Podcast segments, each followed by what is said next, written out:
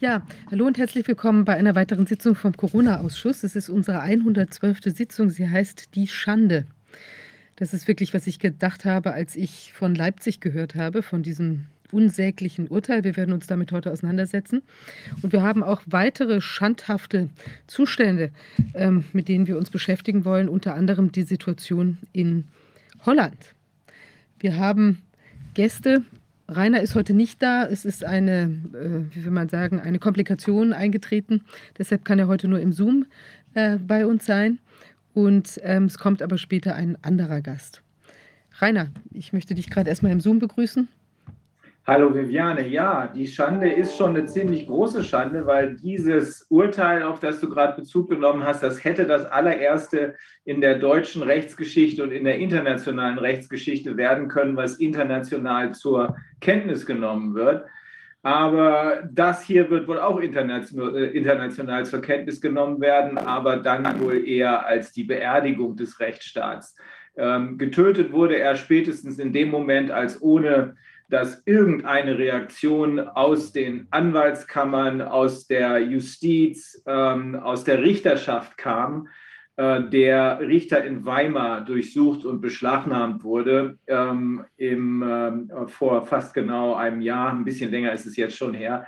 Aber die Beerdigung hat jetzt gestern stattgefunden, weil ja immer noch einige Menschen Hoffnung hatten, dass die deutsche Justiz nicht völlig tot ist, aber das, was wir gestern gesehen haben, das war ein letzten Endes ein Zirkus, äh, ein abgekartetes Spiel. Und da muss man ganz klar sagen, bevor wir nachher in die Details reingehen, ähm, verantwortlich dafür war keiner der beteiligten Anwälte. Wilfried und Martin haben einen verdammt guten Job gemacht, die anderen haben auch einen ordentlichen Job gemacht.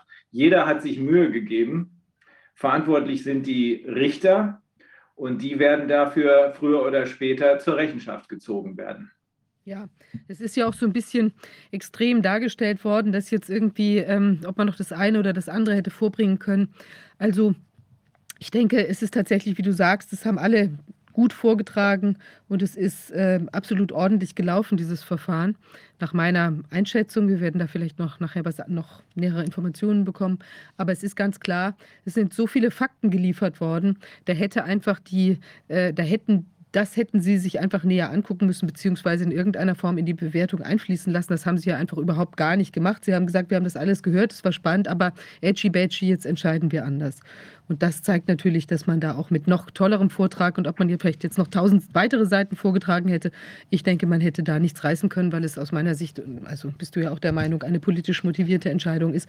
Es ist klar, es stand ja auch unheimlich viel ähm, auf dem Spiel. Wenn das anders entschieden worden wäre, wenn es sachgerecht entschieden worden wäre, hätte, hätten da, hätte sich eine Büchse der Pandora für die Regierung geöffnet. Also insofern hat wahrscheinlich jeder sich erstmal wieder abgeduckt oder wer weiß, was da sonst noch für äh, kleine Belohnungen oder wie auch immer geflossen sind. Naja, wir haben insofern, es ist sehr interessant, wir haben heute Gäste aus Holland, ähm, Jeroen Pohls und Willem Engel. Und die sind äh, bei uns einmal wegen der Thematik mit den Farmern, aber es ist, passt jetzt eigentlich sehr gut auch mit dem Leipziger Urteil, weil die haben ja schon Ähnliches dort erlebt dass nämlich auch ähm, groß angelegt ähm, der, der ganze Fall dargestellt werden konnte. Und dann hat das Gericht schön genickt und zum Schluss äh, den Stinkefinger erhoben und gesagt, nö, äh, wir glauben dem holländischen Äquivalent quasi vom RKI. So I think we're going to talk English because Willem is more comfortable with English. Willem ist äh, eher in der Lage, auf Englisch zu antworten. Ja, die Diskussionen über die Urteile in Deutschland haben wir auch verfolgt. Und es ist sehr ähnlich das, was wir da jetzt in den Niederlanden erlebt haben. Äh, die Menschen, äh, die noch ein bisschen Hoffnung hatten in die Gerechtigkeit des Justizsystems, sehen sich jetzt darin bestätigt, dass das in der Tat gar nicht der Fall ist. Äh, es war noch nicht Teil der Agenda und äh, jedwede Glaubwürdigkeit ist nun verloren gegangen. Natürlich, wir werden jetzt äh, über die Bauernproteste sprechen, aber man muss das einbetten in die allgemeine politische Landschaft der Niederlande. Ähm, es gibt jetzt eine neue Gesellschaft, eine neue Wirtschaft und Wir haben es ja schon gehört. Äh, jetzt gibt es angeblich diese neuen Möglichkeiten. Und jetzt sehen wir natürlich die Auswirkungen der Rezession. Was ist denn das, was passiert? Ähm, das ist die Stickstoffkrise. Äh, es ist nicht, dass wir äh, zu wenig Stickstoff haben, sondern ganz im Gegenteil, es ist zu viel. Ähm, und es ist eine rein politische Entscheidung. Wir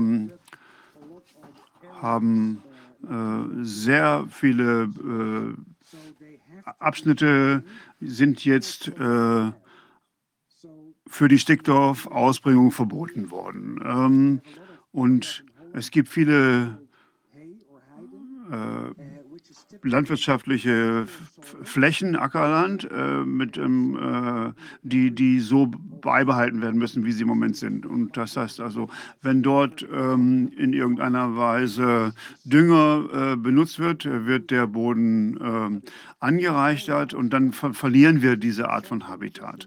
Und das heißt also, hier möchten die Politiker irgendwie eine andere Art von Landschaft haben. Sie möchten dort eine Art Heide äh, erschaffen. Und, und auch dort äh, sind es die Aktivisten für die 2030-Agenda, die sagen, äh, dass diese Entscheidung illegitim war und die Bauern müssen jetzt noch äh, stärker darauf acht geben, dass sie ähm, nicht genug, Stick, nicht zu viel Stickstoff ausbringen.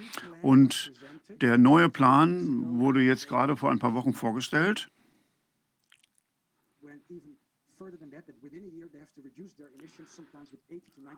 Also die Emissionen wurden für 70, 80 Prozent reduziert. Und das ist natürlich für die, für die Bauern äh, wahnsinnig schwierig gewesen. Und Jetzt schauen wir uns mal an, was da gerade passiert ist. Also, die äh, Bauern haben nicht mitgemacht, die Landwirte haben ihren Protest eingeleitet und, und wollten, dass das jetzt wieder auf die politische Agenda gebracht wird. Und seit 2019 wird nur darüber geredet, aber es passiert nichts.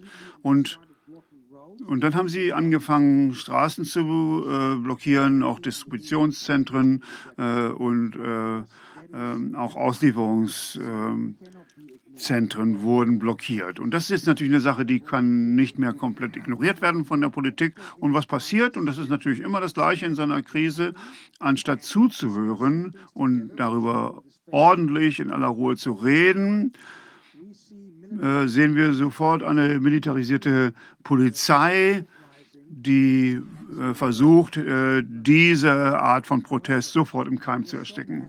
Aber es war in diesem Falle so massiv, dass und auch an so vielen verschiedenen Orten, dass die Polizei dort nicht äh, äh, erfolgreich war in der Unterdrückung des äh, Protestes, weil auch sehr viele Bürger, die keine Landwirte sind, mitgemacht haben. Und hier sehen wir äh, den Protest vor dem Mediapark in Hilversum. Und hier ist das zu sehen, das ist äh, die gesamte äh, Propaganda des holländischen Staates wird in diesem Mediapark erstellt. Dort ist der Sitz der nationalen Radio- und Fernsehanstalten. Und also die äh, Sendeanstalten sind alle in Hilversum und wir haben gesagt, nein, wir wissen genau, was ihr da äh, machen wollt. Wir wollen eure Propaganda hier mal stoppen. Und wir haben gesagt, nein, wir wollen keine Fake News. Und wir haben gesagt, NOS ist gleich Fake News. Aber es sind nicht nur die Landwirte, die sauer sind, sondern, sondern es geht viel weiter als das. Ähm, man versucht hier bestimmte Bereiche der äh, Wirtschaft hart zu treffen. Also es sind sowohl die Landwirte, die weniger machen dürfen, und das Gleiche gilt auch für die Fischerei. Äh, die beiden werden also in einem Topf geworfen und die, die Fischer haben hier auch einen Protest äh, organisiert. Hier sehen wir, wie äh, die Hafeneinfahrt blockiert wird. Das ist ein massiver Protest von äh, großen Teilen der Gesellschaft mitgetragen.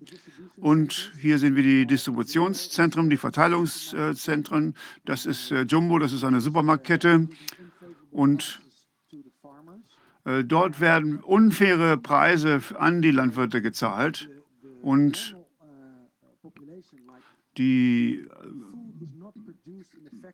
ähm, Menschen müssen einfach mal hören, dass äh, das Essen nicht in diesen Lagern hergestellt wird, äh, in irgendwelchen Fabriken, sondern es kommt in der Tat vom Lande. Es sind die Landwirte, die die Lebensmittel, die Ernährung sicherstellen. Und hier sehen wir also die Militärpolizei. Äh, es ist etwas, was wir auch äh, bei anderen Protesten schon beobachten konnten. Und es ist so ähnlich wie das, was wir auch in äh, Kanada gesehen haben. Ähm, äh, auch dort gibt es eine große Unterstützung seitens der Bevölkerung. Aber dann tritt der Staat mit voller Kraft ein und er will gar nicht verhandeln, er will einfach nur seine Stärke zeigen. Und Sie wollen die politischen Ziele in keiner Weise beschneiden. Sie wollen alles durchsetzen. Und dann haben Sie gesagt, dass Sie äh, den Flughafen blockieren wollten, Schiphol. Und das war natürlich in erster Linie ein, ein, ein großer Witz. Das heißt also, wir, der Flughafen wurde komplett gesichert, sogar von der Armee. Und äh, das war natürlich nur ein Witz, weil es ist gar kein Landwirt zum Flughafen gefahren, um den dort in irgendeiner Form zu äh, blockieren. Und hier haben wir jetzt einen Artikel von 2017. Äh, und darin steht ganz klar, dass die äh, niederländischen Landwirte den geringsten Fußabdruck haben von allen Landwirten äh, in der entwickelten Welt. Und, und das ist etwas, was wir hier ständig sehen. Es gibt diese Phänomene. Ähm, wir sehen hier äh, manchmal Aktionen, wo also auch Leute äh, undercover arbeiten und äh, die Proteste der Landwirte äh, als extrem gewalttätig dargestellt werden. Und, und äh, das ist hier äh, ein, ein, ein, Feuer, was gelegt wurde neben der Autobahn. Ist also gar nichts Schlimmes gewesen. Aber es wurde als ein, ein, ein äh, fürchterlicher Protest dargestellt. Und hier sehen wir uns wieder, äh, wie wir vor den Lagern stehen. Und und das ist natürlich wirklich sehr, sehr viel verbunden äh, mit Scheinheiligkeit. Äh, die Traktoren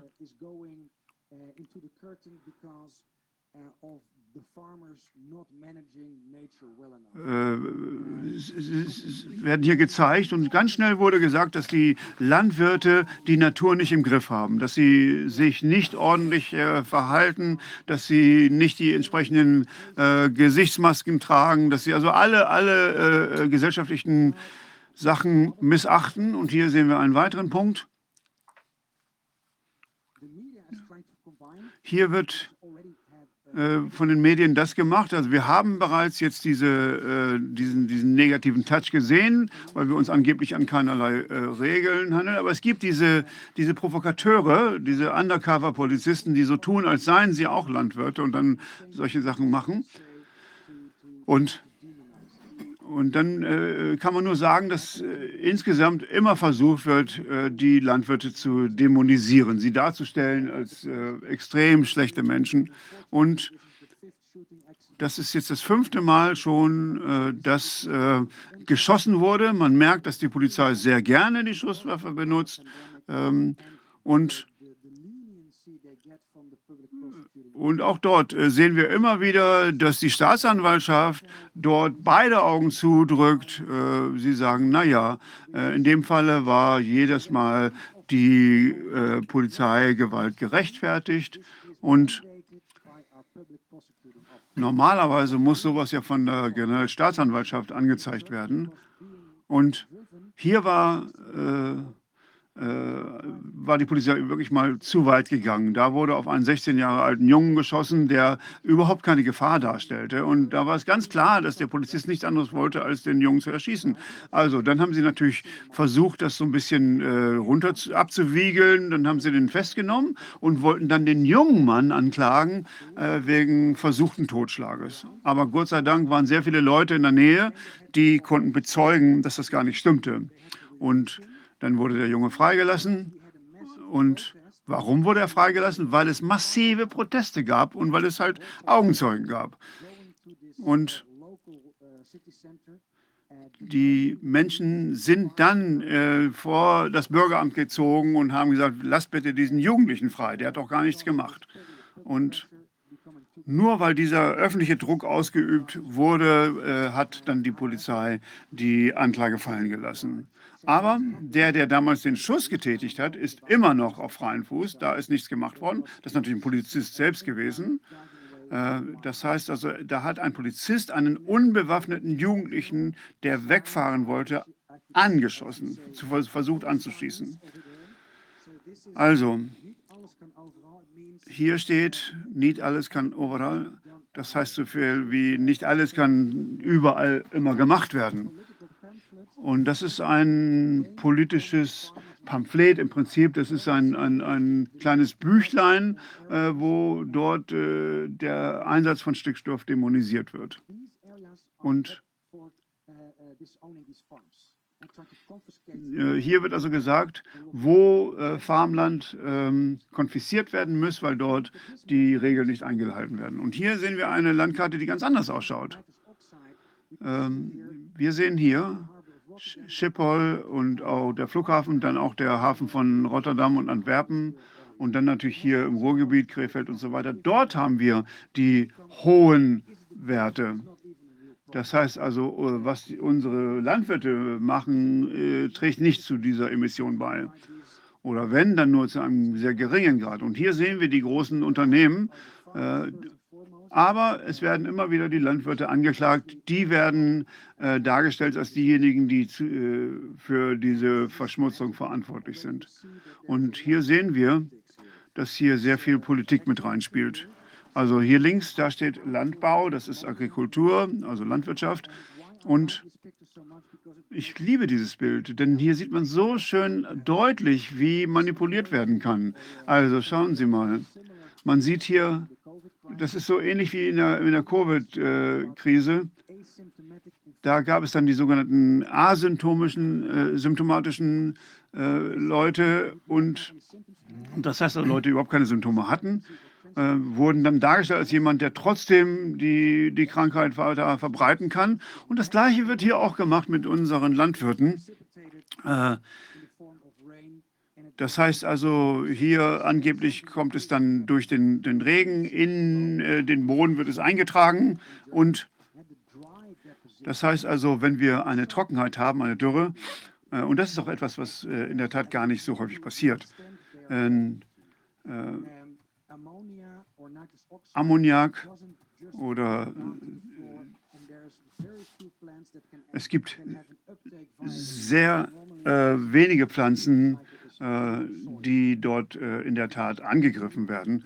Und wenn wir uns die äh, Taten, die Daten genau anschauen, hier sehen wir die Luftsäulen.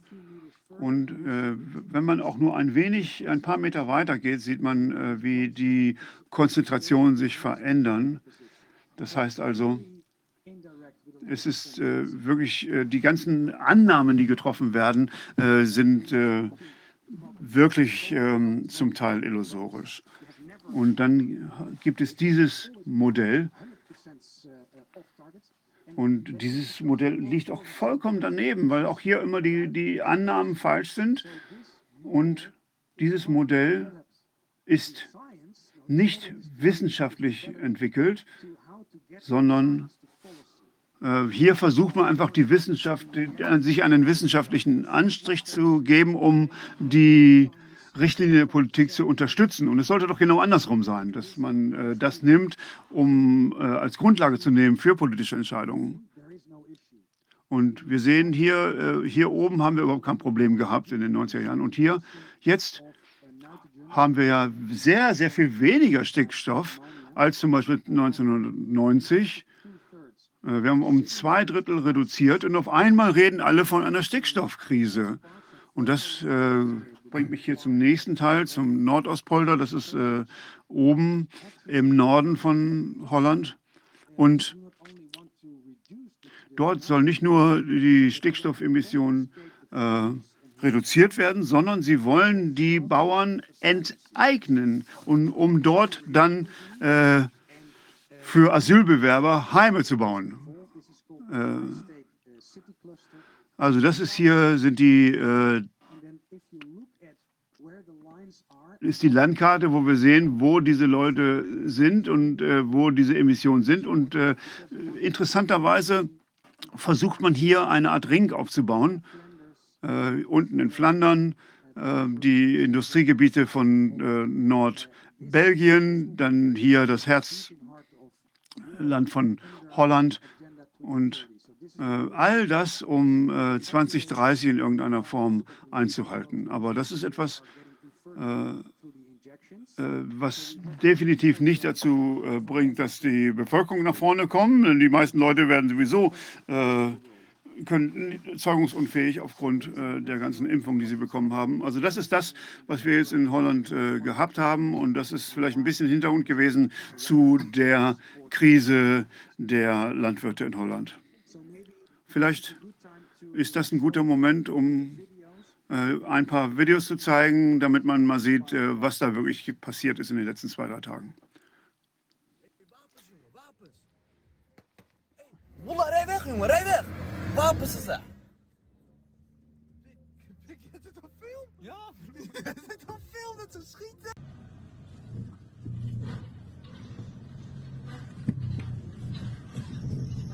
Oh, kankerangels!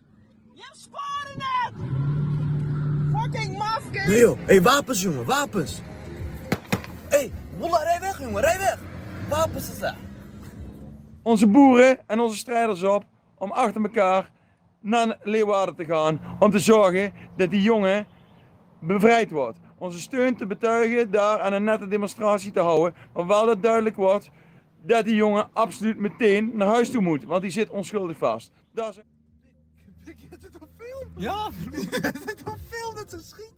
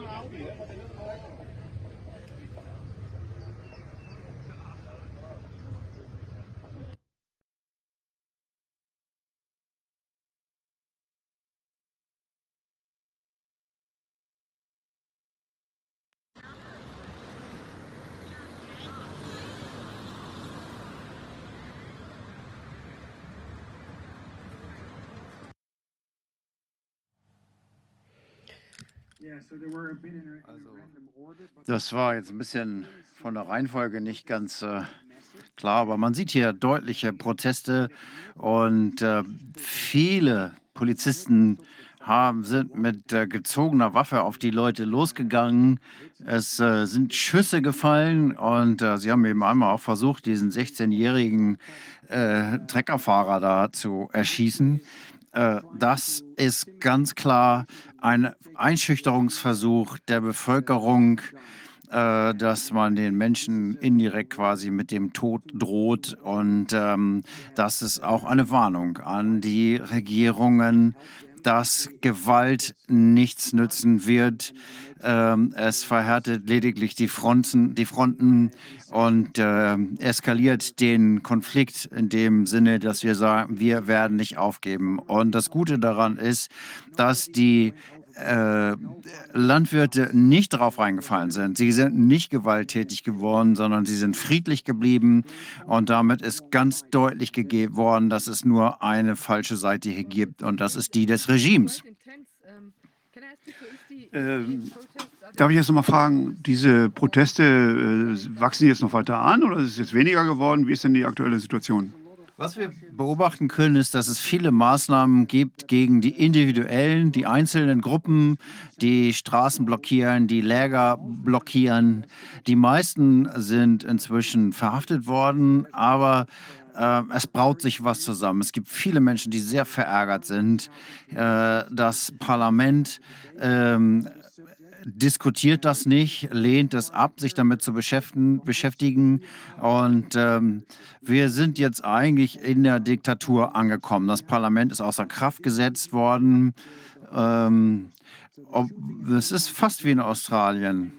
Ähm, diese, dieses äh, zum Schweigen bringen der Parlamentarier, der Einsatz, die, die aus dem Parlament geworfen worden sind. Sie konnten nicht vor dem Parlament sprechen, nur weil sie gesagt haben, diese Situation geht nicht. Sie dürfen, dürften das Wort gefährlich für die Situation nicht einsetzen. Und wie wird das dann in den äh, Medien dargestellt? Das, äh, die sind natürlich äh, die äh, Wachhunde des Systems und haben mit der Propaganda angefangen. Aber es kommt mehr und mehr Videomaterial raus und sie können es nicht alles unter den Teppich kehren. Und es wird immer klarer, dass diese Polizisten ganz klar ihre Kompetenzen überschritten haben. Also mussten sie die Verhafteten freilassen. Wir sehen aber tatsächlich noch keine wirkliche Veränderung im System, in den Mainstream-Medien, denn die sollten natürlich außergewöhnlich, außerordentlich kritisch sein in dem Umgang mit der Berichterstattung, dass es hier heißt, das Land gehört nicht mehr uns. Und trotzdem versuchen sie irgendwie immer noch, äh, das irgendwie schön zu reden. Ich glaube, es wird äh, immer klarer, auch für die, die vorher noch das geglaubt haben, was die Regierung gesagt hat, dass diese Regierung nicht mehr unsere Regierung ist. Das sind äh, einfach nur Marionetten des äh, World Economic Forums. Und äh, die nutzen natürlich die Polizei, auch die militarisierte Polizei, das sieht man ja in der Ausrüstung, um diese Bevölkerung zu unterdrücken, sie äh, zu bedrohen und sie auch noch äh, zu äh, anzuschießen, unbewaffnete Menschen anzuschießen. Äh, und die Frage ist, wann wird sich das endlich mal umkehren? Wann sind wir an dem Kipppunkt? Und ich glaube, wir sind sehr, sehr nah an diesem Wendepunkt, an dem Kipppunkt, wo sich das alles umkehren wird. Und die Politiker wollen natürlich weitermachen, aber wenn gleichzeitig auch die Landwirte weitermachen. 80 äh, Prozent oder 70, 80 Prozent der Bevölkerung ist ja natürlich äh, auf der Seite der Landwirte. aber wenn das so weitergeht, ähm, also ich glaube, die Regierung hat nicht damit gerechnet, dass die Bevölkerung sich so verhält. Aber natürlich äh, die noch sind die ganzen Proteste vollkommen friedlich, aber wie kann das denn sein, dass ein Polizist in Holland äh, eine Pistole zückt und sie richtet auf einen, einen unbewaffneten Mann? Ja, und das ist kein Einzelfall, das passiert im Moment ständig.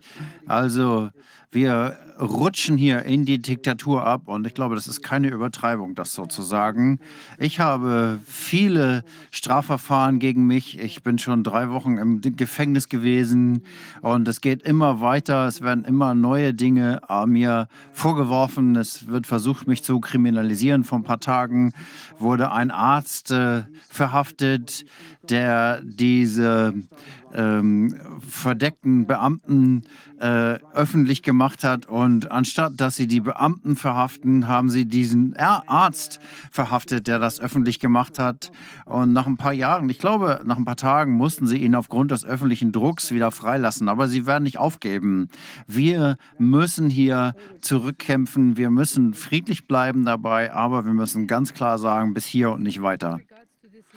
Darf ich auch noch mal eine Frage stellen zu diesen Enteignungen? Äh, Das scheint ja offensichtlich der Plan zu sein äh, bezüglich der Landwirte. Wenn die also diese angeblichen äh, Emissionen verursachen, heißt es dann, sie dürfen das ihr eigenes Land nicht mehr benutzen, sie dürfen keinen Stickstoff ausbringen. Das bedeutet ja, ihr, ihr könnt gar nicht mehr arbeiten. Die können ja dann nicht mehr produzieren. Ja, es geht noch einen Schritt weiter. Äh, es gab einen Landwirt, der gesagt hat, okay, ähm, entschädigen Sie mich für meine Herden. Ich gebe die Herde ab und ich behalte das Land. Und dann haben wir gesagt, nee, nee, nee, nee, das machen wir nicht. Wir wollen das Land.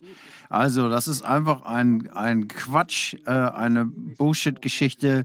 Diese Geschichte mit dem Stickstoff, die sind daran interessiert, die Leute von ihrem Land zu vertreiben und sie da zu enteignen. Das ist das endgültige Ziel.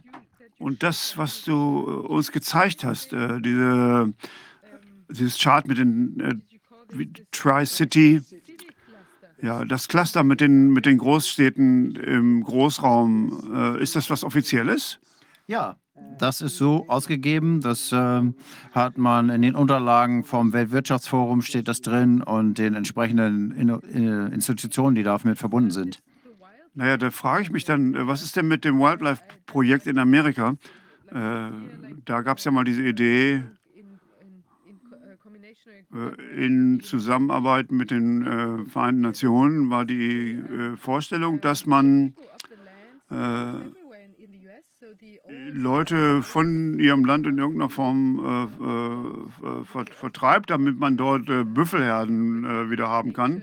Das heißt also zurück zur Natur und, und, und, und man hat jetzt nur noch, äh, äh, äh, und und es gibt dann nur noch fünf größere Städte, die bleiben, Chicago, New York und ein paar andere. Und der Rest sollte einfach dann äh, vollkommen renaturiert werden. Äh, Rainer, du, äh, du bist doch derjenige, der sich da auskennt. Ähm, und vielleicht können wir dich ja da mal besuchen und, und, und dann gucken wir uns die Büffelherden an. Ich glaube, uns muss klar sein, es geht hier in keinster Weise um Umweltschutz. Es geht darum, das Land in Besitz zu nehmen, damit sie die Lebensmittelproduktion kontrollieren können und damit die Bevölkerung von der Regierung abhängig wird. Das ist das, was diese Regierung will. Sie wollen äh, viele Untertanen haben, die genau so das machen, was sie wollen.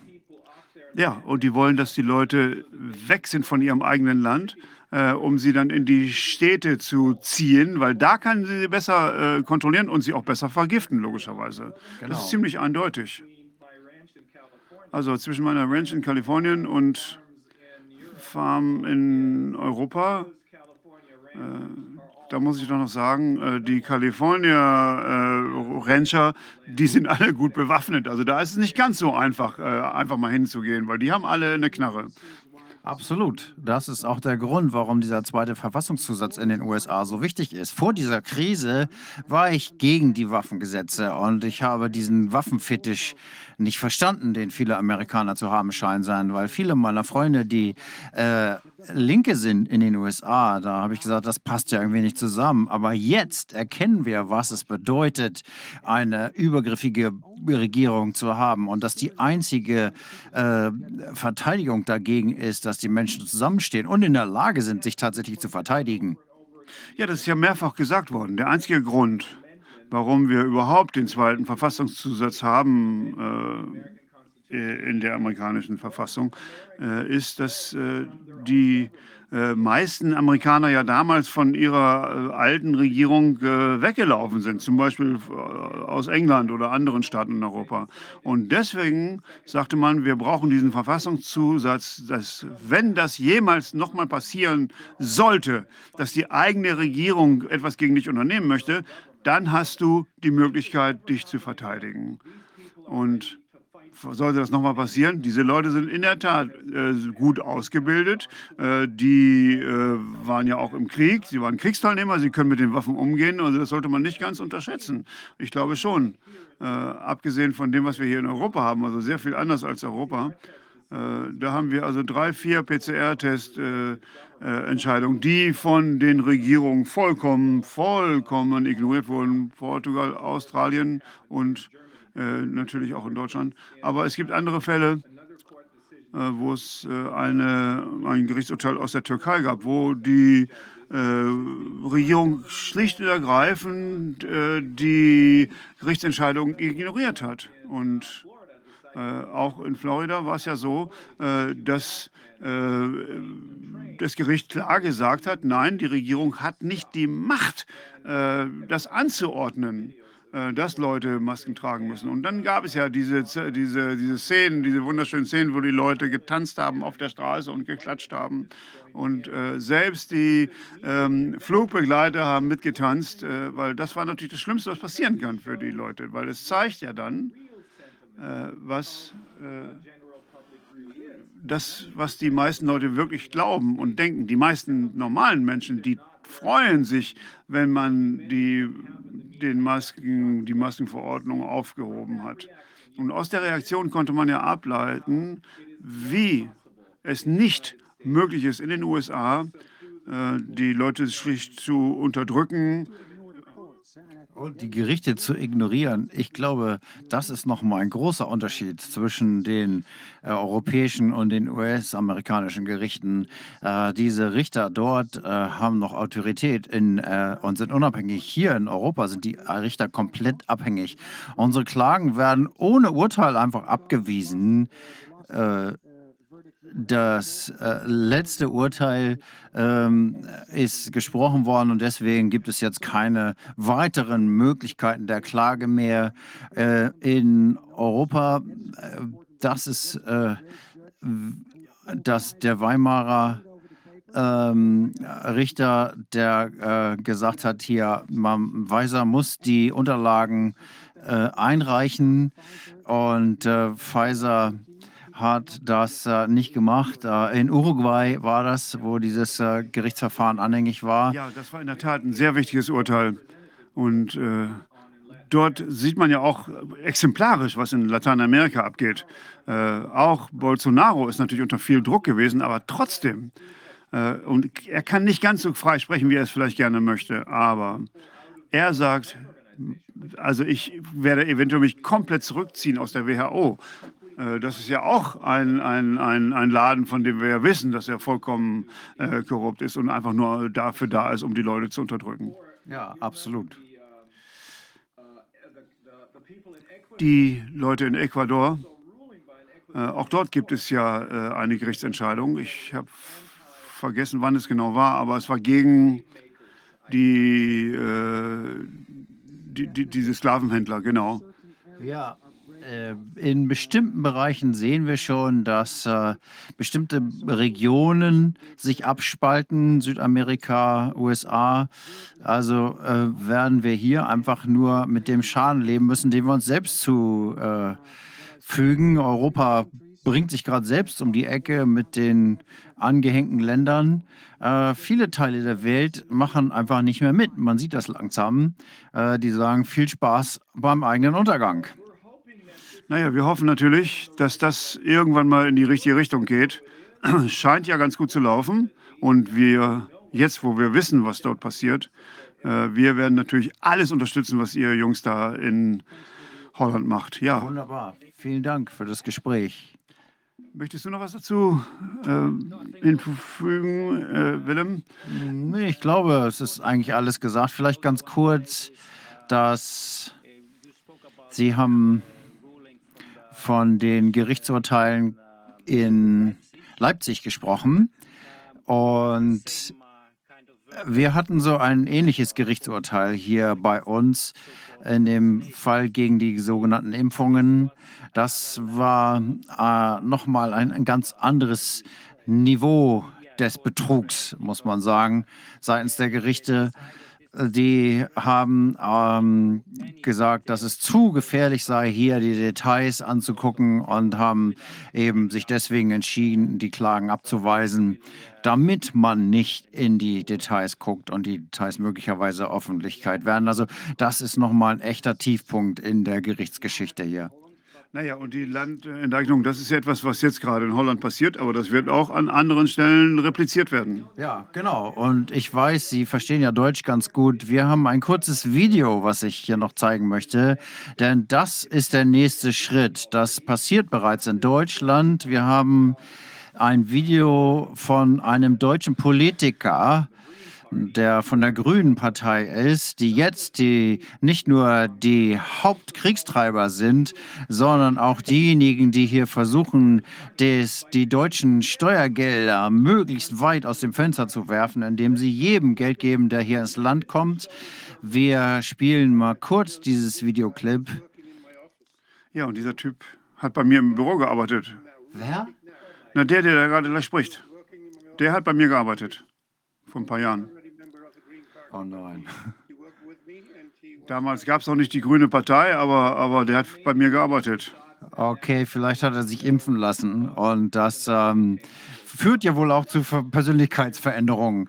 Ähm, klingt aber nicht besonders intelligent. Er kann ja kaum drei ordentliche Sätze rausbringen.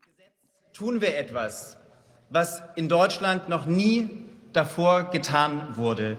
Wir ermöglichen Millionen von Menschen, wenn sie zu uns kommen, die Möglichkeit, ganz direkt in unsere Sozialsysteme zu kommen. Das ist ein Riesenunterschied zu allem, was davor da gewesen ist. Direkt in unsere Sozialsysteme, direkt in unsere Sozialsysteme, direkt in unsere Sozialsysteme zu kommen. Das bedeutet, dass Ukrainer in Deutschland sofort Anspruch auf 449 Euro Regelsatz aus Hartz IV plus Kosten der Unterkunft plus Mehrbedarfe haben. Da ist man schnell mal bei über 1000 Euro jeden Monat. Vergleichen wir das mit dem, was Rentner bekommen. Der durchschnittliche Rentenzahlbetrag lag in Deutschland zuletzt bei 989 Euro im Monat. Bei Müttern in Rente, die drei Kinder zur Welt gebracht haben, sind es sogar nur 751 Euro. Und das ist der eigentliche Skandal, dass jemand, der nie in unser Sozialsystem eingezahlt hat, sofort mehr Geld zur Verfügung hat, als jemand, der ein ganzes Arbeitsleben hinter sich gebracht hat, der das Land aufgebaut hat und Kinder aufgezogen hat. Doch nicht nur das. Mit dem zweiten Beschluss hat die Ampel die Sanktionsmöglichkeiten bei Hartz IV ausgesetzt. Die Ukrainer müssen sich also nicht mal um Arbeit bemühen. Selbst wenn ihnen vom Jobcenter eine zumutbare Arbeit angeboten wird, können sie ablehnen. Und das ohne irgendwelche Konsequenzen. Das ist nichts anderes als ein bedingungsloses Grundeinkommen für Ukrainer. Und dann hat sich die links-grün-gelbe Regierung noch was ganz Besonderes einfallen lassen. Ab sofort übernehmen die Jobcenter jede Miete. 120 Quadratmeter in Berlin-Charlottenburg für 2500 Euro im Monat? Überhaupt kein Problem. Das Amt zahlt alles. Übrigens zahlen Hartz-IV-Empfänger keine Kita-Beiträge, keine GEZ-Beiträge, keine Beiträge zur Krankenversicherung. Und selbst Klassenfahrten für die Kinder werden vom Jobcenter übernommen. Davon können die Steuerzahler in Deutschland nur träumen. Die zahlen den täglichen Weg zur Arbeit, Kita-Beiträge für die Kinder, den GEZ-Zwangsbeitrag für die Propaganda bei ARD und ZDF, die Krankenversicherung und jetzt auch noch das bedingungslose Grundeinkommen für Ukrainer. Übrigens rechnet die Bundesagentur für Arbeit bis Ende des Jahres mit 746.000 Ukrainern in Hartz IV. Währenddessen diskutieren abgehobene Politiker darüber, das Renteneintrittsalter für unsere Arbeitnehmer auf 70 anzuheben. Well, so that's the next step. We have to keep one thing in mind, though. Eins müssen wir allerdings im Hinterkopf behalten. Ihr Plan ist Teile und Herrsche. Deswegen lassen Sie und drängen Sie diese ganzen Immigranten in unser Land. Was wir wirklich hier tun müssen, ist, uns mit ihnen zusammenzuschließen. Wir müssen ihnen klar machen, dass irgendjemand hier die Fäden zieht im Hintergrund, dass jemand sie in unser Land schickt, um hier Unruhen zu stiften. Und in dem Moment, wo die Menschen das verstehen, wo sie verstehen, dass irgendjemand sie hier in der Gegend rumschickt, ihr die Fäden der Politiker zieht, dann wird uns das Ganze um die Ohren fliegen. I think it's very important that wird. Das, was wir eben gehört haben, das ist ja das, was, wo die Rechtspopulisten von leben. Das ist das, was die, die AfD und andere Parteien, diese, diese Neidgeschichte gegenüber Flüchtlingen. Und das wird ausgespielt jetzt, um die Bevölkerung noch weiter zu teilen, um die Bevölkerung weiter gegeneinander zu hetzen. Und äh, dass, dass man Flüchtlingen hilft, das ist ja eine ganz alte Diskussion. Aber das wird jetzt so gestaltet, dass wir natürlich dann ja unheimlichen Unfrieden in der Bevölkerung haben. Und jeder, der so einen Film zeigt, wie du, den du da eben gezeigt hast, der wird natürlich sofort in die Nazi-Ecke gestellt werden, in die AfD-Ecke gestellt werden. Das halte ich für natürlich, das ist gewollt. Das ist eine Strategie. Und äh, ich denke, wir sollten das ansprechen, damit wir da nicht äh, drauf reinfallen, damit wir da nicht noch ein Teil dieser Polar Polarisierungsaktion werden. Ich halte es für wichtig. Der, das, ist, und das gibt Ungerechtigkeiten, aber es sieht so aus, als wenn diese Ungerechtigkeiten etwa extra hergestellt werden, um diese Polarisierung in der Bevölkerung zu stärken. Das ist sicherlich richtig. Das, ja wirklich, das ist ja extrem. Also ich meine, man kann ja sagen, natürlich, wenn da einer jetzt, also das ist ja so, das ist ja mit nichts mehr äh, zu erklären, warum man das so machen sollte. Also äh, klar, wenn da jetzt Leute in Not kommen, also ich finde es ist selbstverständlich, dass man da auch hilft. Aber dieses, dass die so viel mehr bekommen sollen und was da ja noch war mit der, mit der luxuriösesten Wohnung, also warum eigentlich? Das ist doch total verrückt. Das kann wirklich nur noch erklärt werden mit, äh, mit einem, einem Trick, um die Leute so aufzubringen, dass sie sich eben äh, dann zu irgendwas hinreißen lassen. Ja? Natürlich, das ist die Neidkarte, die gespielt wird und die führt dazu, dass die Bevölkerung sich mit sich selbst beschäftigt und sich gegenseitig zerfleischt. Das ist etwas, was fürchterlich ist. Das, was, un, das, was ungerecht ist, was passiert, was da gemacht wird, dass Menschen unterschiedlich behandelt werden, dass äh, gegen das Rechtsempfinden der Bevölkerung und gegen das Gerechtigkeitsempfinden der Bevölkerung gehandelt wird, das stiftet Unfrieden. Und das scheint gewollt zu sein. Teile und herrsche. Das ist das, was diejenigen, die sowas verantworten, im Sinn haben. Das wollen, denke ich, wir sollten da sehr sensibel mit umgehen. Yeah, this, this reminds me a lot of Stalin. He was the champion of. Sagen, er war ja ein Meister der Umverteilung äh, zwischen Gruppen und man sieht seine sein äh, Vermächtnis in äh, Afrika, in Südostasien. Äh, da gibt es so viel gegeneinander äh, und das hat die äh, sowjetische Partei benutzt, äh, um in, an der Macht zu bleiben. Und dieses Teile und Herrsche, was Wolfgang gesagt hat, das ist insbesondere in Deutschland schon installiert worden seit den Syrien-Flüchtlingen. Und das machen sie jetzt wieder. Die kennen die Tricks und wir müssen das durchschauen und es öffentlich machen und bekannt machen. Und wir müssen klar machen, dass das nicht die Schuld ist derjenigen, die hierher kommen. Nein, das Problem ist das Regime. Die steuern das. Das ist nicht so, dass wir gegen die Menschen sein müssen, die hierher kommen. Die werden hierher gebracht, die ähm, sind dafür da, unsere Ressourcen zu kürzen, aber diejenigen, die das organisieren, das sind die, die verantwortlich sind. Es ist ja ziemlich eindeutig, dass diejenigen, die das organisieren, sind nicht diejenigen, die darunter leiden müssen. Wir wissen ja von einem kürzlichen Interview mit Herrn, wie heißt dieser Typ, Habeck, oh Gott, wenn ich daran denke, das ist unser Wirtschaftsminister, äh, der verdient 25.000 Euro im Monat. Also er, ihm ist das ja natürlich vollkommen egal. Und er hat das auch gesagt. Er hat gesagt, ich verdiene so viel Geld, ich kann das gar nicht ausgeben. Also derjenige, der solche Entscheidungen trifft, ist gleichzeitig derjenige, äh, Mitglied der Grünen natürlich, der dafür zuständig ist. Und der ist derjenige, der uns dazu veranlasst, dass wir es zahlen müssen. Aber natürlich, äh, das eigentliche Ziel ist äh, die Bevölkerung, teile und herrsche. Und deshalb müssen wir so vorsichtig sein, dass wir nicht in diese Falle reintapsen äh, wir müssen nicht gegen diese Leute sein, wir müssen einen anderen Weg finden. Aber ich kann persönlich gar nicht, mir fällt gar nichts ein, wie man es anders machen kann, um es besser zu tun.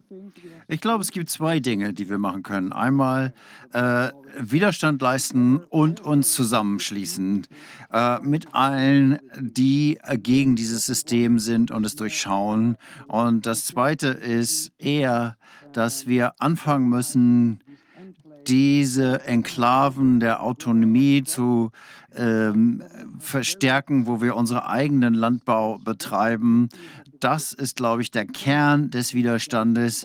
Wenn wir diese äh, Kristallisationspunkte schützen, dann werden sie verlieren. Und dieses kleine Fenster der Gelegenheit, ähm, von dem Klaus Schwab spricht, das ist deren Fenster der Gelegenheit, das sind deren Gelegenheiten. Wir haben viel mehr Zeit.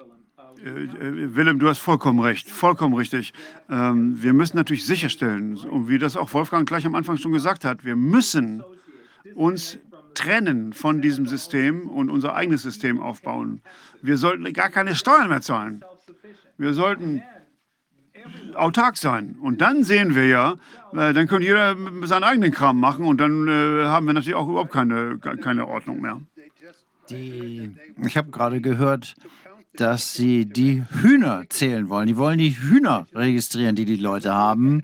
Stell dir mal vor, was das für ein Verwaltungsaufwand ist. Riesige Computer. Hühner leben ja bekanntlich nicht allzu lange. Also man hat äh, diese Massenproduktion von Hühnern. Stellt euch mal vor, da soll jedes einzelne Hühnchen registriert werden. Wenn das stimmt, dann zeigt das eigentlich nur, wie lächerlich dieses ganze System ist mit seinem Versuch, die ganze Lebensmittelerzeugung zu monopolisieren. Und es zeigt, dass sie Angst vor uns haben, dass sie wissen, dass wir sie nicht brauchen. Die haben natürlich auch Grund, warum sie vor uns Angst haben. Deshalb drücken und drücken sie ja ständig. Denn äh, wenn sie erstmal aufhören zu drücken, äh, dann kriegen wir sie auch nochmal. Äh, dann werden wir irgendwann unsere eigenen Gerichtshöfe haben und das kommt. Stell dir nur mal vor, diese Leute in der Verwaltung vor, die jetzt die Aufgabe kriegen, jedes Rind, jedes Huhn, äh, alles zu registrieren, was man essen könnte.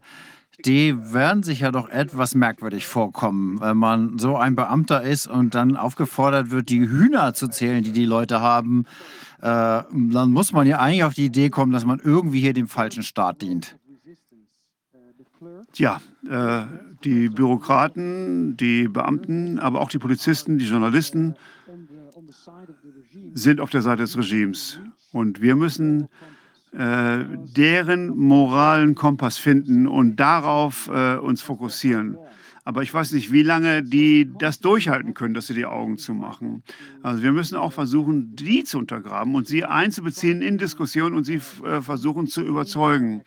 Und die müssen ja irgendwann mal auch ihre Aktionen äh, erklären und rechtfertigen. Das können sie natürlich gar nicht. Und dann kommt der Punkt äh, bei der Diskussion, wo sie das einsehen werden, dass das, was sie gemacht haben, falsch war. Und äh, irgendwann wird das Regime keine Hände mehr haben, die. Es gibt schon viele die ähm, einfach sagen, die sich einfach krank melden, weil sie sagen, ich halte das hier nicht mehr aus. Und die Anzahl der Leute, die äh, sich einen gelben Schein holen beim Arzt, äh, die äh, dadurch nicht arbeiten können, die steigt ja gerade rapide an. Das ist zumindest das, was die Krankenkassen uns sagen. Und das ist auch eine Möglichkeit, sich aus diesem System rauszuziehen. Ja, guter Punkt. Ja, das liegt, glaube ich, jetzt bei 10 Prozent der Leute, die sind im Moment krank zu Hause. Und die haben natürlich auch einen guten Grund, sich krank zu melden, weil die wirklich krank sind. Die werden natürlich, die drehen ja durch. Die werden ja wahnsinnig in diesem Job. Ist doch ganz klar. Und äh, entweder sind sie komplett doof, ja, dann, dann können sie das ertragen, aber wenn sie auch ein, ein Quäntchen Verstand haben, dann müssen sie ja wahnsinnig werden dabei. Ja, und äh, da kommt ja auch dann diese Impfschäden ins Spiel. Vielleicht sind die Leute ja auch deswegen zu Hause und das ist alles durcheinander, glaube ich. Ja, das kann gut sein, das kann gut sein. Also, äh, also es gibt ja diesen Philosophen, der von äh, dem Stressfaktor spricht und es gibt viele medizinischen Experten, die sagen, es ist nicht nur äh, die sogenannte Impfung, das ist äh, Bruce Lipton, der das gesagt hat, sondern es sind alle diese verschiedenen Sachen, die, die uns quasi aus dem Gleichgewicht halten, weil wir so viele Dinge haben, die, die keinen Sinn ergeben. Und, und das, diese Dysfunktionalität, die knabbert an uns allen. Gut. Kommen wir noch zu einer anderen äh, Schandesgeschichte. Äh, erstmal vielen Dank, Willem und Jerome. Wir bleiben in Kontakt und seien Sie sich unserer Unterstützung sicher. Ja, vielen Dank, vielen Dank, vielen Dank. Alles Gute. Tschüss. So, jetzt haben wir Herrn Köken. Herr Köken ähm, hat, ähm, er ist Allgemeinmed Facharzt für Allgemeinmedizin in Staufen im Breisgau. Äh, seine Praxis wurde im Januar 21 von der Polizei durchsucht, ähm, weil der Verdacht bestand, er hätte unrechtmäßige Maskenatteste ausgestellt. Am 27. Juni 22 erging dann durch das Amtsgericht Staufen das Urteil in erster Instanz, weil den Attesten keine hinreichend schweren Krankheiten zugrunde legen. Der Sinngehalt der angewandten Paragraphen wurde konsequent ignoriert. Geldstrafe von 18.000 Euro, 180 Tagessätze, a 100 Euro. Herr Küken, ist das schon rechtskräftig oder haben Sie dagegen Berufung eingelegt? Also wir haben Rechtsmittel dagegen eingelegt. Sehr gut. Und, weil es wirklich äh, unterirdisch war, das Ja. ganze Verfahren. Soll ich ein bisschen, das meiste haben Sie ja schon erzählt, aber ich kann ja noch mal. Ja, gerne. Genau. Also ähm, das war eben dieses Urteil jetzt in erster Instanz. Und zur Vorgeschichte, Sie haben schon gesagt, im Januar 21, das war die erste von insgesamt drei Durchsuchungen, die ich in meiner Praxis erleben durfte. Und äh, damals durchgeführt von sechs Beamten bei laufender Sprechstunde. Und die schriftliche Begründung des Durchsuchungsbefehls stützte sich eben auf die Behauptung, dass 13 Atteste ohne vorausgegangenen Patientenkontakt ausgestellt worden seien. Der Einsatzleiter allerdings lieferte während der Untersuchung noch äh, die weitere und wahrscheinlich echtere Begründung nach, dass man ja nur im Internet suchen müsse, um auf meine kritischen Reden zur Corona-Politik zu stoßen. Die Behauptung jedenfalls, ich hätte die Atteste ohne Kenntnis der Empfänger ausgestellt, wurde durch die Überprüfung meiner Aufzeichnungen und durch die Verhöre der betreffenden Patienten widerlegt, sodass das Verfahren, wie ich indirekt über die Polizei erfahren hatte, eingestellt werden sollte. Dann jedoch zeigte mich ein, ähm, ja, ein besorgter Lehrer an und behauptete, dass Schüler, die einen Attest von mir hatten, gar nicht krank seien. Und daraufhin bestellte der Staatsanwalt wohl Morgenluft witternd ein medizinisches Gutachten, aufgrund dessen dann im Oktober 21 der Strafbefehl gegen mich erging. Und die Begründung in diesem Strafbefehl lese ich mal vor, also die Hauptsätze. Ihnen war hierbei, also beim Ausstellen der Atteste, bewusst, dass Sie bei keinem Ihrer Patientinnen und Patienten hinreichend schwere physische oder psychische Krankheiten, welche eine Befreiung von der Verpflichtung, eine Mund-Nase-Bedeckung zu tragen, rechtfertigen würden, diagnostiziert hatten. Ein komplizierter Satz, aber Ja. ich denke, das Wesentliche ist verständlich. Äh, Nach unserer Einschätzung ist dieser Vorwurf haltlos, denn in der Corona-Verordnung Baden-Württemberg ist überhaupt nicht von Krankheiten die Rede, sondern von gesundheitlichen Gründen. Und der Verordnungsgeber hat bis heute auch nirgends definiert, welche gesundheitlichen Gründe eine Befreiung von der Maskenpflicht rechtfertigen. Und er hat auch keinen Maßstab vorgegeben im Sinne der im Strafbefehl verwendeten Formel hinreichend schwer. Das ist der Streitpunkt sozusagen. Waren die Patienten überhaupt so schwer gesundheitlich beeinträchtigt, dass sie das Anrecht hatten, beziehungsweise wie dann der Staatsanwalt sagte, dass der Arzt das Privileg nutzen dürfe, ihm einen Maskenattest auszustellen. Es gibt also keine Legaldefinition der Formel gesundheitliche Gründe, weder in qualitativer noch in quantitativer Hinsicht.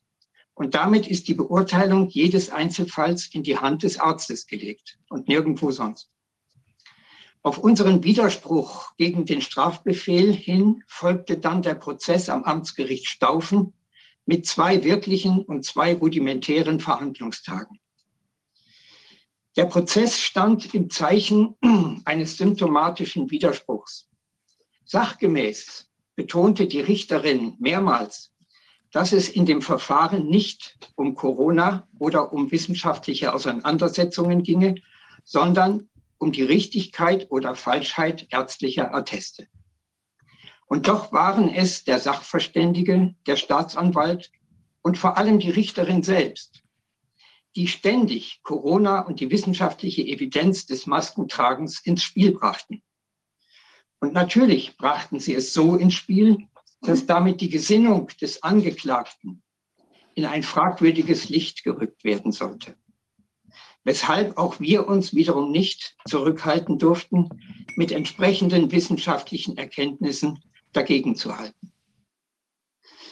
Doch der Reihe nach. Für den Aufenthalt im Gerichtsgebäude galt offiziell nur die Bitte, Rücksicht zu nehmen und eine Maske zu tragen. Speziell für diesen Prozess aber hatte die Richterin überraschend 3G und FFP2-Maske angeordnet. So ging es also schon los. Der Gutachter verwies auf die seiner Ansicht nach extreme pandemische Gefahrenlage in 2020 mit vielen Toten beziehungsweise massiver Übersterblichkeit. Er behauptete, dass die Nützlichkeit der Masken zweifelsfrei nachgewiesen sei. Die bis 2020 bekannte negative Studienlage bezüglich der Effektivität von Masken bei viralen Infekten sei überhaupt nicht zu verwerten, weil Viren nicht gleich Viren seien und der SARS-CoV-2-Virus nicht vergleichbar sei mit anderen Viren. Er empfehle, die Maske immer zu tragen, vor allem in geschlossenen Räumen, weil man so das Sterben anderer verhindern könne. Auch hielt er es zweifelsfrei, also er hat sich da immer sehr akademisch autoritär geäußert, für erwiesen, dass die Masken unschädlich seien. Durch die Maske, und jetzt kommt eine wirklich glorreiche Argumentation, komme es lediglich zu physiologischen Veränderungen. Und die Physiologie sei ja schließlich die Lehre von den normalen Lebensvorgängen und nicht von Krankheiten. Es komme also nur zu gesunden Veränderungen durch die Maske. Auch gab er vor, zum Thema Masken die gesamte Weltliteratur zu kennen. Irgendwelche angebliche Schäden durch die Masken seien wörtlich pure Spekulation und so etwas wie der Fögen-Effekt sei wieder wörtlich völliger Unsinn. Worauf hat er sich denn gestützt? Hat er tatsächlich Quellen zitiert oder hat er nur gesagt, dass er die gesamte Literatur dazu durchforstet habe? Also er hat sich vor allen Dingen gestützt auf diese CDC-Studie äh, bei den Schülern in den USA, die ja jetzt nochmal revisited worden ist und wo sich herausgestellt hat, wenn man größere äh, Patientengut sozusagen und auch über einen längeren Zeitraum, dass diese anfängliche äh, Einschätzung, dass tatsächlich ein Profit war, dass die Schüler Masken getragen haben, sich äh, in Luft aufgelöst hat. Das war eigentlich seine Hauptargumentation. Ansonsten im Wesentlichen eben die, äh, das ist ja symptomatisch gewesen, dass die verschiedenen Institutionen, die zum, zur Einführung der Maskenpflicht in 2020 die Begründungen abgegeben haben, das hat die Frau Ines Kapstein in der Zeitschrift äh, Krankenhaushygiene säuberlich auseinandergesetzt genommen, schon im August 2020, dass die, obwohl jede Institution, RKI und so weiter, ganz verschiedene Beweismaterialien angeführt haben, dass die allesamt und sonders nicht aussagekräftig sind oder gar das Gegenteil zeigen. Alles das äh, hat er gesagt, das äh, ist alles irrelevant. Also der trat da auch Sie haben es eben angedeutet. Der trat da quasi autoritär und im Brustton der Überzeugung auf. Absolut, absolut. Also überhaupt kein Abwägen oder ähm, es gibt die Gesichtspunkte und jene Gesichtspunkte. Äh, wenn das auch meine Anwältin immer gesagt hätte, man müsse doch verschiedene Gesichtspunkte, äh, das hat er sozusagen als unwissenschaftlich abgelehnt. Man könne ja nicht äh, Hinz und Kunz ihre Meinung zu den Dingen sagen lassen. Na, dann können Sie ja. Dann können, werden die vorher vereidigt, solche Gutachter? Oder? Da war doch gar keiner. Da war doch keiner. Das ist nur der Staatsanwalt. Nein, nein, das war der Gutachter. Ach so. Ja, das war der äh, bestellte Gutachter, ähm, der deswegen fiel gleich die erste äh, Sitzung nach einer halben Stunde aus, weil er nämlich äh, durch Abwesenheit geglänzt hat. Er hat kurz vorher gesagt, er glaube doch, dass er nicht kommen müsse, weil er gar nicht weiß, dass er kommen muss. Das war also höchst widersprüchlich. Und wir hatten die Vermutung, dass das ganze Material, was wir ihm geschickt hatten, das hat er sich äh, einen Tag vorher angeguckt und hat gemerkt, so schnell kommt er da nicht mit zurecht äh, und hat das. Und dann sind wir eben alle unverrichteter Dinge wieder nach Hause. So ging das Ganze also schon los. Also es war nicht der Staatsanwalt, sondern es war der Nein, Gutachter, der das war so alles der Gutachter, also der wissenschaftliche, okay. äh, akademisch äh, emeritierte Professor aus Freiburg, mhm. der sich in dieser Weise äh, geäußert hat. Also ich bin, war jetzt immer noch beim Gutachten. Das ist ein Herr Professor Kochen aus Freiburg. Mhm. Ja, Also jedenfalls äh, alles, was man als fragwürdig, als schädlich für die Masken äh, angeführt hat, das sei alles völliger Unsinn. Ähm, dann ging es um die Formel gesundheitliche Gründe für die Befreiung von der Maskenpflicht. Und hinsichtlich der Interpretation dieser Formel ließ der Gutachter oder wie auch immer betont wurde, der Sachverständige, äh, nur Stellungnahmen von Ärztekammern und Fachgesellschaften gelten, denen zufolge ausschließlich ganz bestimmte, allerschwerste Vorerkrankungen für eine Befreiung in Betracht kämen. Ansonsten sei es jedermann problemlos zuzumuten, eine Maske zu tragen. Das war auch insofern kurios. Er hat das dann dargestellt, welche Krankheiten das sind und hat dann selber gesagt, äh, das sind Leute, die sind so schwer krank, dass die sowieso nicht mehr auf die Straße gehen würden. Also das ist der Maßstab, den er angelegt hat. Und ähm, ja, da sieht man, da sieht man, äh, wie kaputt die Wissenschaft tatsächlich ist. Ne? Wahrscheinlich müssen Sie, wenn das Gericht dieses Spiel ohne Unterbrechung mitgemacht hat, richtig froh darüber sein, dass Sie Ihren Gürtel anbehalten durften oder alternativ Hosenträger hätten tragen können. Sonst wären wir ganz wieder da, wo wir hergekommen sind. Nein, also das Gericht war begeistert von Ja. seinen Ausführungen. Das wundert mich gar nicht. Mhm. Ja. Schließlich wurde ihm dann die Frage gestellt, welche juristische Allgemeinverbindlichkeit denn jene Stellungnahmen der Kammern und Verbände für die Ärzteschaft hätten. Und da gestand er, dass er das nicht wisse, weil er ja schließlich kein Jurist sei. Ja. Und da wäre vielleicht in Klammern anzumerken, dass ähm, man die Frage ja aufwerfen kann, wieso überhaupt ein Jurist oder in dem Falle ein Staatsanwalt einen medizinischen Sachverständigen benötigt, um darüber entscheiden zu können, ob ein Attest im strafrechtlichen Sinne falsch ist oder nicht. Also das ist von vornherein auch in eine Richtung gelaufen, die, die im Grunde unsachgemäß ist nach Ja. unserer Einschätzung. Klassische Rechtsbeugung. Klassische Rechtsbeugung. Ja. Da hat mir meine Anwältin gesagt, diese Formel dürfte ich nicht verwenden. Ist klar, ja, ja. Sonst, hätten Sie nämlich, sonst hätten Sie den Gürtel gleich ab, abziehen müssen. Ja. Genau. Das schriftliche Gutachten des Sachverständigen erweckt nach meiner Einschätzung im Einzelnen wie im Ganzen den Eindruck, dass in Ermangelung stichhaltiger medizinischer und juristischer Anhaltspunkte versucht wurde, meine auf das Patientenwohl ausgerichtete ärztliche Gesinnung moralisch zu diskreditieren und mein Verhalten dadurch zu kriminalisieren. Das wurde in den mündlichen Ausführungen des Gutachters explizit, wo er erklärte, dass ich wohl unter normalen Umständen das Recht gehabt hätte, im Sinne der ärztlichen Berufsordnung mein Handeln am Wohl der Patienten auszurichten. Unter den obwaltenden Umständen aber nicht. Denn da wäre ich, so seine Wortwahl, dem übergeordneten Ziel der Volksgesundheit verpflichtet gewesen. Eieiei. Da sind wir ja wirklich mittendrin, ne? Da sind wir mittendrin.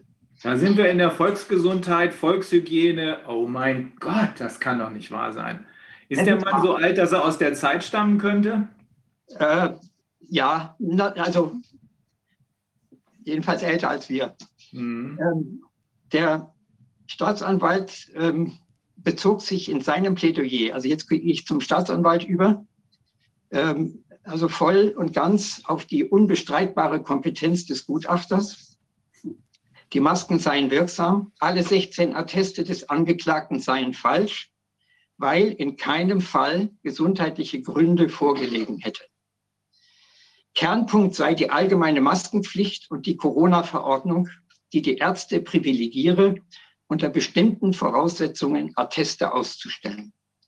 Diese Voraussetzungen seien von einer Mehrheit, das war auch immer, das, es wurde immer auf die Mehrheit äh, so Ja, ja. betont, äh, die ja in der Wissenschaft äh, vielleicht doch nicht so ganz die entscheidende Rolle spielt. Ähm, unter bestimmten, diese Voraussetzungen ist von einer Mehrheit anerkannter Wissenschaftler definiert worden und diese Definition sei verbindlich. Denn wenn die Mehrheit der Wissenschaftler zu einem eindeutigen Ergebnis gekommen sei, dann hätten vereinzelte andere Meinungen keine Relevanz. Ein Arzt habe sich an die allgemein gültige Meinung zu halten und nicht an vereinzelt gebildete Meinungen. Alle staatlichen Corona-Verordnungen seien evidenzbasiert, sagt jetzt der Staatsanwalt. Und die Masken hätten, wie ja jeder unschwer sehen könne, in der Bevölkerung keinerlei Schäden hervorgerufen. Das kann jeder unschwer sehen. Was äh, guckt er in die Schlafzimmer, in die Kinderzimmer rein? Also ich finde das unfassbar dreist, unfassbar dreist. Ähm, naja, also äh, ich wundere mich, ich wundere mich sehr darüber. Gut, das ist jetzt kein Zivilprozess. Im Zivilprozess hat man dann die Möglichkeit, auch seine eigenen Gutachter ähm, äh, zu Gehör zu bringen. Aber wir haben ja auch gerade in dem Soldatenprozess gesehen, das hat kein Schwein interessiert. Das ist einfach nur ein Feigenblattprozess gewesen, aber letzten Endes äh, hat das äh, Gericht da nichts zur Kenntnis genommen. Aber ich wundere mich schon sehr darüber, dass ein Staatsanwalt sich hier hinsetzt. Es gibt doch tausend Studien inzwischen, tausend. Das hat uns Professor Wallach erzählt. Der hat ja auch eine dazu veröffentlicht. Es gibt tausend Studien, die alle sagen, erstens, sie bringen nichts und zweitens, sie sind gefährlich. Da muss man sich schon wundern, wie die da auf die Idee kommen, zu sagen, eine Mehrheit der Wissenschaftler äh, sei sich hier einig. Mein lieber Mann. Ja, gut, ich meine, wir wissen ja, wie diese Mehrheiten zustande kommen. Ja. ne?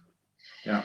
Es, Ähm, es ist so erstaunlich, dass äh, erst seit Beginn 2020 die ersten kritischen äh, wissenschaftlichen Arbeiten dann veröffentlicht wurden, äh, wo man dann äußerte, denn die, die, diejenigen, die das gemacht haben, äußerten, es könnte einen Nutzen bringen, eventuell. Vorher, vor 2020, gab es keine Studien, die den Nutzen von solchen Masken in Bezug auf virale Arten, also auf Atemwegserkrankungen viraler Art, dann äh, bescheinigt hätten oder zu, zum Ergebnis gehabt hätten. Das gab es nicht.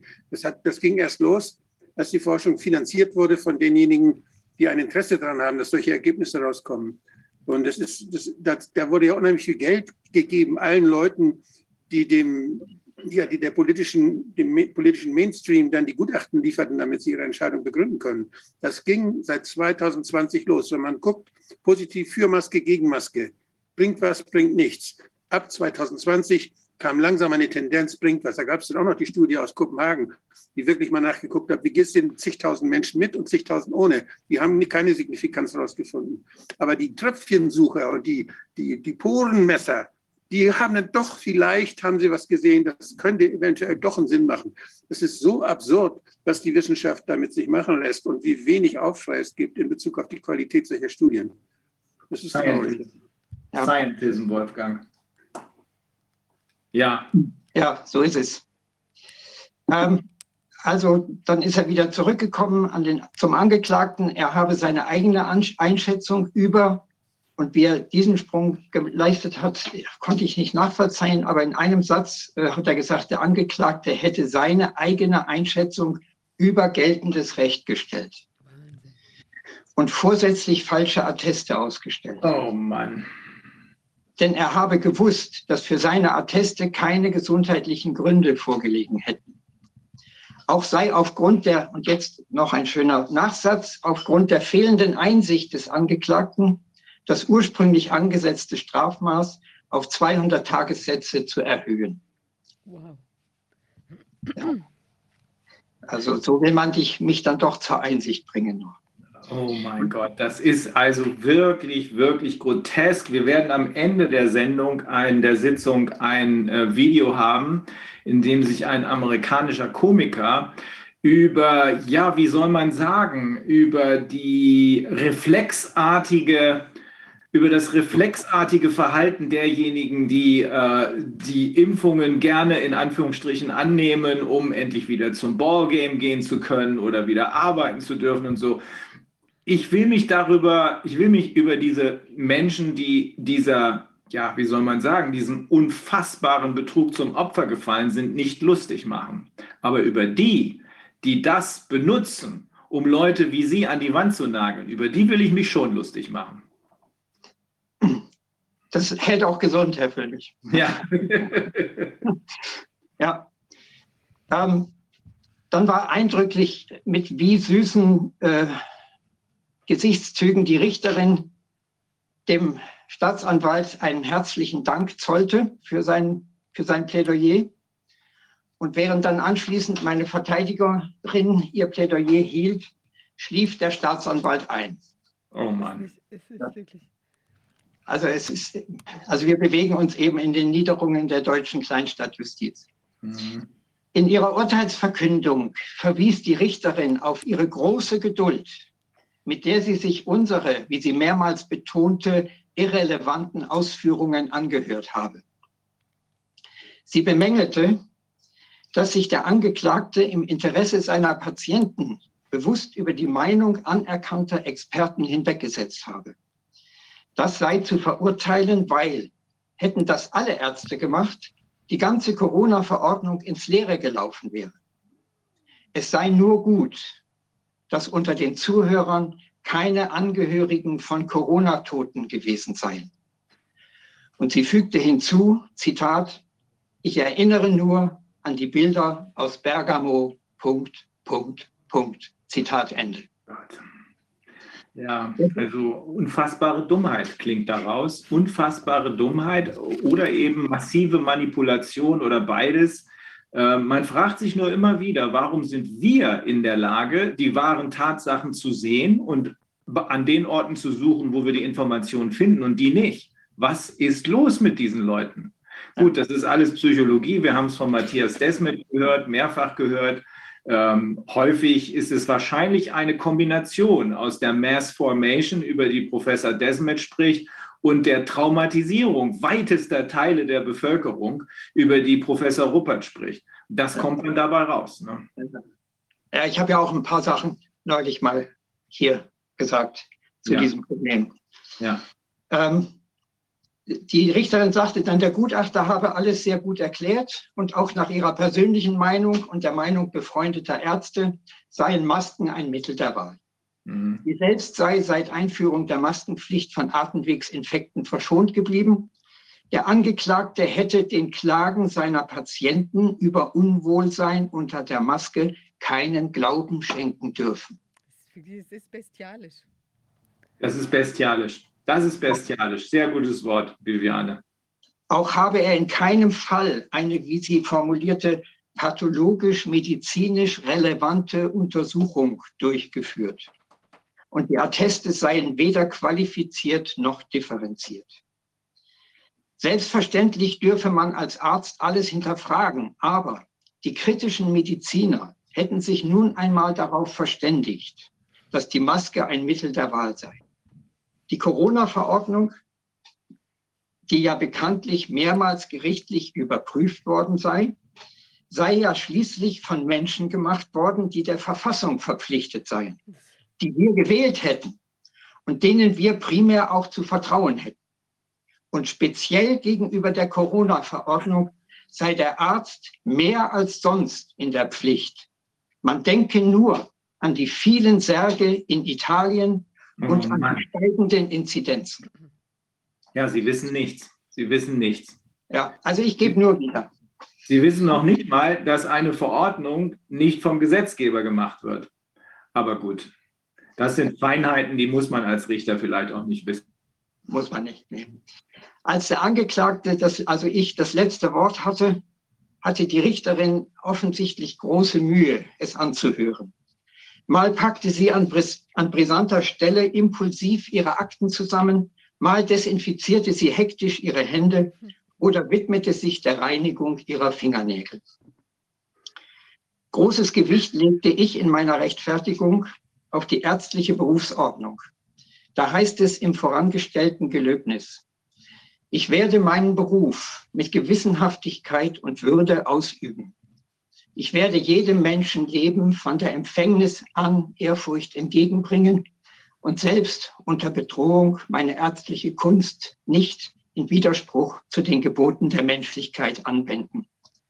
Und weiter heißt es, Ärztinnen und Ärzte üben ihren Beruf nach ihrem Gewissen, den Geboten der ärztlichen Ethik und der Menschlichkeit aus. Sie dürfen keine Grundsätze anerkennen und keine Vorschriften oder Anweisungen beachten, die mit ihren Aufgaben nicht vereinbar sind oder deren Befolgung sie nicht verantworten können.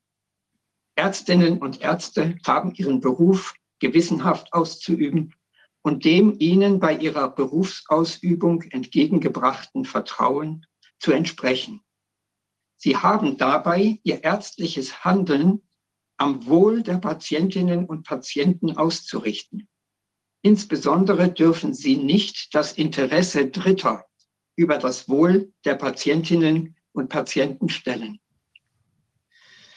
Und von diesem letzten Satz, insbesondere dürfen sie nicht das Interesse Dritter über das Wohl der Patienten stellen, leite ich unter anderem ab, dass so etwas wie die Volksgesundheit oder die Funktionsfähigkeit des Gesundheitssystems nicht über das Wohl eines Patienten gestellt werden darf. Meine Rede endete mit der Feststellung, ich habe meiner ärztlichen Pflicht gemäß physischen und psychischen Schaden von meinen Patienten abgewendet, ohne damit einen infektologischen oder epidemiologischen Einfluss auf das Pandemiegeschehen genommen zu haben. Zusammenfassend oder rückblickend ergibt sich in meinen Augen das folgende Bild. Staatsanwalt und Richterin haben geltendes Recht ignoriert. Sie haben sich bedenkenlos über ärztliche Standards hinweggesetzt. Dazu fühlten sie sich emotional berechtigt, weil das Gros der deutschen Ärzteschaft sich seit zwei Jahren gerade ebenso bedenkenlos über ärztliche Standards hinwegsetzt. Und sie fühlten sich intellektuell dazu berechtigt, weil sie glaubten, sich hinter dem scheinwissenschaftlichen Gutachten eines Medizinprofessors verstecken zu können, der sich durch seine Befangenheit im Corona-Narrativ ebenso auszeichnete wie durch seine juristische Ahnungslosigkeit. Soweit mein Bericht. Vielen Dank. Also ich finde interessant, was da auch noch so ein bisschen durchklingt, dass das ja fast so wie eine Art ähm, ich will nicht sagen Lustgewinn für diese Leute, aber dass da irgend so was noch passiert bei diesen Richtern, also diese oder bei der bei der Staats wenn Sie sagen, die haben sich da so begeistert irgendwie dem dem Staatsanwalt gedankt oder also da äh, und ist dann nur mit ihrer Körperpflege da selbst beschäftigt, während sie gewichtige Dinge sagen, dann ähm, hat es ja das hat so was von also ne, wie eine Art ritualhafte Bestätigung von dem, was man irgendwie so gemeinsam glauben will und auch so fast eine Art, wie will man sagen, Schadenfreude oder so. Also irgendwie da passiert noch so eine. Sadismus, Viviane, Ja, Sadismus. Sadismus, Wie kann man denn irgendeine- als Richter sagen, ich habe hier große Geduld bewiesen, indem ich dem Angeklagten zugehört habe? Was für eine unfassbar dreiste Unverschämtheit. Das ist Sadismus. Das wird bestraft werden. Höchststrafe. Ja, und auch so eine Gönnerhaftigkeit. Also es ist ja wirklich geradezu, also es, es klingt schon nach ganz schön schlimmen Zeiten, also wie so eine Art äh, äh, Richterkönig quasi, der da sich jetzt so ausagiert und sich gefällt in dieser Rolle, dass er da mal gnädig irgendwie äh, zuhört. Ich meine, das ist grundgesetzlich verankert, das Recht auf richterliches Gehör. Also was ist denn das? Es Jetzt ist, nicht mehr. es ist bizarr. Also sie wollte auch bei meinem letzten Wort die Zeit begrenzen. Das, das haben wir dann aber abgeschmettert. Mein Gott. Ja, wir haben auch dazu passend noch einen kurzen Clip. Ähm, und zwar sehen wir da Nils Melzer. Nils Melzer ist ein Schweizer Rechtswissenschaftler, Diplomat und Autor und er ist der vom Menschenrechtsrat der Vereinten Nationen äh, bestimmte Sonderberichterstatter für Folter.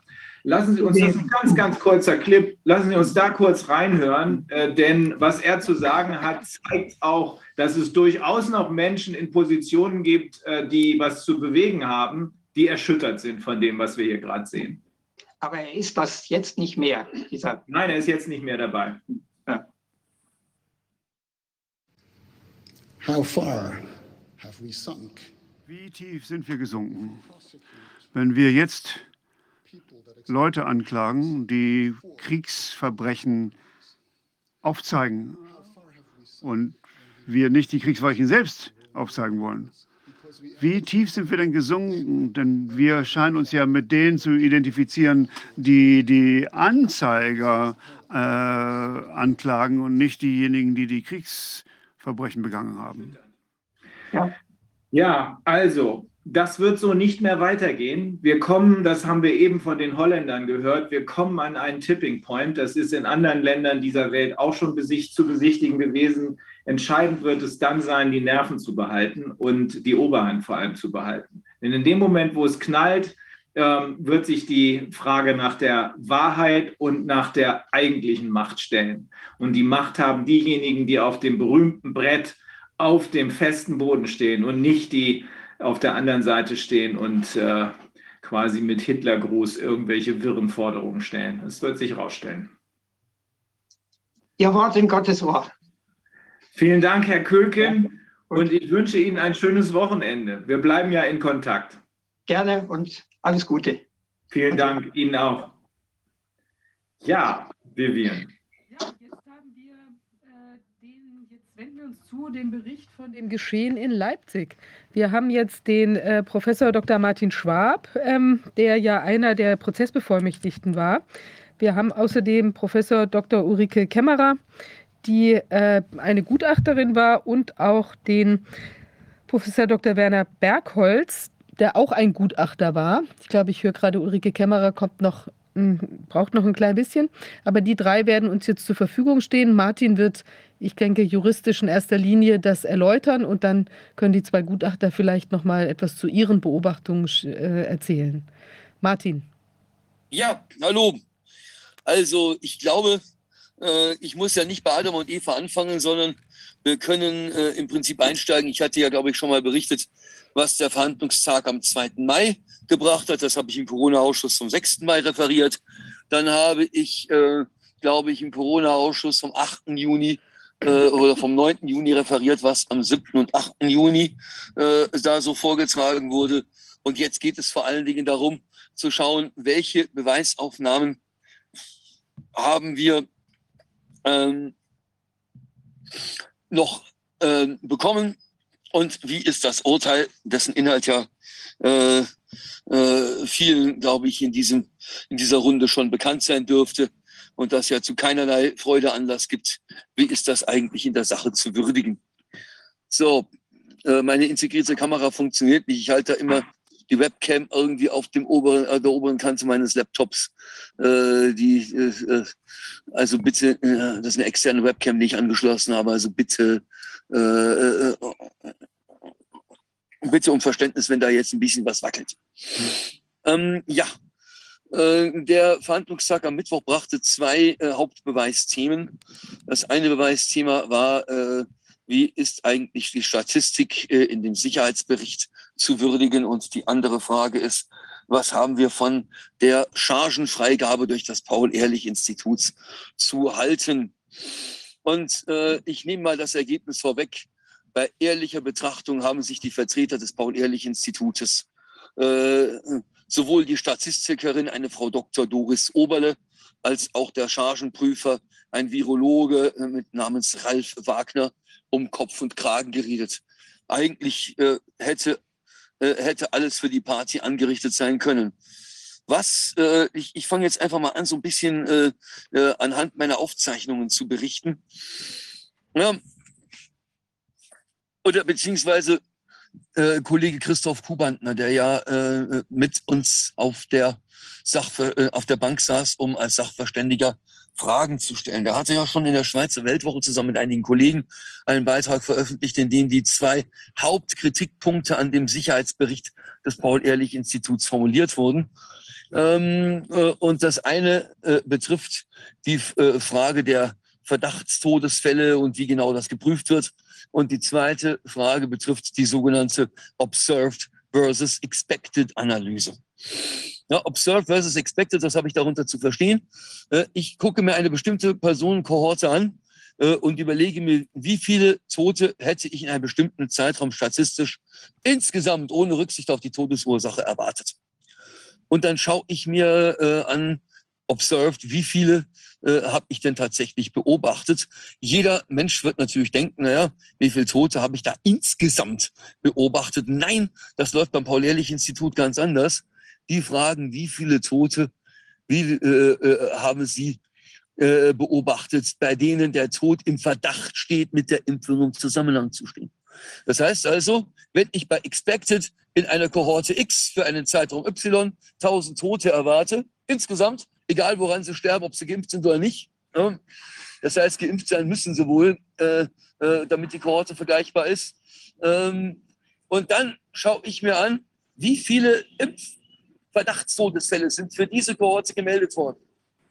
Wenn also in dieser Kohorte insgesamt 1000 Todesfälle gewesen sind, müssen es 1000 Verdachtstodesfälle für diese Kohorte sein, damit die überhaupt, oder 1001 genau genommen, äh, damit äh, das Paul-Ehrlich-Institut ein Risikosignal erkennt. Das führt zu der absurden Konsequenz, dass äh, auf der Datenlage des Paul-Ehrlich-Instituts äh, Sicherheitsbericht vom 4.5. mit Datenstand 31.03.2022 124.000 Menschen äh, als Verdachtstodesfälle gemeldet werden müssen, damit überhaupt ein Risikosignal äh, erkennbar wird. Das würde bedeuten, dass etwas mehr als ein Drittel der Bevölkerung Bielefelds mit einem Schlag ausgelöscht werden müsste, damit das Paul-Ehrlich-Institut äh, ein solches Signal erkennt. Ähm, dieses Eingeständnis haben wir der Frau Oberle tatsächlich abbringen können. Sie versucht es zu rechtfertigen, aber es werden doch auch so viele Impfdosen verimpft. Ja, Frage, was haben wir von den Todesfällen zu halten?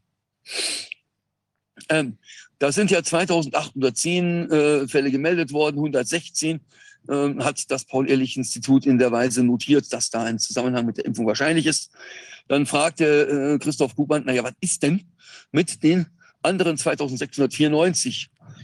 Äh, habt ihr das überhaupt geprüft? Ja, das hätten sie geprüft, aber Achtung, das Paul-Ehrlich-Institut bekommt die nötigen Informationen nicht, um den Fall zu bewerten. Und zwar warum? Weil die Ärzte, die da befragt werden, wir erinnern uns, ja, die allermeisten Meldungen kommen nicht von den äh, Ärzten, sondern von den Betroffenen oder wenn sie nicht mehr leben, von ihren Angehörigen. Ähm, ähm, die Ärzte, die gehen nicht ans Telefon, die antworten auch nicht auf Zuschriften, die stellen sich taub, wenn das Paul-Ehrlich-Institut fragt, ja, könnten da zusammen mit der Impfung sein. So, die Ärzte arbeiten mit der Impfstoffüberwachungsbehörde nicht zusammen. Muss man sich mal auf der Zunge zergehen lassen. Dann ähm, haben wir eine weitere Frage äh, gestellt, nämlich die, ähm, das Paul-Ehrlich-Institut fragt bei bestimmten Nebenwirkungen immer nach einer sogenannten Hintergrundinzidenz.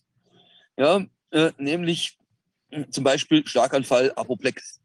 Hintergrundinzidenz äh, 164 äh, zu 100.000 in Bezug auf, bezogen auf einen bestimmten Zeitraum. Ähm, so, und dann gucken die sich an, wie ist denn das mit, ähm, dann fragen die, bei wenn ich erwarte, in einem Zeitraum x 164 Schlaganfälle auf 100.000 Menschen, dann müsste ich bei der Frage, wie viel habe ich denn gekriegt, ja doch die Frage stellen, wie viele Personen haben einen Schlaganfall erlitten in der Zeit. Nein, sie rechnen die äh, Kohorte, die sie beobachten, nicht mit der Messeinheit Anzahl der Personen, sondern sie rechnen sie mit Anzahl der Impfdosen. Das heißt also, äh, äh, sie rechnen Hintergrundinzidenz äh, so und so viel pro 100.000 Personen äh, und äh, äh, tatsächlich observed so und so viel pro 100.000 Impfdosen. Ja, wir wissen ja, dass die meisten Impfstoffe schon für die sogenannte Grundimmunisierung zwei Spritzen brauchen. Und viele haben im Berichtszeitraum sicherlich schon die dritte und einige mit Sicherheit auch schon die vierte Spritze bekommen. Tja, gäbe es da, ja, hab ich, die Frage habe tatsächlich ich gestellt, gibt es da nicht Verzerrungen? Ja, die gäbe es, aber äh, die würden sich in Grenzen halten, denn das Risiko äh, einer Nebenwirkung werde ja auch mit jeder Impfung größer. Ah, bingo! Ja, so, wie gesagt, das, ist eine schöne Antwort für uns aber es beseitigt natürlich die Verzerrung nicht. Ähm, und ähm, naja, dann ging es weiter. Ähm, dann haben wir sie mit den äh, Daten der Kassenärztlichen Bundesvereinigung, mit den Abrechnungsdaten konfrontiert. Wir haben es alle mitbekommen.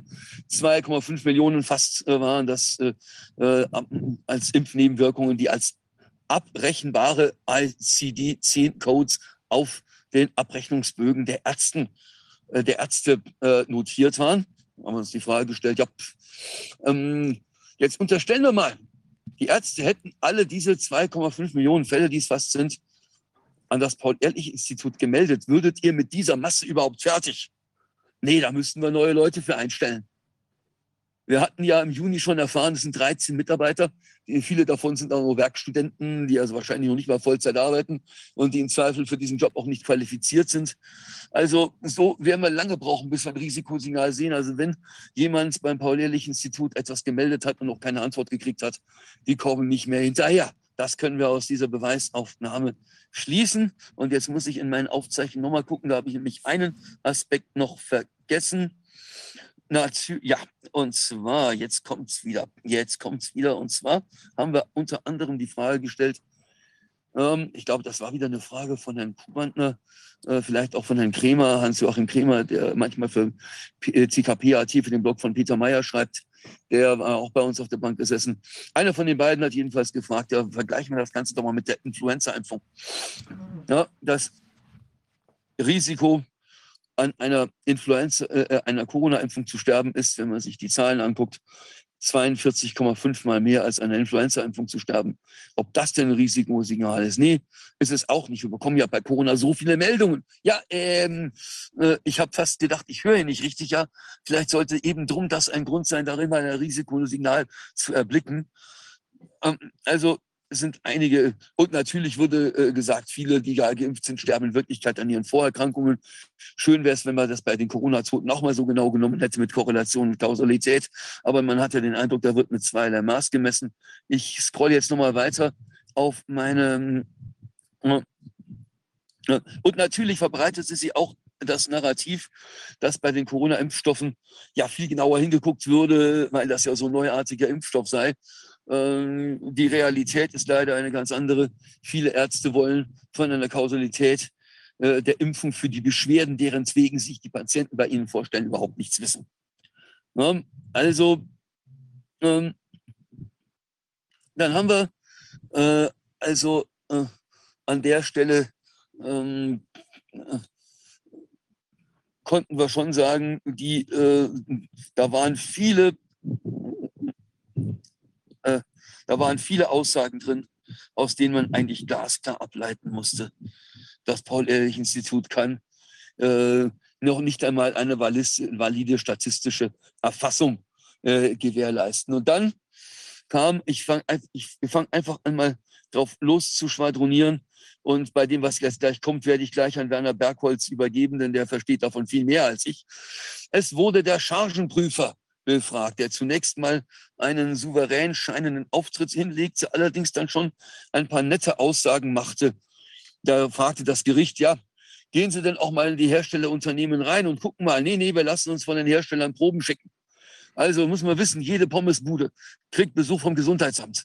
Aber hm, der Weg zwischen Langen, äh, südlich von Frankfurt am Main, wo das PI sitzt, und Mainz, äh, äh, was den Main abwärts einfach ein paar Kilometer weiter runter ist, ist dann schon zu lang, um da mal hinzufahren. Na. Ähm, und äh, dann ging es weiter.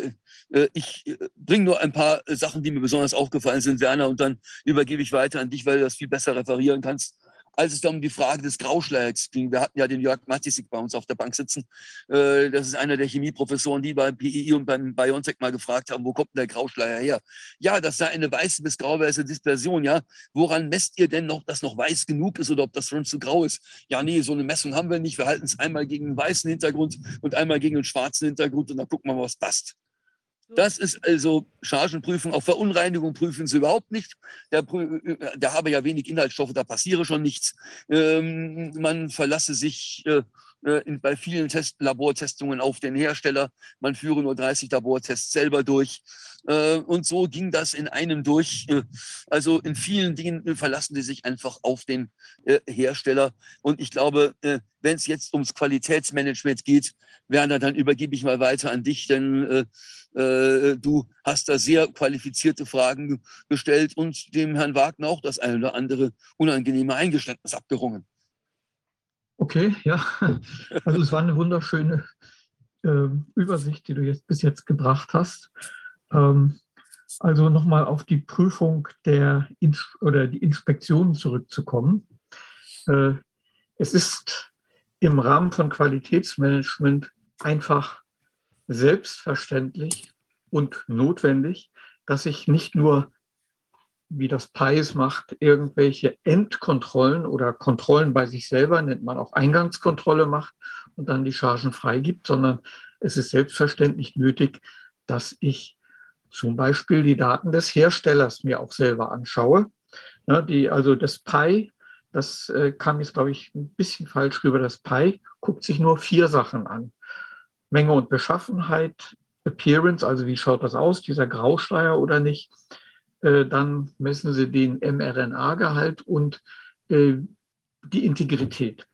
So, und sie kriegen dann irgendwas zwischen 30 und 50 anderen Daten zusammen mit der Probe vom Hersteller. Habe ich gefragt, ja, äh, korreliert ihr mal diese Daten? Nö, machen wir nicht. Dann habe ich gefragt, äh, ja, wie viel Chargen kriegt er denn so pro Woche? Dürfte er nicht sagen. Irgendwann hat er dann gesagt, ja, so insgesamt hätten sie bis jetzt 700 Proben bekommen. Aha, okay, dann 70 Wochen, also dann reden wir wohl von 10 oder so, was ich überhaupt nicht nachvollziehen kann, warum das jetzt das große Indianergeheimnis sein soll. Gut, weiter ging's. Äh, ich habe dann gefragt, ja, ob ihm bekannt wäre, dass 5 Prozent der Chargen für 95 Prozent der, äh, der Meldungen, der Nebenwirkungen äh, verantwortlich wären. Ich weiß gar nicht mehr, was er gesagt hat, schien er aber nicht zu wissen. Und ich habe dann gesagt, ja, das heißt doch eindeutig, dass diese Chargen sind Murks. Ich habe es ein bisschen anders ausgedrückt. Ne? Die muss man doch eigentlich, darf man doch eigentlich gar nicht ausliefern, aber offensichtlich ist da nichts bei den Endkontrollen bei denen aufgefallen. Und ich würde ja jetzt erstmal nicht irgendeine äh, Absicht unterstellen, aber bei ihnen wäre offensichtlich auch nichts aufgefallen. Und da hat der Kollege Matusek äh, noch gesagt oder ihm vorgehalten, dass die Grenzen für manche der Parameter ja Scheunentore wären, dass da vielleicht auch deswegen eigentlich nichts auffallen würde. So, die Krönung war dann, äh, hat gesagt, na gut, also ist so, äh, aber hätte er denn seine eigenen Messergebnisse mal mit der Anzahl der Nebenwirkungen, die an die Kollegin gemeldet worden wären, verglichen? Das ist ja sozusagen das Wichtigste, wenn ich die Qualität überprüfe und Qualitätsmanagement mache. Weil ich will ja wissen, woran lag es, welches waren die schlechten Chargen, worum war da, äh, warum war das möglicherweise so und so. Nö, haben wir nicht gemacht. Und dabei kam es auch raus, dass offensichtlich zumindest in vielen Fällen noch nicht mal die Chargennummern äh, dokumentiert werden, wenn irgendwelche Fehler, äh, Nebenwirkungen gemeldet werden. Also auch nochmal ein ganz schlimmer Verstoß. Und das Schlimmste überhaupt ist ja Folgendes. Äh, was soll das Paul-Ehrlich-Institut machen? Ja, die sollen die Sicherheit der sogenannten Impfstoffe gewährleisten. Das heißt, es muss jemand sein, der nicht nur sich isoliert die Statistiken der Nebenwirkungen anschaut, der nicht nur in seinem Labor sitzt und fleißig vor sich hin misst und brav notiert, sondern es muss einer sein, der hat die Gesamtverantwortung und macht daraus einen, sagen wir mal, integrierten Prozess und einen, eine umfassende Analyse, macht also Qualitätsmanagement. Diese Person gibt es offensichtlich nicht im PI. Wenn ich jetzt Auditor gewesen wäre, und die sind ja angeblich sogar nach ISO 2, äh, 9001 zertifiziert, das wäre der Genickbruch gewesen. Die hätten sofort ihr Zertifikat verloren und hätten 90 Tage Zeit gehabt, das in Ordnung zu bringen. Und dann hätten sie es eventuell wieder bekommen. Aber dann hätte man natürlich noch viel genauer hingeschaut. So, also zusammenfassend kann man sagen, das PI ist versagt grandios. Und wenn ich dem gegenüberstelle, jetzt greife ich ein bisschen vor, die Aussage in der Urteilsbegründung, dass Pi, Pi liefert eine solide Datenbasis, das ist wirklich gegen alle Mathematik, gegen alle Logik und gegen Naturwissenschaften und erst recht gegen Qualitätsmanagement. Das ist unlogisch. Das eine kann man nicht aus dem anderen folgen, nach dem, was wir gehört haben. Ich war richtig äh, ja, von den Socken, wie diese Aussage kam. Das kann doch wohl wirklich nicht sein. So, jetzt bin ich auch zu dem Punkt erstmal fertig. Wow, also es wirkt ja derartig dilettantisch, Äh, und und äh, also ich, wie viele Mitarbeiter hat dieses Pi? Und das weiß ich nicht. Äh, mir, mir sind, während Werner gesprochen hat, noch ein paar weitere äh, ähm, Einzelheiten eingefallen. Äh, der Mensch, Herr Wagner, ist natürlich auch gefragt worden, ja, wenn Sie durch Zuschriften aus äh, dem interessierten Publikum auf so Sachen hingewiesen werden wie Graphenoxid oder so, also irgendwelche sonstigen Dinge, die da nicht reingehören, gehen Sie dem nach und er sagte, ja, nee, nee, also wenn das keine peer-reviewten Studien sind, dann interessiert uns das nicht. Also beim Paul-Ehrlich-Institut erwarte ich doch, dass peer-reviewte Studien von denen proaktiv recherchiert und zur Kenntnis genommen werden, äh, dass äh, die Hinweise aus dem Publikum sollten doch ein äh, Grund sein zu sagen, äh, naja, vielleicht gibt es noch irgendwas, was nicht erforscht ist. Dafür haben die doch ihre Forscher in dieser Behörde. Ja, Ja, und, äh, und schön war äh, der äh, Schlagabtausch zwischen Herrn Matisik und Herrn Wagner. Dann fragte nämlich, dann war auf einmal die, in der Vernehmung die Rollen verteilt. Ähm, ja, was für, äh, woran messen Sie denn, fragte Herr Wagner, Herrn Matisik, die, äh, ich glaube, die Stabilität der RNA. Und dann meinte Herr Matisik, äh, ja, das sollen Sie doch gerade prüfen. Ja, und es ging dann noch weiter. Äh, äh, Frau Matisik fragte, haben Sie denn überhaupt ein Raman? äh, Mikroskop, also ein Mikroskop für die sogenannte Raman-Spektrometrie. Ja, sollten Sie sich mal eins anschaffen. Auf gut Deutsch, da, ist, äh, da fehlt es offenbar sogar am nötigen maschinellen Equipment, um diese Prüfungen ordentlich durchzuführen. Und wenn wir jetzt schon mal merken, dass an einer Charge mehr Nebenwirkungen aufgetreten sind, dann wäre das ja mal, das war ein Vorhalt von uns, äh, doch mal äh, ein Grund, die Rückstellprobe beim Hersteller äh, anzufordern. Nee, das würde auch nicht gemacht, so eine Rückstellprobe nachgängig zu prüfen, wenn sie schon sozusagen angebrochen sei. Das mache keinen Sinn. Also glatter Ausfall. Die, die machen alles falsch. Ne? Und äh, so jemand wie der Herr Wagner oder vielleicht sogar der oberste Häuptling, die sind doch verpflichtet, allen Hinweisen, die die Sicherheit betreffen können, nachzugehen. Irgendwer hatte doch das Beispiel, ich glaube, einer der so, äh, Luftwaffenoffiziere, in, oder nee, das war der äh, Tobias Ulbricht, der äh, Rechtsanwalt, der hat doch gesagt, irgendein Tiger oder irgendein anderes Militärgerät oder ein Flugzeug, die hätten nie die Fehlerursache gefunden, weil das, äh, warum das abgestürzt wäre, wenn es nicht einen Hinweis sozusagen vom, von ganz außen gegeben hätte, den na, ich glaube, er hatte sogar was von Whistleblower gesagt. Sonst wären sie nie auf diese Ursache gekommen. Also nochmal mit anderen Worten, wenn ich in dieser Position wäre, verantwortlich für die Qualität von dieser Brühe, dann muss ich wirklich allen Hinweisen nachgehen und zwar aktiv. Auch noch so ein äh, besonderes Zuckerl war, dass er nicht die Webseite How Bad is My Batch kannte.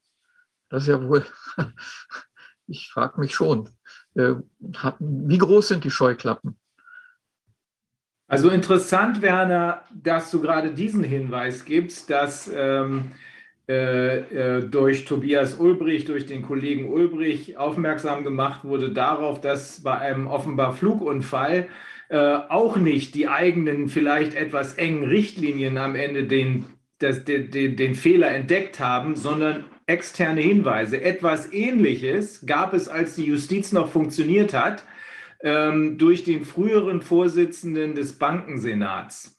Äh, der hat in, einer, äh, in einem Aufsatz, ich glaube Ende der 80er oder in der 90er, ich weiß nicht, ich habe den Aufsatz aber, das ist Herr Schimanski. Der hat in einem Aufsatz. 90er gewesen sein.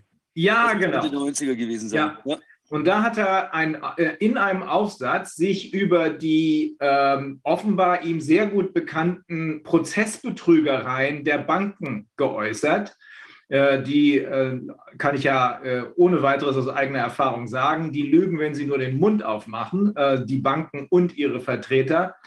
Und hat dazu geschrieben, an einem Beispiel, ja, hier hat es eine ständige Rechtsprechung gegeben, die völlig falsch war weil die Richterschaft nichts gemerkt hat oder nichts merken wollte, sondern einfach den Betrügereien der Banken gefolgt sind. Es habe dann aber durch externe Hinweise, durch externe Aufsätze von anderen Menschen dann doch die Hinweise gegeben, die man brauchte, um, dieses, äh, um diese völlig falsche ständige Rechtsprechung aus den Angeln zu heben. Aber das passiert hier offenbar nicht, weil man sich völlig verschließt jeglichen anderen Erkenntnissen, auch wenn sie auf noch so große Gefahren hinweisen. Ich frage mich, was ist denn von den Gutachten, von den äh, tatsächlichen Erkenntnissen aus den Gutachten überhaupt in das Urteil eingeflossen? Oder müssen wir im Ergebnis festhalten, dass diese Sachverständigenbefragungen nur eine Feigenblattveranstaltung waren und wir am Ende ein Gericht haben, was äh, letzten Endes einen Blankoscheck für PI und RKI und damit für die dahinterstehenden ähm, äh, WEF und WHO ausgestellt haben? Also als die Urteilsbegründung vorbei war, habe ich mir gedacht, aha, hier haben wir die Regeln der Mathematik, Logik und Naturwissenschaften gerade alle ausgeschaltet gehabt. Also ich kann keine logische Verbindung zwischen diesem ganzen umfangreichen Tatsachen und Beweismaterial, was in der Beweiserhebung alles ange, äh, vorgestellt worden ist, äh, und der Urteilsbegründung erkennen. Das eine hat mit dem anderen sehr wenig zu tun. Das ist auch mein Eindruck. Also es geht ja schon damit los. Der Richter fängt an, das Urteil zu begründen. Ja, ähm, ja dieser äh, Paragraph äh, 17a Absatz 2, der sei, wenn auch in, einer anderen Hausnummer schon 1957 eingeführt worden. Da gehe es eben darum, Soldaten würden auf engem Raum zusammenarbeiten und deswegen müssten sie alles tun, um sich selber gesund zu erhalten. Das heißt also, der hat die Duldungspflicht in den Zusammenhang mit der Verpflichtung des Soldaten gestellt, seine eigene Gesundheit aufrechtzuerhalten. Das ist, wird jetzt gleich wichtig. Ne? Dann fing er an, über die Pandemiegeschichte zu referieren. Das sei ein Erreger gewesen, auf den das Immunsystem nicht äh, vorbereitet gewesen sei. Äh, Ulrike schüttelt schon mit dem Kopf. Ulrike, schön, dass du auch jetzt bei uns bist. Ähm, äh, äh, Ulrike hatte ja in einem Vortrag äh, schon im Juni in der mündlichen Verhandlung deutlich gemacht, dass die Art und Weise, wie man die Infektionszahlen gezählt hat mit PCR hinten und vorne nichts taugt, hat sich ein herzliches Wortgefecht mit Oberstarzt Dr. Roman Wölfel äh, vom Bundesinstitut für Mikrobiologie geliefert. Jener Roman Wölfel, der doch an manchen Dingen beteiligt war, die wissenschaftlich nicht koscher sind, unter anderem äh, an den äh, Studien zur sogenannten asymptomatischen Übertragung. Ja, äh, ähm, das habe ich in meinen Schriftsätzen nochmal darauf hingewiesen, dass der Mann äh, damals gesagt hat, ja, die Chinesen hat symptomfrei äh, äh, die, dieses Virus übertragen, obwohl alle Welt wusste, dass die schon einen Fiebersenker geschluckt hatte. Äh, und dann später im Lancet auch nochmal an einer Folgestudie beteiligt war, um das sogenannte Ausbruchscluster epidemiologisch nachzuverfolgen. Ja, mh, mm, mh, mm, äh, dann äh, ging es weiter, ja, über Omikron sei das ganze Jahr noch nicht mehr so gefährlich, aber die Impfung würde auch jetzt auch die Übertragung des Virus äh, weiter zu verhindern. Das habe der Menschen vom RKI glaubhaft versichert. Ja, nur Achtung. Geht es jetzt, wenn es um den Transmissionsschutz geht, dann geht es nicht mehr darum, dass ich mich impfen soll um meine eigenen Gesundheit willen, sondern jetzt soll ich mich auf einmal impfen um der Gesundheit meiner Kameraden willen. Da wechselt, da verschiebt sich jetzt der Begründungsfokus. Das ist nicht konsequent, konsistent mit der ursprünglichen Linie. Ja. ja Und mh, mm, dann äh, ging es äh, äh, in der Oberurteilsbegründung weiter. Ähm, äh, äh, ja, das Gericht sei eben davon überzeugt, dass diese Impfstoffe auch jetzt noch wirken. Warum die Daten zur Impfeffektivität aus den Berichten verschwunden sind und offenbar nicht einmal in dem Monatsbericht, den Sie jetzt versprochen haben, den haben Sie jetzt, glaube ich, vorgelegt und wenn ich das richtig mitbekommen habe, ich habe noch nicht gelesen, haben Sie die Daten immer noch nicht drin mit der Begründung, da gäbe es Verzerrungen, weil äh, es ja Unterschiede beim Testverhalten gäbe. Tja, wenn ich natürlich die Inzidenz am Testverhalten festmache, könnte man ja mal die kritische Frage stellen, ob vielleicht diese Tests als Ganzes untauglich sind. Ähm, äh, da gebe ich gleich auch nochmal an Ulrike weiter. Äh, äh, ich glaube, dass dein Wortgefecht mit Roman Wölfel äh, im Juni berichtest du am besten gleich selber. Ich fasse nur noch mal die Urteilsgründe kurz zusammen und dann gebe ich weiter. Ja? Ähm, dann äh, ging es eben, dann ging es äh, äh, darum, also dass das eine ärztliche Maßnahme sei. Das reiche aus, dass das von einem Arzt durchgeführt worden sei. Ich selber hatte ja vorgetragen, eine ärztliche Maßnahme, die mehr schadet als nutzt, kann keine ärztliche Maßnahme sein, weil sie der Gesunderhaltung nicht dient. Aber so eine inhaltliche Prüfung sei, so das Bundesverwaltungsgericht in diesem Merkmal nicht impliziert. Dann ging es weiter, äh, äh, dient das der, über, der Be, äh, dient das der Bekämpfung der Übertragung des Virus? Da haben die gesagt, ja, die Impfung dient dem schon. Äh, ob der Zweck erreicht wird, sei eine andere Frage, aber es sei ausreichend, dass dies, die Impfung diesem Zweck diene. Oh Das mein heißt, ich kann auch ein völlig untaugliches Mittel einsetzen und hätte damit den Segen des Bundesverwaltungsgerichts. Ja? So, mm, dann ging es weiter. Also ich habe das nicht mitgeschrieben, weil ich einfach so fassungslos äh, so halb äh, äh, im Stuhl, in meinem Stuhl gehangen bin. Tobias Ulbrich fragte mich während der Urteilsbegründung, Martin, wollen wir gehen? Aber ich gesagt, nee, nee, ich höre mir das jetzt bis zum Schluss an. Ja, und das war auch wichtig. Ich soll ja, es war ja klar, dass ich heute darüber referieren soll. Ähm, mm, ja, und jetzt geht's weiter. Und dann wird nicht auf den Unzumutbarkeitseinwand in Paragraph 17a Absatz 4 Soldatengesetz hingewiesen, sondern äh, es geht nur noch um den Grundsatz der Verhältnismäßigkeit, den hat das Bundesverwaltungsgericht normativ überhaupt nicht mehr angeknüpft. Äh, es ist wohl so, dass der Dienstherr äh, dem Soldaten äh, verpflichten kann, sowas zu dulden, aber nicht muss. Es geht also tatsächlich in Ermessen der Bundeswehr. Ist das rechtmäßig ausgeübt worden? Und dann ging es natürlich auf die Nebenwirkungen. Man hat gemeint, ja, die sind natürlich dramatisch, aber auch die Nebenwirkungen einer Infektion sind dramatisch. Man könnte dem Risiko nicht entrinnen. Ja, der Gedanke, den ich, den hatte ich selber vorgetragen, schriftsätzlich und auch noch äh, in meinem Plädoyer, dass man ja beides haben kann, dass das Risiko von Impfung und Infektion sich akkumulieren kann. Das kam da auch nicht mehr drin vor, hatte also mit dem Ergebnis der Beweisaufnahme auch nichts zu tun. Und da muss ich ganz ehrlich sagen, bei den Nebenwirkungen, da hatten wir wirklich extrem gut vorgetragen. Und da möchte ich jetzt, äh, äh, bevor ich an Ulrike weitergebe, an eine Sache erinnern. Wir haben den Leuten nicht nur Texte geliefert, sondern auch Bilder. Wir haben eingereicht, das heißt, es ist ein Schriftsatz, der meine Unterschrift trägt, der aber im Wesentlichen nicht mein Verdienst ist, wie ich gleich erläutern werde. Ein 80-seitiges Dossier mit äh, einem breiten Spektrum Impfnebenwirkungen, und zwar vorwiegend an jungen, ge- vormals gesunden Menschen.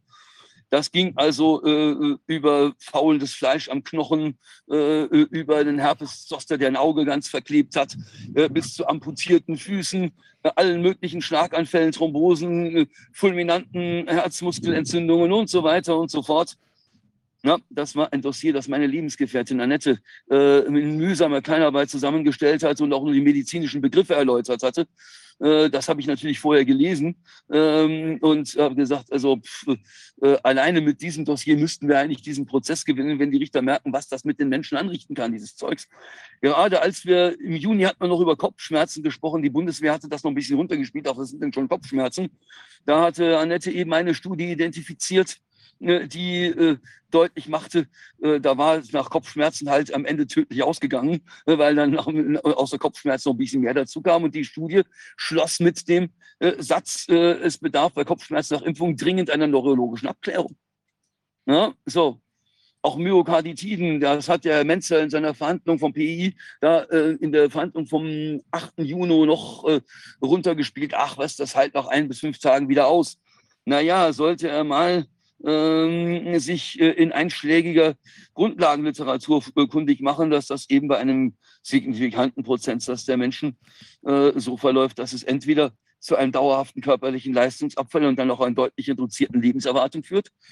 Und wenn es fulminant wird, geht es ja doch ganz schnell in den Exi- äh, Exitus. Ja, interessiert niemanden. Ich habe die Bundeswehr gefragt, ja, macht ihr denn sowas wie ein Impfmonitoring? Ne, nämlich testet ihr vor und vier bis sieben Tage hinterher D-Dimere. Testet ihr, lästet ihr Leberwerte vor nach der Impfung.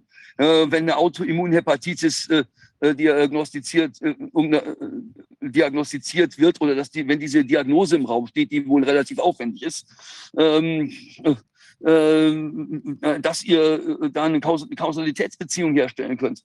Ähm, wie macht ihr das bei Herzmuskelentzündungen? Äh, das einzige Monitoring, was stattfindet, das hat mein Mandant in meinem Schlusswort gesagt, ist das einzige Monitoring, was stattfindet, das hat auch wirklich jeder die Spritze gekriegt. Ja, was anderes interessiert da niemanden. Ich habe auf meine Fragen deswegen auch nie eine Antwort bekommen. Ja, so, also, das heißt, Das mit den Nebenwirkungen wird angetan, ja, es ist halt allgemeines Lebensrisiko.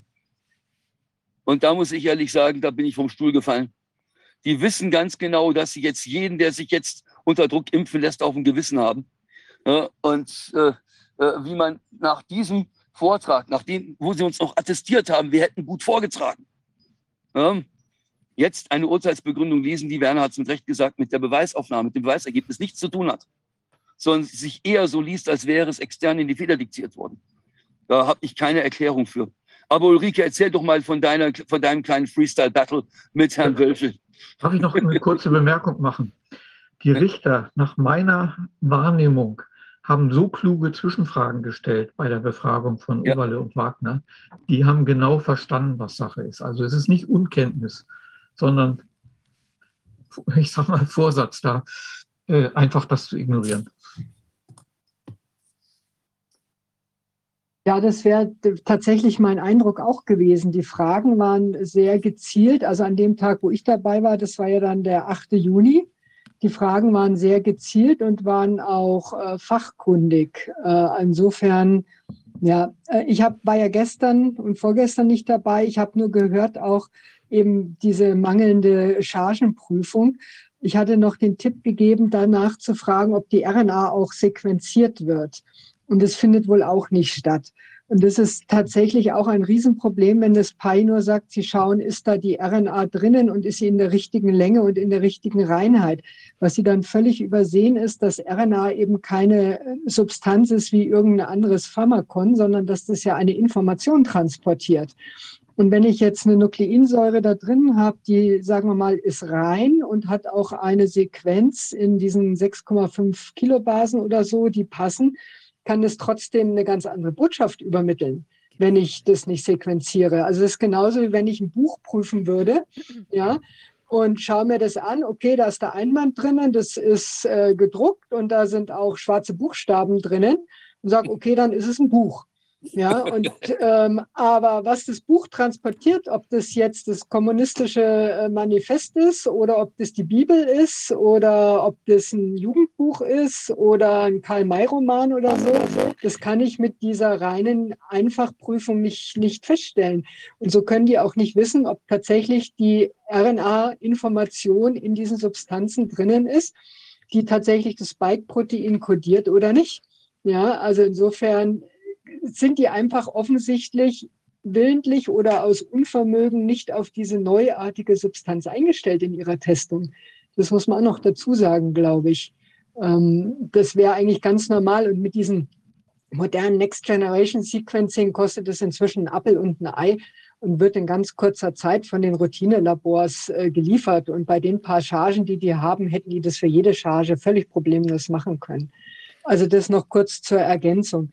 Der Eindruck auch tatsächlich von dem ganzen Prozess, ich habe sowas ja noch nie ähm, erlebt, war tatsächlich, dass mir aufgefallen ist, dass die Richter zwar sehr ähm, gute Fragen gestellt haben, aber immer dann, wenn vor allem von seitens der Klägervertretungsseite richtig kritische Fragen, also an dem Tag, wo ich da war, war ja der Vertreter vom RKI und dann eben der vom PAIDA, wenn es wirklich ins Eingemachte ging, wurden die Fragen sofort abgewürgt. Also das war mein einer Eindruck. Und der zweite Eindruck war, was ich überraschend fand, die Offiziellen von der Bundeswehr, also hier die, die ähm, Fachleute und auch die Juristen dort, die sind den ganzen Tag einfach nur bräsig und stumm da auf ihren Stühlen rumgehockt und haben kein einziges Mal irgendwas erwähnt oder nachgefragt. Ich hätte gedacht, dass die von ihrer Seite vielleicht auch Fragen stellen, aber da kann der Martin vielleicht eher sagen, ob das üblich ist. Aber ich hätte jetzt mal erwartet, dass nicht nur quasi die Klägerseite was spricht, sondern dass eben auch die, die Bundeswehrseite ein paar Nachfragen hat. Aber da kam nichts, null, nada, nix. Außer Ulrike, das ist ähm, in solchen Verfahren, es ist ja ein Verfahren, wo letzten Endes kleine, in Anführungsstrichen zwei Bundeswehrsoldaten, wenngleich hochrangige, äh, gegen, die ganz, gegen das ganze System antreten. Das kenne ich. Das kenne ich ja aus den Bankenverfahren. Da, da wunderst du dich äh, zu Recht. Natürlich ist es üblich, dass auch die andere Seite Fragen stellt, aber sie braucht keine Fragen mehr zu stellen, wenn die andere Seite ähm, ja letzten Endes sehen kann, dass das Gericht ihren Job macht. Wenn also, so wie du es gerade wahrscheinlich völlig zu Recht beschreibst, ich habe das auch erlebt in den Bankenprozessen, ähm, wenn das Gericht also quasi die Arbeit äh, der anderen Seite mitmacht, indem zum Beispiel Fragen, die ans Eingemachte gehen, abgewürgt werden. Da, da brauchst du nichts mehr zu machen. Das ähm, ist, erübrigt sich. Ja, es war so der Eindruck, die beobachten irgendeinen langweiligen Film, wo sie halt anwesend sein müssen, weil sie halt dazugehören, aber ansonsten kennen sie das Ende schon. Und ähm, äh, also das war jetzt für mich als quasi, ich habe mir ja den ganzen Tag angehört, also äh, war interessant. Und selbst dann, ich habe ja durchaus ein paar Sachen vorgestellt, auch die die Bundeswehr direkt betreffen, nämlich die durchaus im Raum stehende Frage der Gain-of-Function-Forschung. Ja. Ähm, selbst da kam null Reaktion. Also das fand ich schon sehr überraschend. Und auch Herrn Wölfel, den habe ich ja dann direkt angesprochen, weil er halt im Raum war und maßgeblich an den ganzen Corona-Publikationen, die das ganze Schlamassel ausgelöst haben, neben Herrn Drosten beteiligt war. Ähm, in der ersten Publikation war übrigens schon, wo die asymptomatische vermeintliche Symptomatik, die asymptomatische Symptomatik gibt es natürlich nicht, aber wo über, beschrieben wurde, das wäre eine asymptomatische Übertragung, war tatsächlich im sogenannten Supplemental Material. Also das, was man normalerweise weder im gedruckten noch äh, die Leute, die nur die einfachen Publikationen im äh, Internet runterladen, nicht mitlädt automatisch, sondern was man separat laden muss von den Journalseiten. Da war bereits die gesamte Krankengeschichte und Symptomatik der Frau drauf beschrieben aus China. Also das heißt, bereits in der ersten Publikation war im Supplemental Material drinnen, dass die nicht asymptomatisch war.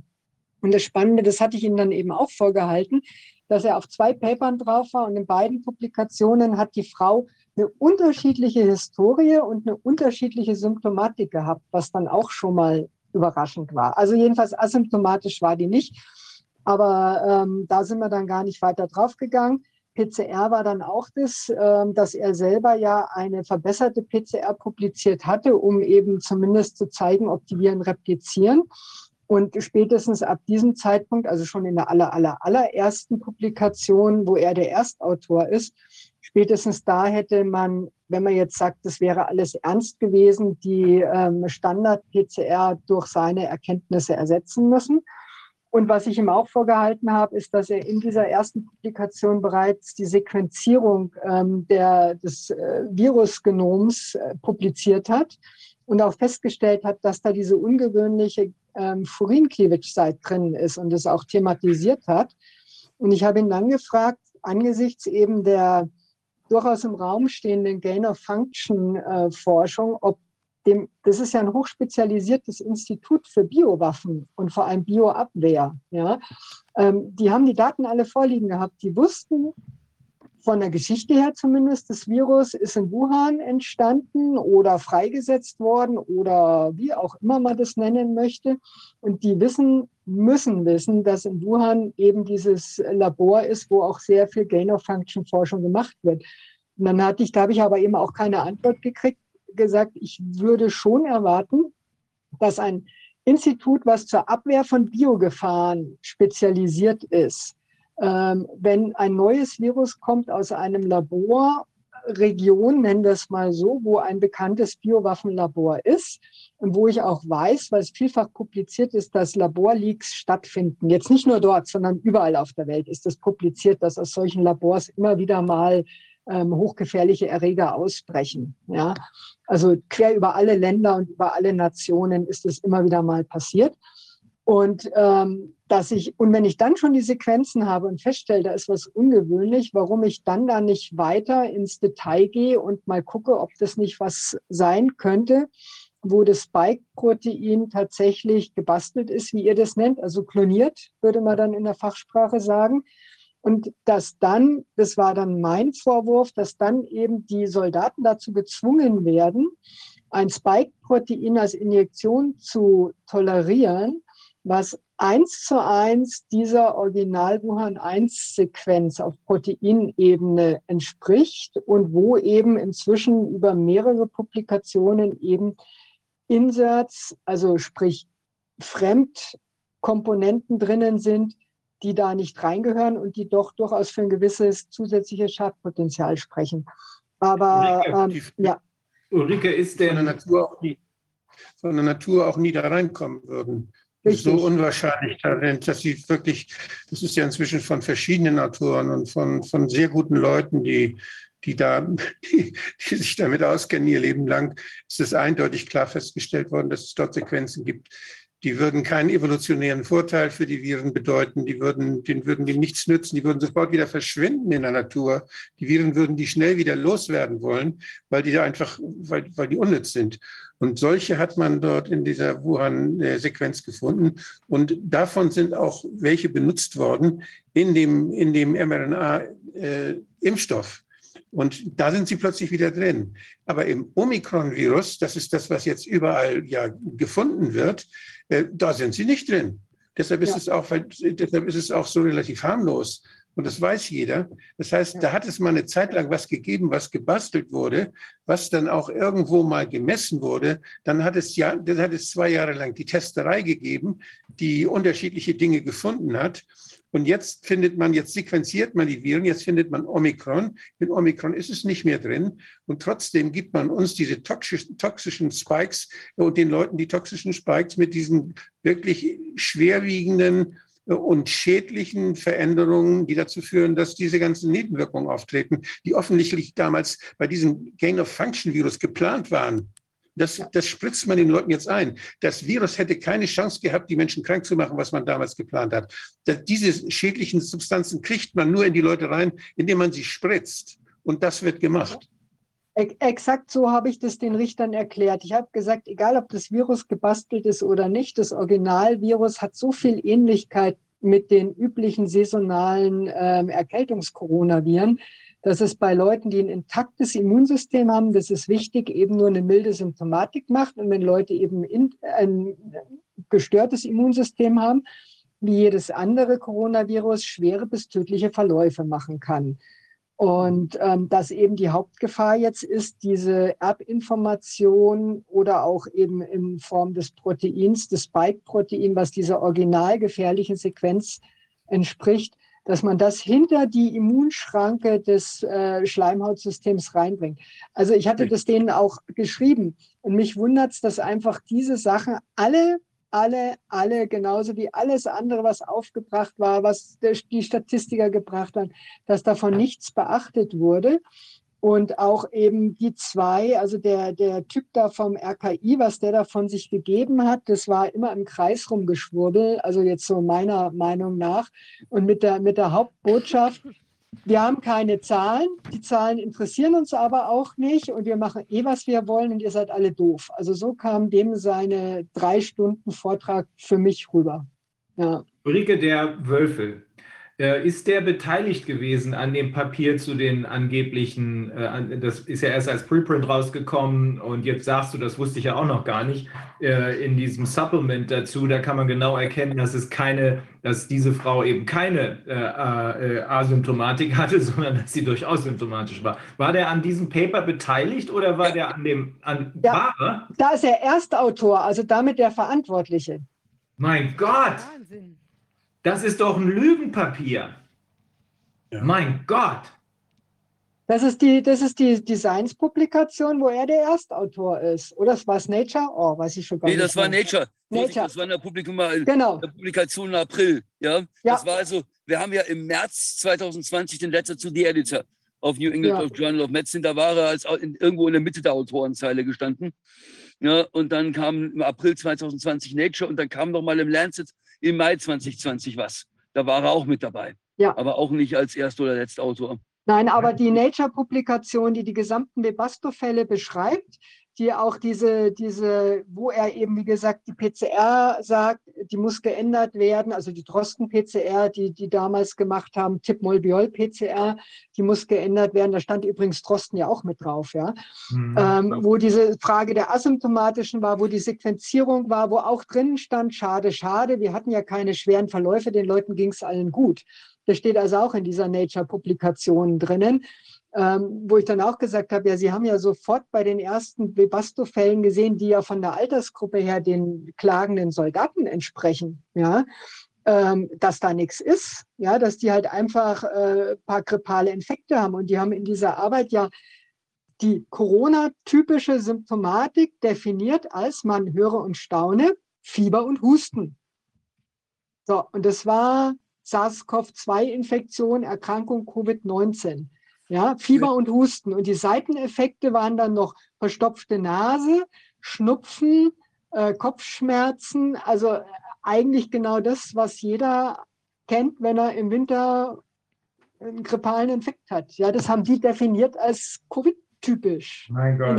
Hier kam ja die Geruchsstörung dazu, aber die Geruchsstörung, wenn man da in die Literatur geht, da gibt es ja große Studien darüber, dass die auch bei anderen Virusinfekten ein, die Hauptursache, die Virusinfekte der Atemwege sind die Hauptursache für Geschmacks- und Geruchsverlust schon immer gewesen. Das ja. muss man mal deutlich machen. Das wurde jetzt immer so dargestellt, es sei was Sensationelles für Covid-19 und das sei so typisch. Quatsch ist das. Nein, also die Richter haben, ich, ich habe ja selber keine eigenen Daten, sondern immer nur die Literatur referiert, die da ist. Die Richter haben auch als Ausdruck schriftlich von mir gehabt, dass es sich um keine besonders sensationell gefährliche Erkrankung, wohl immer gemerkt für normal immunkompetente Personen handelt, also sprich für den Großteil der Bevölkerung. Ja, dass das alles publiziert ist. Die haben die Symptome gehabt, dass die Symptome sich nicht unterscheiden äh, zwischen SARS-CoV-2 und anderen Corona- und saisonalen Erkältungsviren, dass es beim leichten Verlauf halt früher ein grippaler Infekt gewesen wäre, wo keinen Menschen interessiert hätte, was es für ein Erreger ist. Und bei da, waren ja auch schon, da waren immer da Coronaviren dabei. Immer. Das habe ich denen auch gezeigt. Institut hat noch nie nach Coronaviren gesucht, obwohl, die, obwohl sie wussten, die waren immer dabei. Ja. Und natürlich können die auch damals schon für einen Teil der Geruchsstörung und Geschmacksstörung verantwortlich gewesen ja. sein. Die hatten überhaupt keinen interessiert. Ja. Aber wie ist es denn? Wie ist es denn? Wir wissen jetzt ja definitiv aufgrund wiederum des Einschreitens eines amerikanischen Gerichts und der Freigabe der ganzen Fauci-E-Mails, dass Rosten an den Gain-of-Function-Experimenten beteiligt war. Äh, wissen wir, ob der Wölfel auch daran beteiligt war? Ja, das ist eine gute Frage. Das ist ein Bundeswehrinstitut. Publizieren tun die natürlich viel in die Richtung, aber nichts zum Thema Gain of Function. Drosten selber hat aber natürlich auch Gain of Function, ähm, weil das Standard ist, ja, in der Virologie, auch publiziert. Also von Drosten gibt es ja auch eine Arbeit, ähm, dass er das Original SARS durch, ich glaube, 27 Mutationen im Spike-Protein besser an den Menschen adaptiert hat. Das ist eine Science-Arbeit. Also das heißt, publiziert ist das alles und ähm, Herr Wölfel hat ja auch sehr viel publiziert mit, würde ich mal sagen, dem gesamten Erregerspektrum, was man normalerweise in der Biowaffenforschung findet. Also da ist Krim-Kongo dabei, da ist ähm, äh, West-Nil-Fieber dabei, da sind, also diese Sachen sind alle dabei. Das sind die Haustiere von den Gain-of-Function-Forschern. Und ich meine, das ist nun mal die und das Löffler-Institut, das sind nun mal die Spezialisten dafür in Deutschland. Also müssen die beteiligt sein. Ja. Mein Gott. Das heißt also, hier wurde, wenn ich das zusammennehme, jetzt mal unabhängig von dem Prozess, der offenbar, wie ihr, ihr alle bestätigt habt, habt, äh, in seinem Ausgang nichts mehr mit der Beweisaufnahme zu tun hatte. Hier wurde also ein Virus genommen, was ähm, weit verbreitet ist, als Plattform benutzt, um eine Krankheit künstlich zu kreieren mithilfe des PCR-Tests, damit man hinterher äh, die hervorgerufene Krankheit äh, bei möglichst vielen Leuten wiederfinden würde.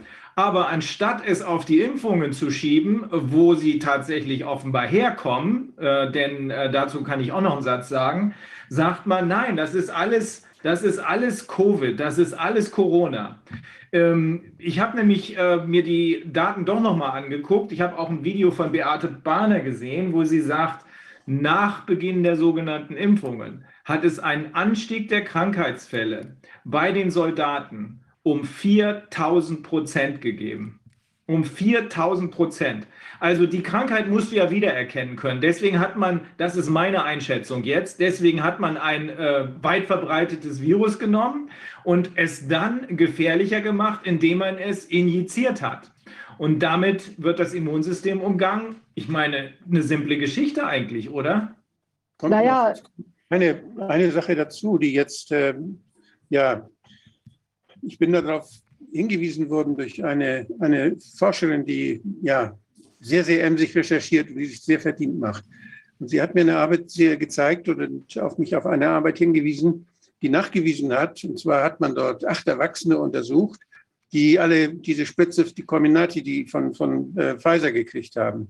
Und hat bei diesen Menschen 14 Tage nach der ersten, nach der Injektion, jetzt soweit, sowohl nach der ersten als auch nach der zweiten, aber in größerem Maße nach der zweiten, hat man Exosomen gefunden, die Spike-Proteine enthielten. Die hat man mit Goldimmunologie, also immunologisch nachgewiesen und hat, das, hat diese Partikel dann mit, mit Gold sichtbar gemacht und hat die in den Exosomen gefunden. Exosomen sind aber Botschaften innerhalb unseres Körpers, die überall im Körper auftauchen. Das heißt, die auch weitergegeben werden können, zum Beispiel über die Schleimhäute. Da gibt es noch viel zu wenig Forschung darüber. Wir haben ja immer wieder gehört, dass es äh, die Möglichkeit eines Sheddings äh, klinisch irgendwie wahrscheinlich wurde. Da sind Leute, die gar nichts, die Spritze gekriegt haben, aber die trotzdem Nebenwirkungen hatten. Das, sind, das gäbe dann die Möglichkeit, dass über diese Exosomen entweder die Spikes, die ja toxisch sind, weitergegeben werden oder vielleicht sogar in den ersten 14 Tagen nach der Spritze die Nanopartikel weitergegeben werden, die dann sich wieder, die dann zur Spike-Produktion in den nicht geimpften führen können. Diese Sachen werden überhaupt nicht erforscht. Das heißt nicht die Soldaten, sondern auch die die Intimpartner der Soldaten, die Familien, da wird, die muss man schützen. Und diese Forschung müsste dringend vom Paul-Ehrlich-Institut eingefordert werden. Da gibt es Hinweise jetzt genügend dafür, dass so ein Shedding möglich ist. Sowohl kann es sein über Nanopartikel als auch über diese Exosomen. Und äh, ich bin wirklich platt, dass, das, dass die das alles so hinnehmen. Und selbst die Leute, die jetzt sagen, ich will die Spritze nicht, da müsste man fast vor denen warnen, habt keinen engen Kontakt mehr mit den Geimpften. Also, aber, die, aber, es ist ja eigentlich noch viel schlimmer. Ähm, aus allem, was wir jetzt gehört haben, mal abgesehen davon, dass wir im Corona-Ausschuss so um die 400 Leute gehört haben, aber auch aus allem, was wir jetzt bezogen auf diesen Prozess gehört haben, äh, die äh, Beweisergebnisse sind nicht ins Urteil eingeflossen. Äh, solchen inzwischen zumindest äh, stark indizierten Shedding-Hinweisen wird nicht nachgegangen, die Chargennummern werden nicht verfolgt, da muss man doch zu dem Ergebnis kommen, dass hier Absicht dahinter steckt. Das ist doch kein ein derartiges ein derartig fehlerhaftes Verhalten auf allen Ebenen und zum Schluss auch im Gericht, das ist doch nicht mehr Zufall, das sind doch nicht mehr äh, Dummheiten, sondern das kann doch nur noch mit Absicht erklärt werden. Also äh, zum Thema Schelling, der Paul-Ehrlich-Sicherheitsbericht weist 61 äh, äh, Verdachtsfälle bei Kindern, deren Mütter in der Schwangerschaft geimpft wurden, aus. Ja, also so viel zum Thema Shedding. Ja. Und das ist äh, über die Mutter nicht weitergegeben wird. Äh, ähm, dann habe ich, äh, ich habe lange versucht, mir die Wortkargheit der Bundeswehr im äh, Juni und im Juli dadurch zu erklären, dass die ja relativ redefreudig waren im Mai. Äh, und da haben die sich ja selber um Kopf und Kragen geredet. Da haben die, sind sie, haben die sich permanent selber widersprochen. Ich habe es ja im Corona-Ausschuss zum sechsten Mal im Einzelnen erläutert. Vielleicht haben die einfach gesagt, wir halten am besten mal den Mund, sonst verplappern wir uns wieder. Ja, ähm, äh, äh aus den 6000 Long-Covid-Fällen der Bundeswehr wurden, als dann äh, die von Beate Bahner geforderten Antworten kamen 336. Ja, wir haben das damals erstmal hochgerechnet. Ja? Äh, was wir von Modellrechnungen zu halten haben, wissen wir spätestens seit Neil Ferguson. Ähm, hm. Ich habe mir äh, das erste wirklich schlechte Gefühl im Prozess hatte ich, als ich gesehen habe, wie kurz die, der Vertreter der Bundeswehr plädiert hat. Ist nicht auf ein einziges unserer Argumente eingegangen, aber gesagt, okay, so es gibt eigentlich nur zwei Möglichkeiten, das zu deuten. Entweder die wissen schon, dass sie gewonnen haben, oder sie wissen, dass Game Over ist, weil sie uns nichts entgegenzusetzen haben. Ähm, und wirklich äh, platt war ich, Rainer, als du heute Morgen per E-Mail einen Screenshot von Focus äh, rumgeschickt hast. 7.7.6.48 Uhr, Klage abgewiesen, Impfpflicht bei der Bundeswehr bleibt. Das Urteil wurde wohlgemerkt verkündet um 11 Uhr. Ja, das ist eine Unsitte der Gerichte, die Medien früher zu informieren als die Verfahrensbeteiligten. Äh, das sind Dinge, die alle nicht sein dürfen. Und ich, man stellt sich natürlich jetzt auch die Frage, äh, was soll, wie, wie, wie soll man eigentlich jetzt mit diesem Verfahrensergebnis umgehen? Ja, das war jetzt, äh, ich habe lange geglaubt, das wäre jetzt das Verfahren, in dem man so Teile des Rechtsstaats, die doch durch Corona gewaltig ramponiert worden sind, wieder zu revitalisieren, auch ein Signal an, an anderen Gerichte zu setzen, Machtbeweisaufnahmen, es lohnt sich. Ja, mir gehen jetzt mittlerweile als Jurist die Ideen aus, ja, Ähm, und äh, ich glaube, wir haben es ein, uns eigentlich so aufgestellt, wie wir es mussten. Äh, wir haben uns sachverständig beraten lassen, sogar auf der Bank. Wir haben uns von Leuten, die Ahnung hatten, zuarbeiten lassen. Also äh, äh ich habe äh, den Input, äh, den Annette mir gegeben hat, habe ich ja schon äh, benannt. Der betrifft natürlich nicht nur dieses eine Dossier, sondern ich bekomme natürlich von ihr auch fachlichen Input für die anderen Schriftsätze. Ich bekam von Caroline Dost-Kilbert, die ist eine der Beschwerdeführerinnen gegen die einst einrichtungsbezogene Impfpflicht im Gesundheitswesen, noch den Hinweis auf die INEC-Daten und auf eine Masern-Studie äh, in, Italien mal ausgeführt wurde, wo man wirklich mal proaktiv nach Impfnebenwirkungen von klassischen Masernimpfstoff gesucht hat und unglaublich viel gefunden hat. Das heißt auf gut Deutsch, wenn man äh, sucht, dann findet man auch was, was ein, wieder eine Bestätigung dafür ist. Beim PEI werden diese Impfnebenwirkungen nicht gesucht, äh, weil man sie nicht wahrhaben möchte. Ähm, äh, als Jurist wäre ich alleine aufgeschmissen. Wir haben den Prozess eigentlich so geführt, dass wir uns Input von Fachleuten haben geben lassen die Ahnung von der Sache haben, äh, äh, dass wir uns vernetzt haben, dass wir auch Vernetzungsleistungen äh, in Anspruch genommen haben, wenn wir es mal selber nicht geschafft haben. Wenn das nicht reicht, dann gehen wir als Jurist dann irgendwann auch die Ideen aus. und ich muss ehrlich sagen, wenn die Menschen unzufrieden sind mit der Politik, die man uns hier, ich muss es wirklich sagen, antut. Das betrifft ja nicht nur Corona, das betrifft ja auch andere Politikfelder. Ähm, und ich dann anschaue, mit was für einer Passivität viele in dem Wahlkampf, den ich in NRW geführt habe, geglänzt haben, dann muss ich sagen, ja, äh, in diesem Land kriegen wir eine Veränderung nur hin, wenn die Menschen raus aus ihr, äh, von ihrer Couch aufstehen und äh, auf die Straße gehen und versuchen in ihrem Umfeld äh, die Veränderung, die sie anstreben, mitzugestalten. Äh, einige wenige Akteure werden es nicht schaffen. Ich habe aus den ganzen Dingen jetzt die Konsequenz gezogen, auf keiner Kundgebung mehr aufzutreten, weil ich damit ein falsches Signal setze. Ja, ich hatte gedacht, man kann die Menschen damit motivieren, aber ich gesagt, nee, äh, wenn das, was wir hier haben, an Leidensdruck nicht ausreicht, damit die Menschen von sich aus sagen, äh, es reicht, äh, mit mir geht das hier nicht weiter. Äh, ich möchte mich nicht wieder im Herbst mit den nächsten Maßnahmen drangsalieren lassen. Ich will keine Masken mehr, ich will keine Tests mehr, ich will was der Geier was mehr. Dann mögen Sie selber aufstehen, wenn der Leidensdruck jetzt nach über zwei Jahren nicht groß genug ist, ähm, dann kann die Menschen auch niemand mehr motivieren, sondern man setzt das falsche Signal, es kommt ein Retter, äh, der schon alles gut machen wird. Also keiner von uns wird dieser Retter sein, auch nicht die Menschen, die in äh, der ähm, Opposition gegen die Corona-Maßnahmen eine gewisse Bekanntheit erlangt haben, sondern äh, liebe äh, Zuschauerinnen und Zuschauer hier im Corona-Ausschuss, äh, ich möchte Sie ermuntern, selber die Initiative äh, zu ergreifen. Die Realität, in die wir eintauchen wollen, ist, dass der Mensch wieder viel mehr Verantwortung für sich selbst übernimmt und sie nicht anderen überlässt. Denn wozu das führt, merken wir jetzt gerade. Wir haben einen paternalistischen Staat, der Gesundheitsschutz als Ziel äußerlich angibt, den wir aber schon längst nicht mehr abnehmen können, dass es hier wirklich um Gesundheitsschutz geht, sonst würden sich die Behörden nicht so verhalten, wie sie es hier tun. Das Danke, ist, Martin. Das war super. Das ist so entscheidend. Das ist so entscheidend, dass man aufhört mit diesem politisch korrekten Geschwafel und dass man klarstellt, dass es nicht um Gesundheit geht. Im Gegenteil, an den Ergebnissen dieser sogenannten Impfungen sieht man, dass es vielleicht nicht allen Beteiligten, aber den Strippenziehern auf jeden Fall darum geht, wir haben diese Eugenik-Thematik schon gehabt, dass es darum geht, die Bevölkerung zu reduzieren, aber jedenfalls zu, massiv zu beschädigen. Man kann das beschönigen, man kann sagen, nee, es ist alles nur Versehen, aber wenn ich die Gesamtschau hier anstelle, das ist kein Versehen, das ist Absicht. Dafür werden wir natürlich jetzt wieder wegen Delegitimierung des Staates vom Verfassungsschutz beobachtet. Ne, ich weiß nicht, ob äh, Agenten des Verfassungsschutzes auch bei uns äh, im Gerichtssaal gesessen sind.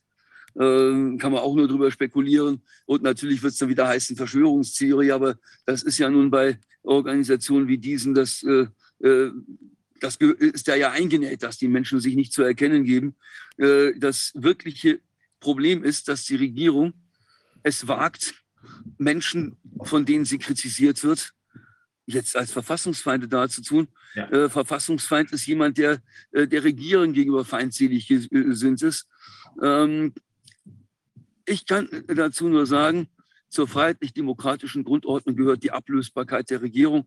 Die Regierung wird man allerdings nur ablösen, wenn man den kritischen Diskurs in der Gesellschaft zulässt. Wenn man es also zulässt, dass Regierungen und Behörden dafür getadelt werden, auch öffentlich, wenn sie äh, in den Augen der Menschen, von deren Wählervotum sie ja abhängig sind, Fehler gemacht haben. Hm, Wenn das nicht mehr möglich ist, äh, dann wird die Verfassung nicht etwa von den Kritikern bedroht, sondern von jenigen, jenen, die die Kritik zu unterbinden trachten. Äh, Ich kann nur sagen, Leute, wir müssen uns äh, wieder darauf äh, einrichten, wenn wir hier ein lebenswertes Leben führen müssen, dass wir aktiv darum kämpfen müssen. Der wichtigste Appell ist aber, wir müssen es mit friedlichen Mitteln tun, um der Regierung keine Argumente äh, äh, zu liefern, äh, gegen uns übergriffig zu werden. Äh, das Entscheidende äh, an erfolgreichen Protesten äh, ist die Friedlichkeit. Ja, und das knüpft an an das, was Nils Melzer in diesem kurzen Clip gesagt hat. Der war ja sichtlich erschüttert. Wo sind wir hingekommen? Dass wir nun diejenigen, die die Missstände aufdecken und die vor diesen Tötungen warnen, dass wir die verfolgen. Das ist ganz wichtig, dass ähm, die Öffentlichkeit versteht, dass jeder von uns hier selbstverständlich auf dem Boden des Grundgesetzes steht, dass wir eintreten für Demokratie und für Rechtsstaat. Und dazu gehört auch, dass man diejenigen, die das versuchen zu beseitigen, bekämpft. Das, das Typische an einer Demokratie ist die Opposition. Und wer versucht, Opposition auszuschalten, ist kein Demokrat. Ja. Ja. Ähm, wir müssen auch wieder lernen zu streiten. Wir sind in eine Situation gekommen, in der die Menschen sich persönlich angegriffen fühlen, wenn man ihnen der Sache widerspricht. Ja, da müssen wir wegkommen von. Ja, sonst kriegen wir nie wieder einen, äh, ein Klima, in dem wir überhaupt in Rede- und Gegenredeargumente austauschen können. Ja, also, mh, wir haben viel zu reparieren hier in Staat und Gesellschaft. Und ähm, So, ja, ich, also wurde hat gefragt, du, du, du, ich wurde gefragt, wie macht man das denn, wenn die Lager so verfeindet sind? Wie kann man das schaffen, dass die Leute wieder in der Sache miteinander reden? Und äh, Rainer, du hast mir diese Mail weitergeleitet von dem Menschen, der danach fragte, wie macht man das denn? Und das hat was mit Kommunikation zu tun. Und das hat was mit der Kommunikation zu tun, wo die Autorenschaft über die Inhalte verschleiert wird, wo die nicht mehr wichtig ist. Das heißt, da stehen die Sachen an der Wand. Der eine, die eine Sache, die andere Sache, die widersprechen sich. Wo man dann Argumente sucht, der eine und der andere, und wo man dann nachher äh, in, in der Gruppe, die da miteinander nach der, nach der Wahrheit sucht, wo man das Ganze dann bewertet. Also ich, es gibt solche Techniken, die man benutzt, um eine gemeinsame Zielfindung zu machen, die diese, diese Autorenschaft, dieses Recht haben wollen, dieses Festgefahrensein in einer Meinung überwindet. Und die, diese Techniken werden, die Metaplantechnik ist zum Beispiel eine solche Technik. Das kann, man, das kann man machen, aber das kann man nur machen, da wo sich die Menschen wirklich dann treffen und wo sie auch dann, ja, wo sie als Menschen sich gegenüber verantwortlich bleiben. Das heißt, das kann man machen in kleinen Kreisen, das kann man machen in der Region. Da muss man sich vereinbaren, solche Techniken dann auch anzuwenden. Und äh, das, ich wünsche mir das immer. Ich wünsche mir, dass das in den Kreisen passiert. Ich wünsche mir, dass das in der Politik passiert, dass solche gemeinsamen Zielfindungsstrukturen ähm, ja, benutzt werden, um aus dieser verfahrenen, polarisierten Diskussion rauszukommen, um zu überlegen, wie schaffen wir es, dass wir, dass diejenigen Hilfe kriegen, die Hilfe brauchen. Wie schaffen wir es, dass wir sicher leben können, dass wir keine Angst haben müssen vor Leuten, die uns was Böses wollen? Wie schaffen wir es, dass wir immer genug zu ernähren, äh, zu, zu essen haben? Wie machen wir das hier bei uns? Wie könnten wir das hier als verantwortliche Bürger äh, besser absichern? Und solche Dinge gemeinsam zu diskutieren, die halte ich für unheimlich, ja, das wollen sie alle. Und da kann man gemeinsam versuchen, wie man es erreichen kann.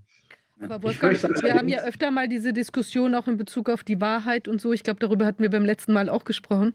Aber ich finde, die Schwierigkeit ist hier, wir haben ja eigentlich nicht verfeindete Gruppen im Sinne, dass wir äh, zwei ähm, Ansichten haben, die auf irgendwelcher, ähm, sagen wir mal, irgendeinem Real Ansatzpunkt in der Realität ähm, äh, basieren. Man sieht das doch ganz genau an diesem Urteil jetzt. Wir haben vorgetragen äh, wissenschaftliche Erkenntnisse und auf der anderen Seite ist einfach nur, ähm, es interessiert mich einfach nicht und ich habe hier was Politisches und das verfolge ich. Also ich sehe da gar keinen, äh, sozusagen gar keinen richtigen Raum, dass sich da irgend, Das ist also ein Interessenskonflikt. Wir wollen Ja. alle gut leben. Wir wollen alle gesund sein. Das ist kein Interessenskonflikt, sondern der, das ist ein Glaubenskonflikt. Wer glaubt der Regierung, wer glaubt den Medien und wer Nee, glaubt nee? Das ist ein, Wolfgang.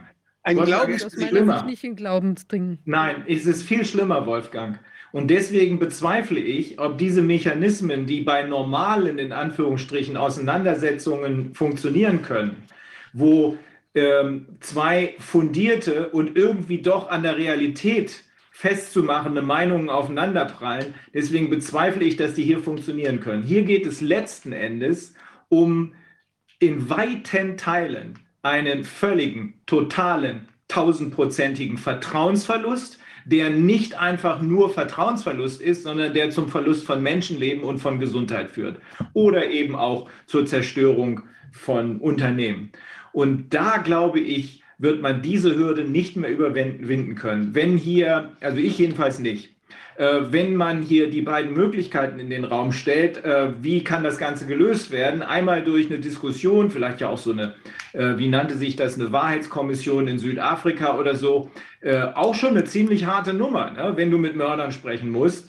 Ich halte das, ich glaube, dass das nicht mehr geht. Ich glaube, dass äh, die Lösung eine andere sein wird. Ähm, diese Lösung wird mit Sicherheit, das äh, befürchte ich, äh, dazu führen, dass die äh, verantwortlichen Täter nicht mehr durch die Gerichte, sondern da, wird, da werden noch Scherben zusammengefegt, äh, sondern äh, durch das Aufstehen der Menschen und die dann eintretende höhere Macht äh, korrigiert wird. Aber durch eine Diskussion kriegst du das nicht mehr hin. Dafür ist das gesamte Vertrauen weg.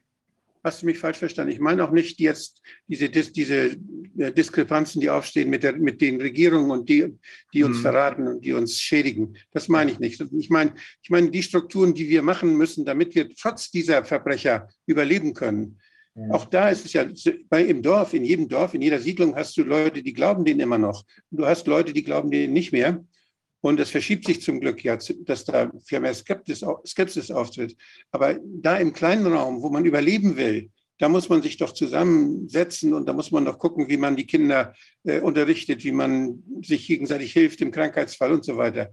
Und da muss man diese, diese Dinge, diese ideologischen Dinge, die einem von oben immer durch die Medien eingehämmert wurden, die einige glauben und andere nicht mehr glauben, da muss man sie überwinden. Darum ging es mir, wie kann ich das machen in der Kommune, wie kann ich das machen dezentral. Ich wollte nicht abrechnen auf diese Weise mit den Verbrechern. Nee, nee, das nicht. Nee. Ähm, ja, das wird, das wird vielleicht gehen, solange diese Leute sich nicht in dem eben beschriebenen Sinne ernsthaft schuldig gemacht haben. Denunzianten, die ähm, zerstört haben, das wird nicht mehr möglich sein. Aber grundsätzlich muss man selbstverständlich reden. Es gibt ja auch eine Menge Leute, die einfach gar keine Informationen haben und, äh, und, und deshalb blind rumlaufen. Äh, wenn das Menschen sind, die äh, sich nicht schuldig gemacht haben in dem Sinne, natürlich muss man mit denen reden, wenn es soweit ist. Ein paar werden ja übrig bleiben vielleicht. die Profiteure der Angst, das heißt diejenigen, die das alles wissen und die damit noch weiterhin Geld verdienen, das sind für mich auch ganz schlimme Menschen. Ja. Die, das ist also, da geht's, ich denke da an viele Ärzte und ich denke da an viele Leute, die da ihre Testzentren aufmachen und davon profitieren. Das ist fürchterlich. Weißt du, Wolfgang, ich denke, da wird auch eine Abstimmung mit den Füßen erfolgen. Also ich meine Ja. ganz ehrlich, wenn sich der, der, der Nebel da lichtet, ich gehe doch nicht mehr zu einem Arzt, der mich hier drangsaliert hat. Also ich kaufe zum Beispiel nicht mehr ein bei Alnatura, ich sage es jetzt mal so direkt, weil die haben Ich mich in, in einer Weise da irgendwo äh, terrorisiert, wenn ich da rein wollte und haben irgendwie das Attest äh, dann nicht akzeptiert und was, was weiß ich für einen Zirkus entfaltet. Also weißt du, mein Geld sind die los und so wird es auch bei vielen anderen gehen. gehen. Was, was soll der Scheiß? Dann geht man halt woanders hin und äh, wo Leute irgendwo sich menschlich verhalten haben. Also was haben sie Genau davon das. gehabt? Gar nichts. Und dann werden sie auch die Quittung kriegen. Genauso wie die ganzen Magazine nicht mehr gelesen werden. Also wer da, wer da das, wer das das erkennt, was da von Sache der ist, kann sich das doch gar nicht mehr, sich gar nicht mehr anschauen, ohne sich irgendwie, äh, also äh, irgendwelche Zustände zu bekommen. Also die erledigen sich selber. Ja, ja, das glaube ich, glaube ich auch. Gut, also Martin, wenn du uns noch hörst und Ulrike, ähm, das waren sehr, sehr wertvolle, sehr, sehr wertvolle Einblicke hinter die Kulissen des gesamten Verfahrens. Äh, das, was nach außen sichtbar ist, kann man nur verstehen, wenn man auch ähm, ein, Einzelheiten aus dem Prozess selbst erfährt. Dafür sind wir sehr dankbar. Ähm, ohne das kann man nicht verstehen, was hier passiert ist. Ja, da konnte ich nicht. Das ist irgendein Sound. Irgendjemand hat sein Mikro offen. Im Ergebnis jedenfalls muss man sagen, das ist eine furchtbare Entscheidung im Sinne der, des Buchtitels von Professor Ingo Müller, Furchtbare Juristen. Darf ich noch eine Frage dazu stellen? Wie geht's weiter?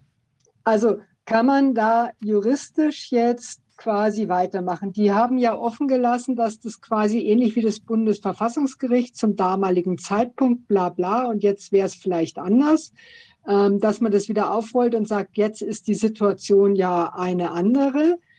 Ähm, dass man dann sagt, also gut, jetzt muss es halt zum jetzigen Zeitpunkt nochmal gemacht werden, wobei es ja jetzt zum jetzigen Zeitpunkt eigentlich war. Und alles, Ja. was an, an Vortrag war, bezog sich ja auch auf jetzt. Ja. Ja.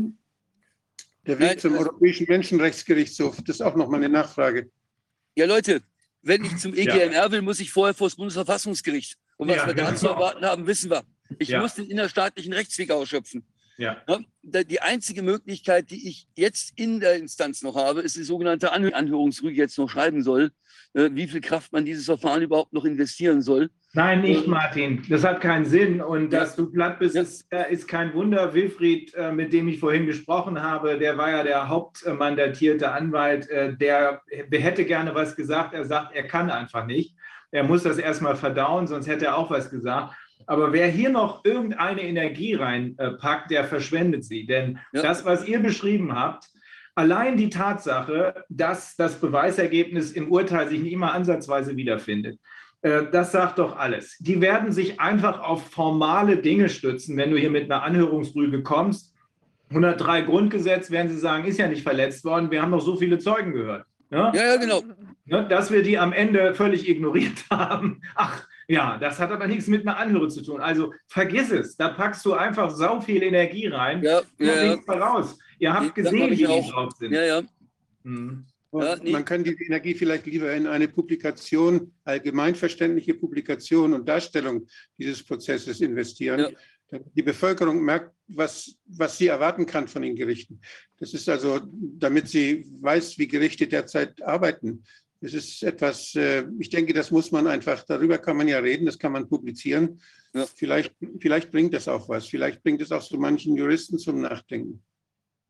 Ja, also ja, man müsste im Prinzip mal die ganze Erfahrung mit der Corona-Justiz aufschreiben. Ja. Denn ich meine, manches äh, hat man ja in anderen Bereichen auch schon gesehen, aber äh, alleine die paar Verfahren, die ich gemacht habe, äh, wo ich mal Bußgeldverfahren vertreten habe, in der Hoffnung, äh, mal Grundsatzfragen zu klären. Ich, ich laufe gegen Mauern. Ja. Ja. Ja, Das kennen wir. Das kennen wir. Ähm, ja, das, das müsste man grundsätzlich aufarbeiten, die gesamte Corona-Justiz. Und das wird dann so ein Buch vergleichbar mit den furchtbaren Juristen von Ingo Müller. ja. Für so ein Buch ist es jetzt noch zu früh. Das muss ich Ja. mit einer gewissen historischen Distanz schreiben. Ja. Ähm, aber äh, ja, also ich glaube, viel wichtiger, mich würde selber, als wenn ich jetzt ein Publik Zeit für ein Publikationsprojekt hätte, würde mich viel mehr äh, die Rolle der Medien interessieren. Mhm. Ja. Ja, denn Juristen sind im selben Medienumfeld ausgesetzt wie alle anderen auch. Was der große Fehler ist, dass man im Jurastudium ähm, nicht lernt, woran man Propaganda erkennt. Ja. Ja, Und wenn ich mal das, was uns die ganze Zeit er erzählt wurde, seit März 2020, unter die Definition packe, die ich über Propaganda bei der Bundes, auf der Internetseite der Bundeszentrale für politische Aufklärung äh, sehe, dann erkenne ich doch einige Parallelen. Propaganda ähm, versucht an der Rationalität des Arguments vorbeizukommen, versucht, sucht also nicht den argumentativen Diskurs, äh, sondern nimmt dem Adressaten äh, das Denken ab und, ähm, äh, und versucht, den Adressaten für sich zu gewinnen, indem Emotionen getriggert werden, unter anderem, unter anderem Angst und Schuldgefühle. Ja, und ähm, da ist es jetzt eben so, dass die, hm, ich komme ständig mit meinem Cursor hier, ich bin hier im Freien und äh, finde meinen Cursor auf dem Display irgendwie nicht, deswegen, ich hoffe, man kann mich noch sehen. Ähm, ja, ja. Ähm, was stand im Panikpapier? Es ist eine Urangst, keine Luft zu kriegen und die Kinder müssen Schuldgefühle haben, wenn die Oma stirbt. Angst und Schuldgefühle, das waren die Emotionen, die getriggert wurden und natürlich wurde ein Worst-Case-Szenario verdeutlicht. So äh, stand es ausdrücklich in einer äh, Überschrift. So, dann, äh, ja, so, das Denken wird abgenommen, indem man Andersdenkenden die, äh, äh, die geistige Zurechnungsfähigkeit äh, abspricht. Dich, Wolfgang, hat es am allerschlimmsten getroffen. Ähm, und es wird dem äh, Adressaten suggeriert, mit der übernommenen Meinung richtig zu liegen. Und genau so hat das hier von Anfang an funktioniert. Und das Schlimme ist, auf welch fruchtbaren Boden das gefallen ist. Ja, das ist das Schlimme. Und das zwar bei Menschen, von denen man eigentlich gedacht hat, das sind aufgeklärte und intelligente Menschen. Ähm, äh, wie man, ich glaube, wir Menschen unterschätzen, äh, und da muss ich mich selber auch nicht von ausnehmen, wie leicht wir manipulierbar sind. Und auf der Gegenseite sind Vollprofis am Werk. Auch das, das ist eine Erkenntnis, die ich einer sehr klugen Journalistin, früher, früheren Journalistin des Deutschlandfunks äh, verdanke, die völlig entsetzt ist, was ihre heutigen Kollegen da fabrizieren. Mhm. Äh, die hat gesagt, dass Herr Lauterbach da ständig widersprüchliches Zeug stammelt und man das Gefühl hat, er kriegt keine zwei geraden Sätze hintereinander raus. Das ist Absicht. Das ist nicht etwa Zufall nach, nach, dem Motto, das ist, ein, das ist nicht etwa Zufall nach dem Motto, die haben da halt, äh, mal irgendjemanden äh, hingesetzt, äh, der Schwierigkeiten hat, seine äh, fachlichen Inhalte zu ähm, transportieren, sondern Propaganda, wenn ich das Denken den Menschen abwehren will, dann muss ich sie verwirren. Ja? Auch da haben wir, äh, wenn man sich dann so manchen äh, Film anguckt, der, Anfang der am Anfang der Corona-Zeit äh, gezeigt wurde, es wird äh, das eine gezeigt und das andere gesagt. Ja, als es um dann die Demonstration am 18. November 2020 vom dritten Bevölkerungsschutzgesetz in Berlin ging.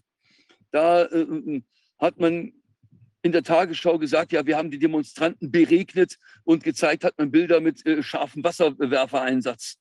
Ja, also, mm, also nicht nur der Euphemismus, wir haben die Demonstranten beregnet, äh, sondern auch der Widerspruch zwischen dem Gezeigten und Gesagten. Das sind alles äh, Elemente, wie ich die Menschen verwirre, wie ich versuche, den Diskurs auszuschalten. Das ist also unglaublich spannend, äh, was ich jetzt gerade in den letzten Wochen für Erkenntnisse dazu gewonnen habe. Ähm, äh, so, und äh, ja. Hm. Also das wollte ich an der Stelle nochmal loswerden. Äh, und wenn man das mal in den Köpfen der Menschen hat, dann ist es eben auch schwierig, das wieder rauszukriegen. Es gibt, äh, es gibt jetzt eine, ein, ja, ein, ein Projekt des Büros für Technikfolgeabschätzung beim Deutschen Bundestag. Der wird immer beauftragt vom Ausschuss für Bildung, Forschung und Wissenschaft und so weiter. Und dieser, dieses TAP hat jetzt den Auftrag, so einige, einigen Dingen nachzugehen, und zwar auch die Auswirkungen der, der sogenannten Pandemie. Da muss man wissen, dass es sehr eigentlich kritische Menschen gibt bei diesem TAP. Und ich, ich habe auch mit denen früher zusammengearbeitet. Ich weiß, dass da kritische Leute immer noch sind.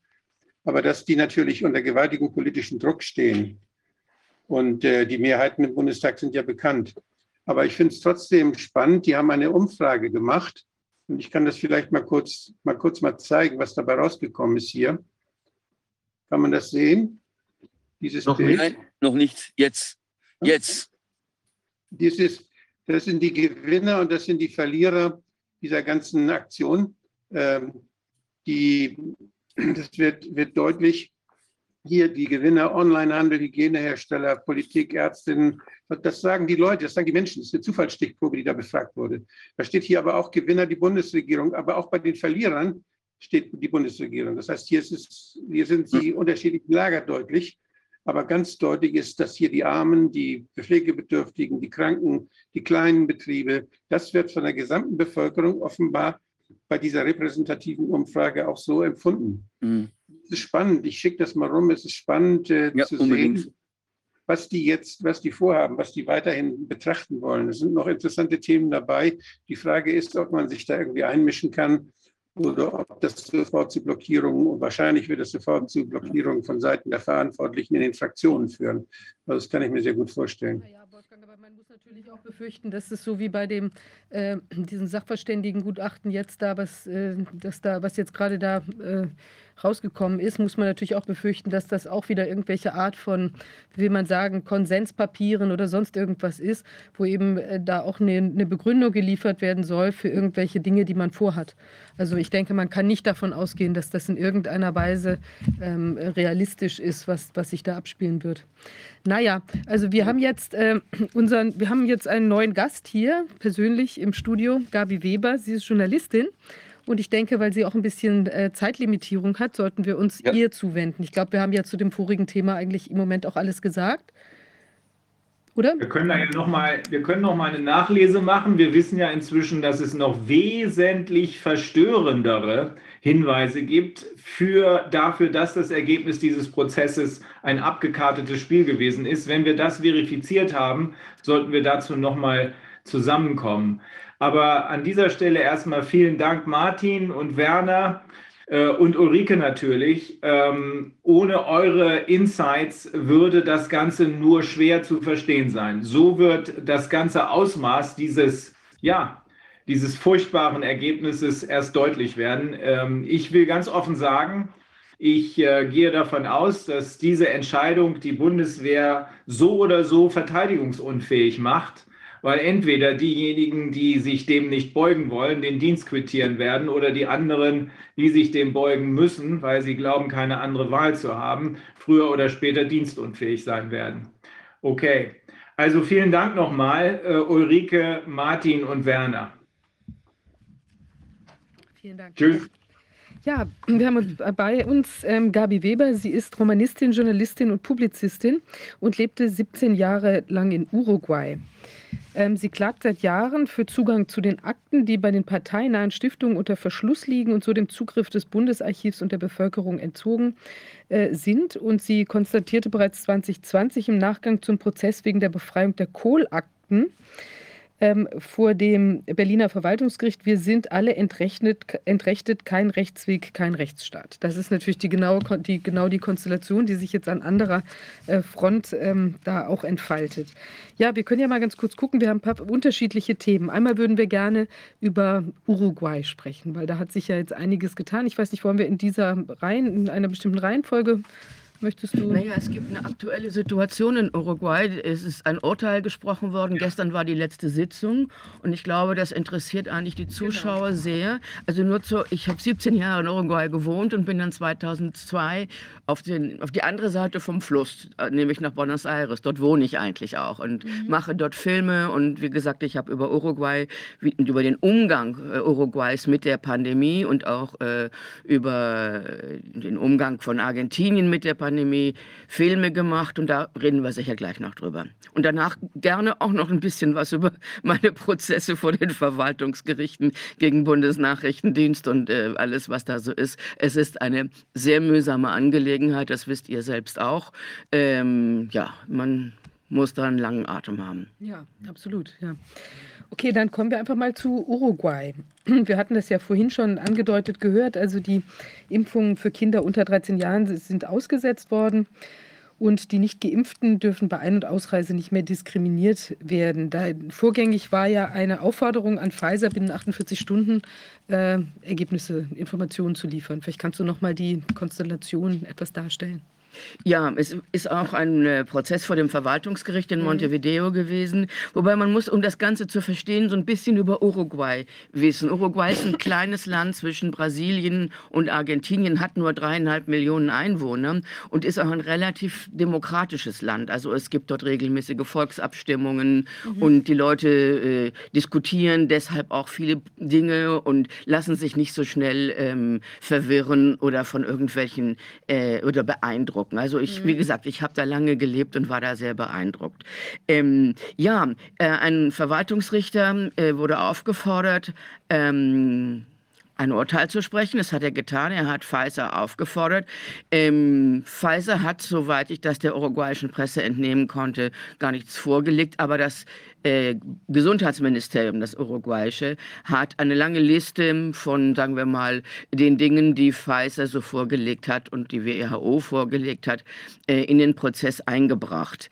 Ähm, das, ähm, ja, das hat nicht zum, sagen wir mal, äh, dazu geführt, dass jetzt mit dem Impfen aufgehört wird, wobei das Impfen muss man auch vorher wissen, es ist ja nicht obligatorisch gewesen in Uruguay. Uruguay hat nie einen Lockdown gemacht. Uruguay, und das ist im Moment eine konservative Regierung, hat immer gesagt, es gibt verfassungsrechtliche Bedenken, in die Rechte der Bürger einzugreifen. Äh, Die Leute sollen doch selbst entscheiden, wie, sich damit, wie sie damit umgehen. Und was man auch wissen muss, es gab sechs Impfstoffe, die angeboten wurden und jeder konnte sich das aussuchen. Das waren nicht nur Pfizer und Moderna, und oder AstraZeneca natürlich auch, ähm, sondern das waren äh, Sputnik, also der, der russische, und es war Sinopharm und Sinovac. Das ist Sinopharm, es ist beides chinesische ähm, und äh, Totimpfstoff. Also ähm, ich habe in meiner Umgebung äh, keinerlei, niemanden kennengelernt, also erfahren, dass jemand über Nebenwirkungen bei Sinopharm geklagt hat. Und äh, wenn ich gefragt werde in Südamerika, ja, wieso ist das nicht in der EU, Sinopharm, ähm, kann ich eigentlich nichts dazu sagen, müsste man die Europäische Kommission fragen. Ähm, aber gut, zurück zu dem, zu dem Urteil. Ja, ähm, es ist im Moment ist festgelegt worden, dass Kinder unter 13 nicht mehr äh, geimpft werden sollen. Äh, eine ganze Menge von Ärzteverbänden und natürlich die Regierung äh, hat gesagt, das finden sie nicht gut, weil jetzt äh, sozusagen die Impfung äh, gestoppt würde. Die Regierung wird dagegen auch Einspruch, also Rechtsmittel einlegen. Man muss also gucken, wie es weitergeht. Ähm, es war, Uruguay lebt vom Tourismus. Und ähm, dass sie die Grenzen ein Jahr fast komplett geschlossen haben, ähm, das hat der nationalen Wirtschaft absolut geschadet. Also äh, äh, das konnten sie gar nicht weiter aufrechterhalten. Es gab sehr großen Druck und das ist jetzt wieder sehr, äh, wird wieder ganz anders gehandhabt. Viele Argentinier ziehen um nach Uruguay, eben weil es dort einen liberaleren Umgang mit dem ganzen Problem gegeben hat. Ähm, es sind also. Gab es, gab es eine Impfpflicht oder nicht? Nein, nein, nein, gab es nicht. Okay. Äh, Zu keinem Zeitpunkt. Ähm, es sind viele Fragen, sind nicht beantwortet worden. Ich finde es auch ganz positiv. Ich bin so ein bisschen durch das Spektrum der ähm, uruguayischen Tageszeitung durchgegangen, ähm, auch der Konservativen. Die haben das komplett abgedruckt. Also die zumindest in, auf ihrer Online, äh, auf ihrer Online-Darstellung. Also man konnte die jeweils die Schriftsätze von beiden Seiten konnte man da sehen und runterladen. Ähm, zum Beispiel wurde nicht beantwortet die Frage nach den Nanopartikeln. Es wurde nicht, es wurden nicht die Verträge vorgelegt mit Pfizer und Moderna. Ähm, das hatte der Richter auch gefordert. Und es wurde auch die Frage nach dem Graphen äh, nicht beantwortet. Das soll ja Teil des Impfstoffes gewesen sein. Ob es immer noch ist, kann ich nicht sagen. Die Industrie behauptet, nein, das sei nur am Anfang äh, geschehen und jetzt nicht mehr. Also man hat nichts, die Regierung hat nichts Neues geliefert, sondern das, was die WHO oder Pfizer selbst ähm, immer auf den Tisch gelegt hat, nochmal aufgelistet. Und das hat dem Richter wohl nicht gereicht. Wie frei ist denn dieses äh, Rechtssystem oder die Richter? Also wie unabhängig, äh, was kann man an Unabhängigkeit für die nächste Instanz gegebenenfalls erwarten?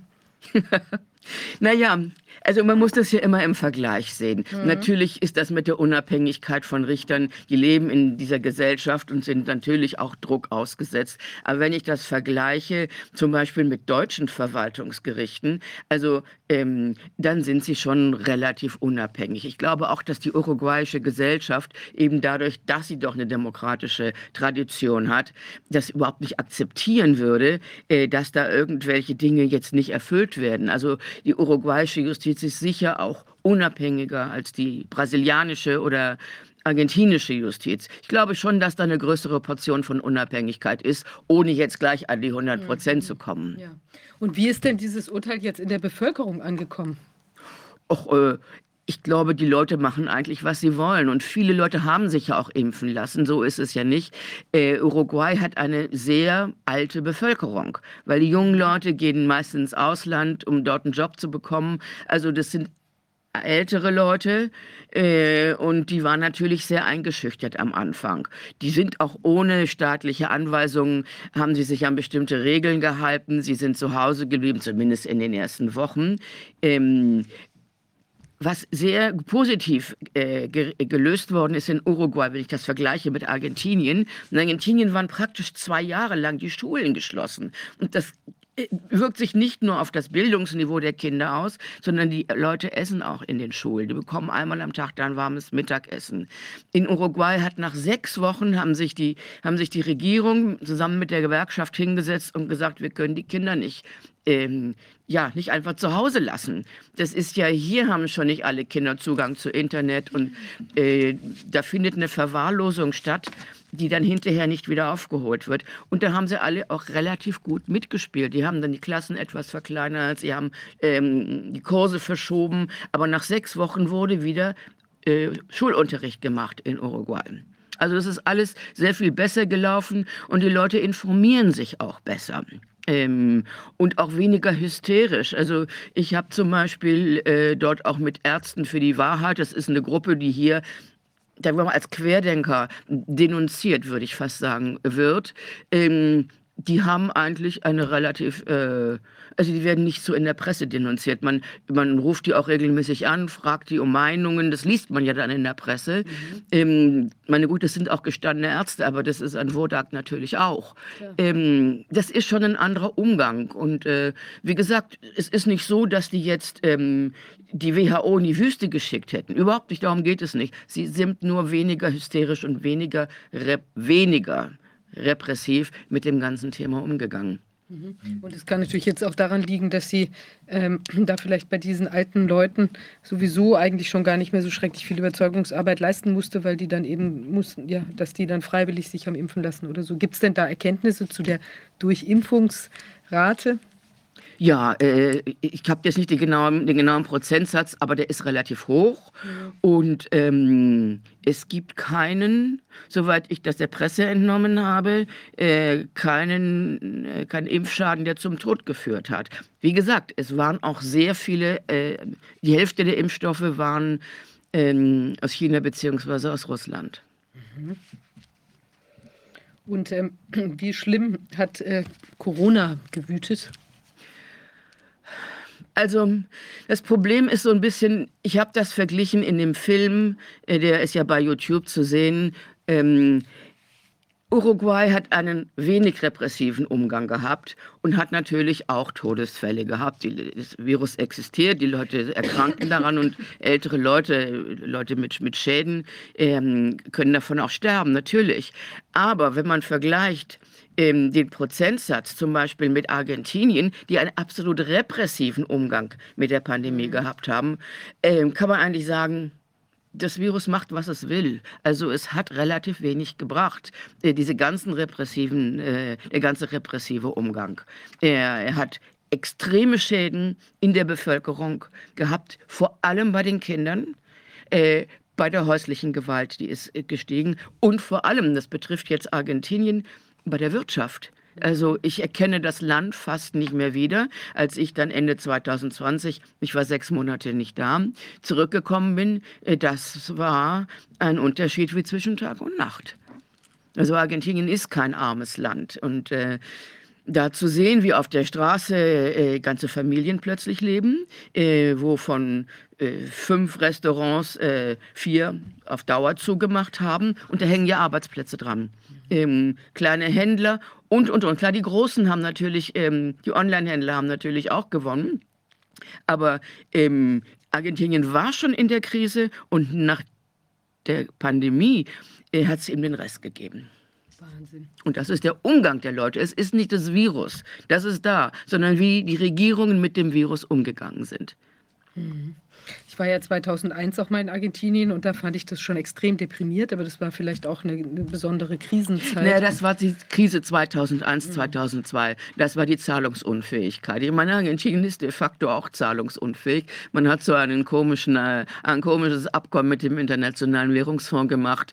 Ich glaube nicht, dass sie das überhaupt äh, einhalten können. Wobei im Moment hat Argentinien oder haben überhaupt rohstoffproduzierende Länder wieder ein bisschen Luft, mhm. weil die Preise natürlich jetzt auch mit der Krise in der Ukraine für Soja, Weizen, Fleisch extrem in die Höhe gehen. Mineralien habe ich vergessen. Und das gibt Argentinien jetzt so ein bisschen äh, Raum. Ähm, ich weiß nicht, euer Thema ist ja nicht die Ukraine, aber äh, praktisch ganz Südamerika, von rechten bis linken Regierungen, haben sich ja den Sanktionen nicht angeschlossen. Mhm. Äh, und das erklärt eben auch ähm, ja, die politische Situation. Mhm. Okay. Ähm. Woran liegt das, dass sich ganz Südamerika den Sanktionen nicht angeschlossen hat? Das sind unterschiedliche. Also nehmen wir mal Brasilien mit äh, dem sehr reaktionären Präsidenten Bolsonaro. Ähm, Brasilien hat eine riesige Agrarwirtschaft und Bolsonaro beziehungsweise äh, die Leute, die, dessen Händen sich, ähm, deren Händen sich das befindet, wissen natürlich, ohne den Dünger aus Russland können sie ihr Agrarmodell nicht weiterführen. Bolsonaro hat äh, unmittelbar nachdem der Konflikt in der Ukraine ausgebrochen ist, ist er nach Moskau gefahren, äh, hat äh, Herrn Putin die Hand gegeben und hat gesagt, also er würde sich dem nicht anschließen. Und ähm, wie gesagt, das ist jetzt ganz rechts. Es gibt auch linke Regierungen, die sich dem auch nicht anschließen. Man muss einfach auch mal daran erinnern, dass Südamerika und Mittelamerika sind Opfer von diversen thousand US ähm, und Invasionen gewesen. Also wenn jetzt plötzlich die USA so tut, als wären sie die ähm, es hätten sie die Standarte der Menschenrechte in der Hand. Also das glaubt auch nicht ein wenig gebildeter Südamerikaner. Der hat das ziemlich klar, was ähm, die USA für eine Außenpolitik betrieben haben und immer noch betreiben. Denn ich meine, das, was mit den Ländern passiert, mit diesen Ländern, die sind hoch verschuldet und die haben keine Chance, über die Rezepte, wenn sie die Rezepte des Internationalen Währungsfonds verfolgen, befolgen, und das haben sie ja jahrzehntelang gemacht. Sie werden nur noch ärmer. Und das muss man sich mal vorstellen. Argentinien ist ein riesiges Land. Das hat 4.500 Kilometer vom Norden bis in den Süden. Riesige Flächen fruchtbarsten Ackerbodens. Ja, das ist nur zu vergleichen mit der Ukraine. Aber ähm, die Leute sind arm. Äh, und das Land, das fruchtbare Land, ist in Händen von US-Fonds und die äh, sind gelistet in Wall Street. Also das ist ein Wirtschaftsmodell, was für die normalen Menschen eigentlich wenig bringt. Ja, vielleicht macht es gerade jetzt Sinn, wenn man doch sieht, dass äh, die, ja, wie soll man sagen, die Militärputsche und Coups, die die Amerikaner zu verantworten haben in äh, Lateinamerika, dass das jetzt wie so ein Bumerang zurückkommt. Vielleicht macht es gerade jetzt Sinn für Brasilien und andere Länder zu sagen, hey, das gehört doch alles uns, wir schmeißen einfach mal die amerikanischen Konzerne hier raus. Ich glaube, das wird am Ende die Lösung sein müssen. Ähm, das wird quasi von selbst kommen, denke ich.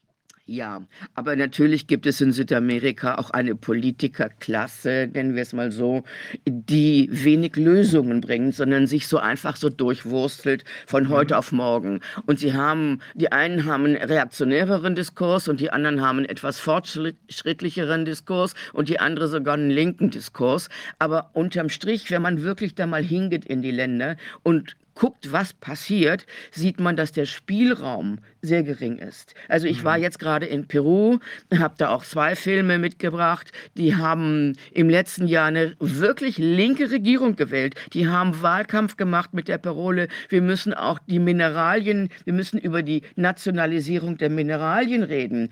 Ähm, ja, jetzt ist Castillo, das ist der Präsident, ist äh, gewählt worden. Er macht seit eigentlich seit einem Jahr eine neoliberale äh, ja, ja, katholische Politik. Jetzt will er sogar das äh, Frauenministerium in ein Ministerium für die Familie umbenennen. Also das ist alles ziemlich furchtbar.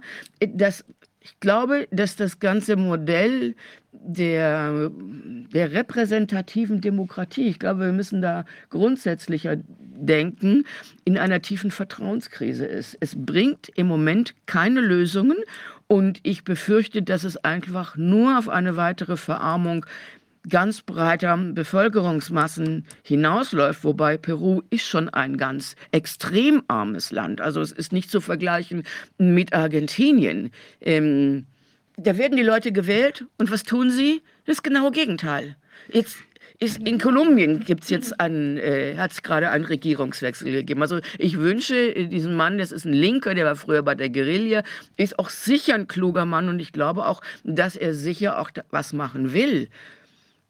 Müssen wir mal abwarten, was dort passiert.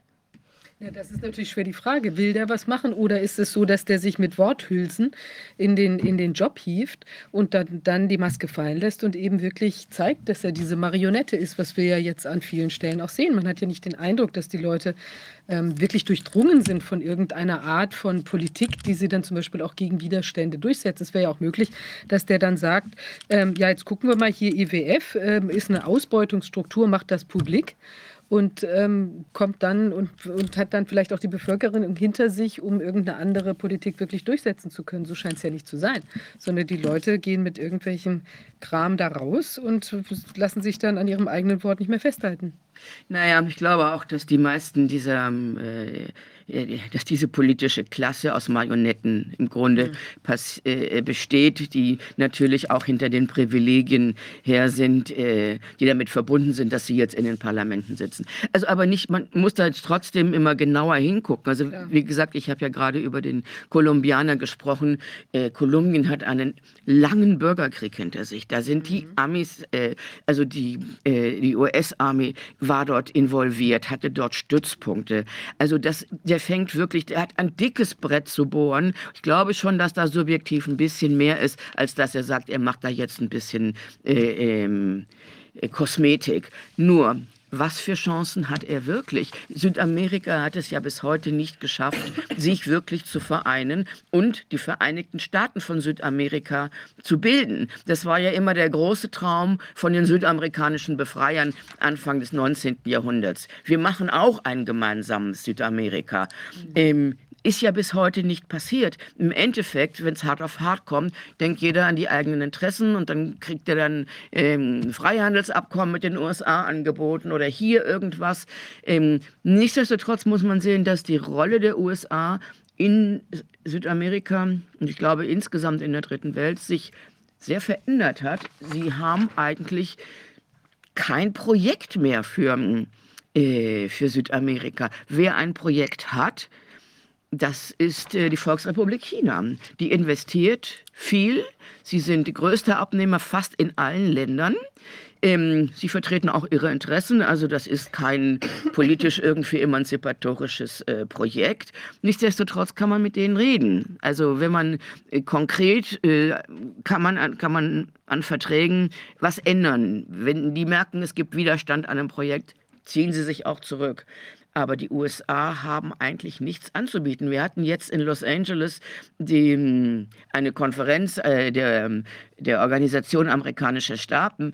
Biden hat groß eingeladen. Ja, es kamen ja kaum wirklich wichtige Präsidenten. Die haben dann ihren Außenminister geschickt und haben gesagt, ja, nun mach mal. Äh, der mexikanische Präsident will jetzt, hat jetzt gesagt, naja, wir müssen in den USA müssen wir die Freiheitsstatue jetzt mal wegnehmen. Die haben doch mit der Freiheit eigentlich gar nichts mehr zu tun. Klar, ist viel Gerede.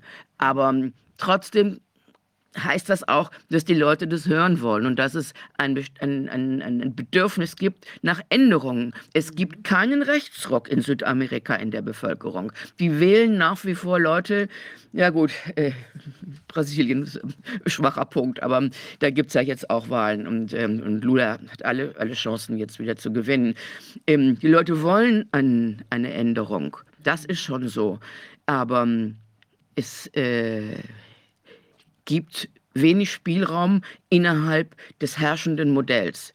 Die, es gibt einen, eine Alternative, einen Vorschlag, der kommt von China, von Russland und geht über die wirtschaftliche Ebene. Also die wollen weg von der von, vom Dollar. Die wollen den Dollar nicht mehr als international, internationale globale Währung haben. Bisher wird ja praktisch der gesamte internationale Zahlungsverkehr und Warenverkehr über den Dollar abgerechnet. Ähm, das ist natürlich ein riesengroßer Fortschritt, äh, äh, Vorteil für die USA, weil die drucken das Zeugs ja. Ähm, und äh, die Volksrepublik China will, äh, hat er auch, will vor allem ähm, die haben da auch schon einige äh, Vorarbeiten geleistet an der Börse in Shanghai, will einen Warenkorb von verschiedenen Währungen nehmen, ähm, um den Dollar, um die Macht des Dollars zu brechen. Davor haben die USA natürlich immense Angst, vor allem hinter dieser Idee steht eine ganz merkwürdige Allianz von Staaten, die eigentlich nichts miteinander zu tun haben. Also das ist nicht nur China und, und Russland, sondern da ist auch Saudi-Arabien mit dabei, da ist die Türkei mit dabei, da ist Indien mit dabei, da ist Pakistan mit dabei. Ähm, also ja, die sind in dem Punkt, sind sie sich relativ einig. Ich bin mir übrigens nicht ganz so sicher, ähm, welche Rolle Bolsonaro einerseits und Lula andererseits spielt. Äh, wir haben äh, ja eine ganz enge Kooperation, unter anderem mit einem ehemaligen äh, portugiesischen Richter, dessen ein Teil seiner Familie, seine Kinder, die leben in Brasilien. Und er sagt, ähm, dass äh, äh, Bolsonaro ähm, von denjenigen, die offenbar darüber entscheiden, von den Strippenziehern, wer der Präsident wird, äh, blockiert wird. Also bei der letzten Bilderberger-Konferenz in Washington DC war das, glaube ich, da war er gar nicht erst eingeladen, sodass ähm, der, das ist der Richter, Judge Rui de Castro, äh, sodass er sagt, äh, es ist davon auszugehen, dass diese Bilderberger-Truppen den Lula wieder einbauen wollen. Und der würde seine ganze Kampagne, ist ja ein äh, ziemlich korrupter Mensch offenbar gewesen, der würde seine ganze Kampagne darauf ausrichten, dass er sagt, aber wenn ihr mich wählt diesmal, werde ich euch nicht beklauen. Ähm, vielleicht hat er das ein bisschen überspitzt formuliert, aber ich bin mir da nicht so sicher, äh, welche, äh, wer von den beiden nun der Richtige ist, beziehungsweise wer von den beiden weniger am Haken äh, der Strippenzieher hinter Corona oder Ukraine oder äh, Global Warming steckt. Also ich bin mir da auch nicht sicher und die Dinge sind sehr kompliziert. Äh, mhm. Natürlich ist äh, Bolsonaro, so wie das ja auch Trump gewesen ist, so ein gewisser Underdog. Äh, der kommt nicht aus dieser politischen, der kommt nicht aus der Wiege der Politik, äh, sondern ist irgendwo da so von der Seite reingerutscht. Ähm, nichtsdestotrotz ähm, ich meine, wir kennen ja Lula. Er war ja, also er und seine PT, seine Arbeiterpartei, die waren ja lange in den Nullerjahren an der Regierung und nicht alle Leute, die auf die Straße gegen seine Politik gegangen sind, sind von den Rechten bezahlt worden dafür. Das ist ganz sicher so und leider diskutiert darüber, auch hier in Deutschland. Wenn ich das so erzähle und meine Erfahrungen damit so sage, die Leute wollen es eigentlich auch nicht so richtig hören, weil die Leute am liebsten so in Schwarz und Weiß ein bisschen. Der eine ist der Gute und der andere ist der Böse. Und so einfach ist das nicht. Es gab schon die, eine ziemliche Geschaftelhuberei unter der Lula-Regierung. Äh, die haben auch äh, Petrobras, also den großen äh, Erdölkonzern, so ein bisschen wie so ein Beutestück äh, angesehen, wo sie dann ihre Partei Leute da reingesetzt haben. Es gibt eine ganz lange Liste äh, an Kritik, die ich an Lula habe. Er hat ja auch keine wirklichen äh, inhaltlichen äh, Veränderungen in der brasilianischen Wirtschaft oder Gesellschaft gemacht. Ähm, wir alle wissen, ähm, dass ähm, Brasilien wird von einem Medienkonzern beherrscht. Das ist Globo TV. Mensch, ich habe mal für die gearbeitet. Da, darf ich aber jetzt nicht sagen. Ähm, naja, ich war noch sehr jung. Ähm, und ähm, das sind die Sünden. Ähm, ja, äh, und die machen praktisch, das ist die öffentliche Meinung und es ist für alle klar, da hätte es doch mal an wenigstens ein paar Schritte in Richtung äh, öffentlich-rechtliche Medien, äh, indem man äh, alternative Medien fördert und, und, und. Äh, das ist alles nicht geschehen unter Lula. Es ist nicht mal großartig ähm, problematisiert worden, weil Lula dachte, na, ich bin ja jetzt der Präsident, die sind immer nett zu mir, dann bleibt das auch so. Nee, das blieb eben dann nicht so. Er hat auch nichts gemacht gegen die Banken. Er hat nichts gemacht, ähm, was das äh, Agrarmodell angeht. Ähm, unter hohem Pestizideinsatz. Was er getan hat, er hat diese Bolsa Familia, also eine ganz, ganz kleine Summe von Geld an die Armen gegeben. Ja, das ist nicht unwichtig, wenn man arm ist. Aber der Bolsonaro hat das äh, nicht völlig äh, äh, sozusagen liquidiert, sondern hat jetzt, vor allem wo jetzt die Wahlen sich nähern, macht er das auch. Ähm, insofern ist das wirklich kein neues Modell. Ähm, ich hätte mich auch gefreut, vor allem jetzt hat ähm, Lula, erstens ist er ein paar Jährchen älter, das sieht man ihm auch an. Ähm, und er hat einen rechten Vizepräsidenten, also seinen Kandidaten an der Seite. Das spricht nochmal dagegen.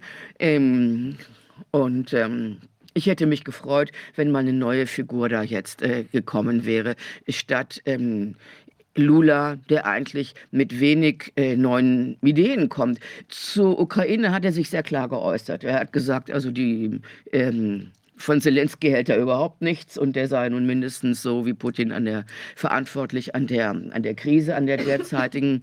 ähm, ich meine, Lula hat eine Vergangenheit. Er war ein kämpferischer Arbeiter während der Diktatur. Das muss man auch sagen. Er hat damals sein Leben riskiert, was ja die wenigsten Politiker, wenn man sich diese Leute mal anguckt, jemals getan haben. Das hat er schon getan. Also äh, ich habe schon irgendwo Hochachtung vor seinem Lebenslauf, was er getan hat. Aber ich glaube, die Leute müssen dann auch den Weg finden und zu sagen, jetzt gibt es auch andere. Und äh, das ist leider nicht, nicht der Fall. Naja.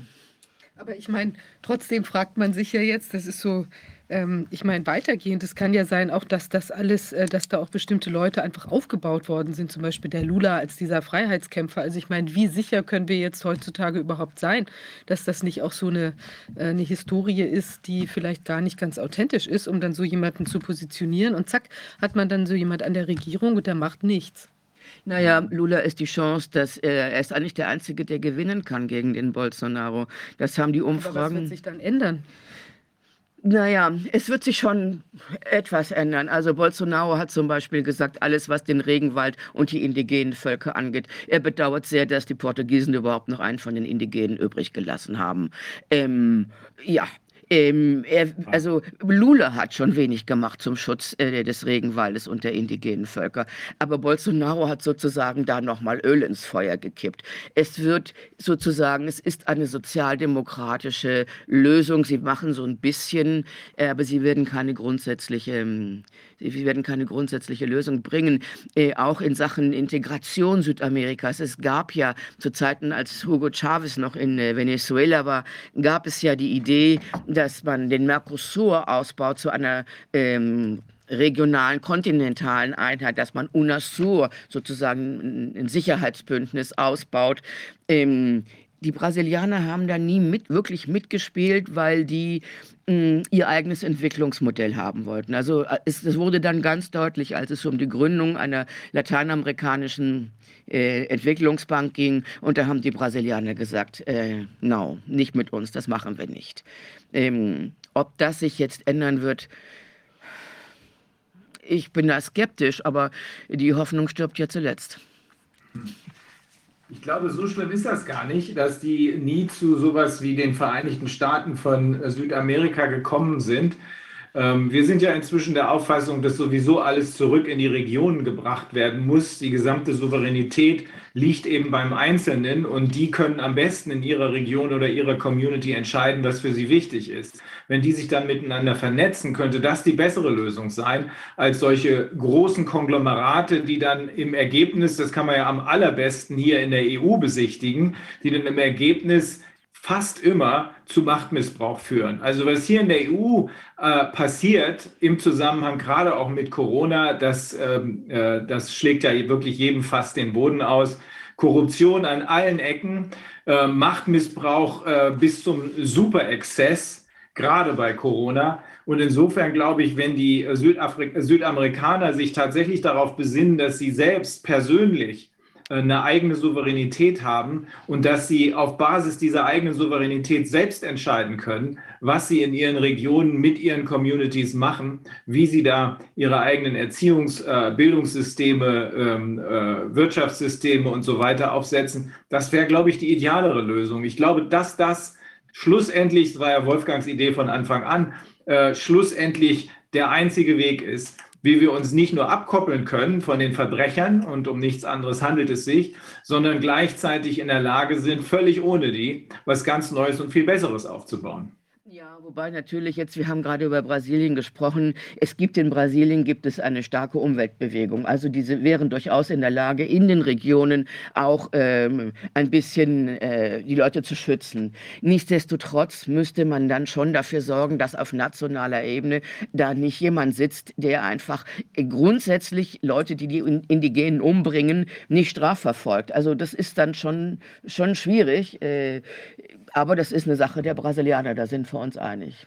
Ja. Wir wollten noch ein bisschen ja, über deutsche Verwaltungsgerichte genau, reden. Ne? Ja. Ich weiß, dass da ja schon allerlei Klagen gelaufen sind. Ja. Und, äh, genau. ja. Naja, also ich, ich klage seit ziemlich vielen Jahren um Zugang. Ich bin seit Ewigkeiten Journalistin.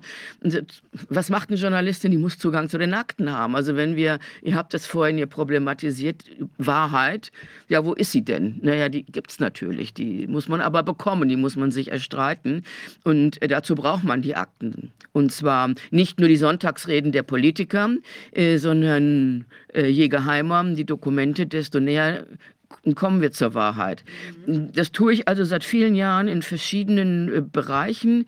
Ich tue das auch in Argentinien, ich habe das in Russland versucht, ich äh, mache das aber vor allem natürlich hier in Deutschland ähm, vor den Verwaltungsgerichten. Das ist eine sehr undankbare Sache, weil ich habe jedes Mal, wenn ich bei einem Verwaltungsgericht, wenn ich da reingehe, nicht das Gefühl, dass ich jetzt hier einer unabhängigen Instanz gegenüberstehe, ähm, die sich jetzt beide Seiten, die Argumente beider Seiten anhört und dann in Weisheit entscheidet, ja, da ist jetzt, das ist richtig, das hat mich überzeugt.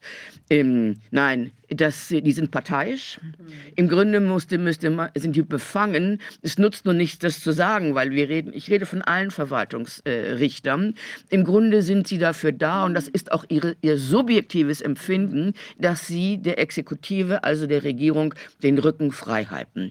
Das Problem ist, wenn man jetzt zum Beispiel, ich habe vier oder fünf, ich habe ein bisschen den Überblick verloren, Verfahren in Straßburg anhängig am äh, Europäischen Menschenrechtsgerichtshof. Da geht es nur um Aktenzugang. Ähm, wenn man dahin will, muss man vorher anfangen beim Verwaltungsgericht, Oberverwaltungsgericht, Bundesverwaltungsgericht, dann muss man in Karlsruhe beim Bundesverfassungsgericht gescheitert sein und dann kann man erst nach Straßburg gehen und da wartet man dann wieder Jahre in der Warteschleife. Das heißt, im Grunde ist das Rechtsverweigerung, weil man für einen Journalisten, ich brauche ja die Information irgendwann in einem überschaubaren Zeitraum, sonst kann ich dann nur mit, noch mit dem Rollator mir das Urteil abholen. Also das ist völlig realitätsfremd, aber das ist die Realität und es ist Abschreckung. Die wollen nicht, dass die no. Bürger ihre Rechte wahrnehmen. Das ist leider so. Und äh, wie gesagt, ich klage, also jetzt gerade neulich war ich hier am Oberverwaltungsgericht, da hat ja die Witwe von dem Helmut Kohl, der Kohl, als er aus dem Amt schied, hat er seine ganzen Akten an die Konrad-Adenauer-Stiftung, also das sind Bundesakten. Das hat ja das Verfassungsgericht in meiner Sache mal entschieden, an die Konrad-Adenauer-Stiftung geschickt und das ist eine private Stiftung. Die können äh, sie reinlassen oder nicht. Äh, die können ihnen zeigen, was sie wollen oder nicht. Das ist im Bundesarchiv anders. Ähm, äh, so, und als er dann, also Kohl, als er seine Memoiren dann schreiben wollte mit diesem Professor Heribert Schwan, dann hat er die, die St. Augustin angerufen und hat gesagt, schickt mir mal das Zeug nach Oggersheim. Und äh, dann haben die das auch brav getan. Und dann sind diese Akten, also Akten des Bundeskanzleramtes sind in Oggersheim im Keller gelandet. Niemand hatte dagegen was gemacht. Auch das Bundesarchiv ist erst wach geworden, als er gestorben ist. Und dann Witwe Maike Kohlrichter sozusagen den Schlüssel hatte zum Keller. Und eben auch niemand reinlässt. Man sagt, die Bildzeitung war drin, aber naja, also mich wollte sie jedenfalls nicht reinlassen. Ähm, das ist im Strafgesetzbuch heißt das Verwahrungsbruch. Das ist strafbar. Ähm, die Verwaltungsrichter hier in Berlin, ich habe sie das gefragt während der Verhandlung, ob sie den Straftatbestand kennen, haben sie nur gemurrt. Darauf gehen sie dann gar nicht ein. Sie haben das, äh, meine Klage, verworfen. Äh, sie legalisieren damit einen illegalen Zustand, finde ich, weil sie sich auf den Standpunkt stellen, ja, der Gesetzgeber hat ja die Wiederbeschaffungspflicht nicht in die neuen Gesetze reingeschrieben. Also wenn ich dir jetzt die Brieftasche klaue, ähm, muss ich sie dann zurückgeben, wenn ich erwischt werde dabei? Nee, laut Bundesverwaltungsgericht nicht, laut Oberverwaltungsgericht. So sieht das praktisch aus. Ähm, das heißt, es ist sehr mühsam. Ihr fragt euch, ich habe ja eben ein bisschen reingehört, als ich hier gewartet habe. Und ich frage mich das natürlich auch, lohnt sich der Aufwand. Das ist viel Arbeit, das kostet auch Geld. Das sind wirklich äh, lange Schriftsätze, die Anwälte müssen bezahlt werden. Ich finanziere das, ich kann das nur über Crowdfunding machen. Ähm, ich denke, es ist wichtig und ich finde es auch wichtig, dass ihr die Dinge weitermacht. Ähm, ähm, irgendwie mit langem Atmen, Atem, vielleicht ändert sich was. Äh, zumindest für einen selbst ist es wichtig, dass man das weitermacht. Also ich habe das schon in meiner Referendarzeit erlebt. Das war äh, diese, diese Station im öffentlichen Recht. Das war so ziemlich das Langweiligste, was ich in meinem Leben je erlebt habe. Ähm, ich bin der festen Überzeugung, dass die Verwaltungsgerichte, äh, wie du es gerade angedeutet hast, ausschließlich den Zweck haben, der Exekutive den Rücken freizuhalten. Ähm, Darf, ich eben, darf ich eben unterbrechen? Im Koalitionsvertrag der Ampel der ist schön, den muss man mal lesen, steht drin, wir wollen die maximale Geheimhaltung auf 30 Jahre beschränken und eine Kommission einrichten, die darüber befindet. Also meine Prozesse gehen um Dokumente aus den 50er Jahren, ähm, Wiederbewaffnung, NATO und solche Sachen. Ähm, ich klage dagegen auch gegen das Bundesarchiv. Ich habe natürlich wieder verloren und habe dann eine E-Mail geschrieben an Claudia Roth ähm, die Grüne, die jetzt äh, Staatsministerin für Medien, ähm, äh, Medien ist und damit eben auch die Chefin übers Bundesarchiv. Und habe gesagt, sehr geehrte Frau Staatsministerin, ähm, Sie haben doch versprochen im Koalitionsvertrag, Sie wollen auf 30 Jahre beschränken. Bitte tun Sie das doch mit einer kleinen Dienstanweisung. Das wären zwei Zeilen, äh, gegenüber dem Bundesarchiv, das ist die Ihnen untergeordnete Behörde, dann ist das Verfahren damit gelöst. Wir streiten uns nicht mehr. Sie haben Ihr Versprechen erfüllt und alles ist gut. Ja. Natürlich habe ich eine E-Mail bekommen äh, von irgendeinem so untergeordneten äh, ja, Menschen da aus ihrer Behörde. Ja, sie sehen keine äh, Notwendigkeit, da einzugreifen. Ja, ja, das sind die ja. üblichen Umschreiben. Ob du mit denen kommunizierst oder nicht, das ist, als wenn in China ein Sack Reis umfällt. Das kann man sich wirklich sparen. Ich bin auch nicht der Meinung, deswegen habe ich das eben auch so deutlich gesagt, gerade für dieses Team von Anwälten, dass die auch nur ein Funken Energie verwenden sollten auf dieses äh, äh, Soldatenverfahren. Das muss man anders machen. Die Leute müssen aufstehen, die Soldaten müssen sagen, wir hauen hier ab, wir machen nicht mehr mit.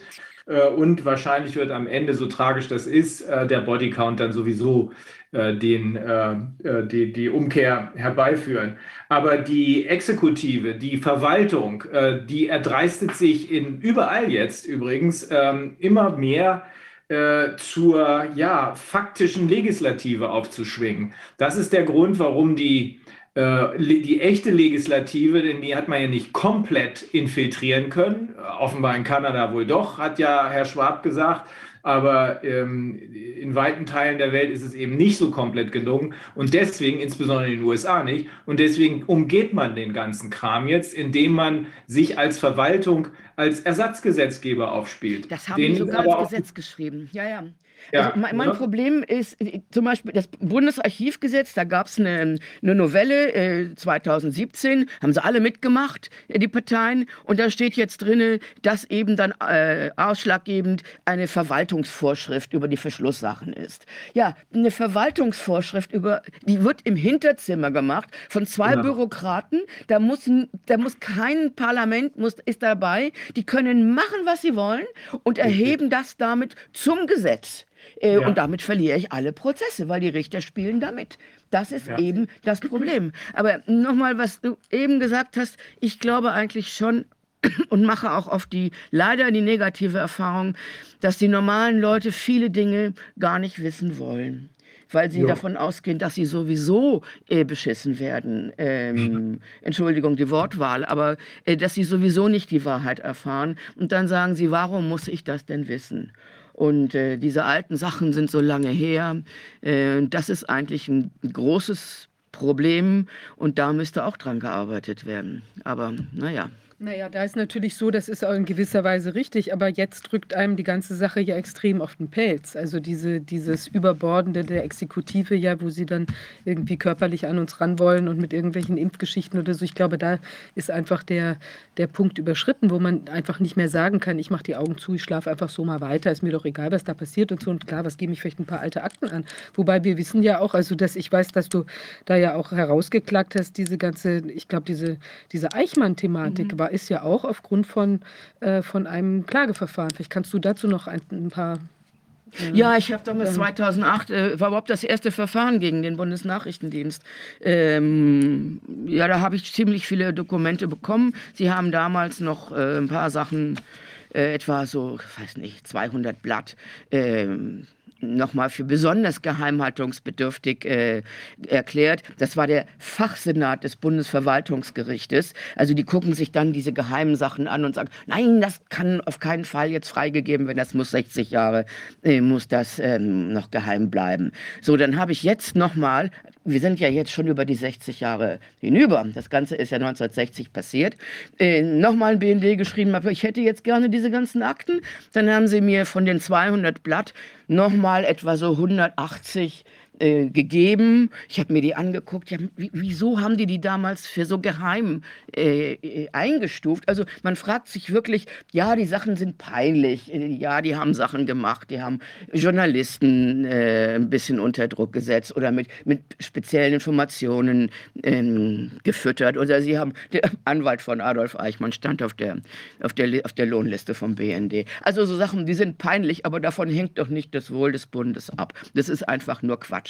Und diese 20 Blatt, die jetzt also älter als 60 Jahre sind, da habe ich ein neues Verfahren und Klage wieder gegen den Bundesnachrichtendienst. Gucken wir mal.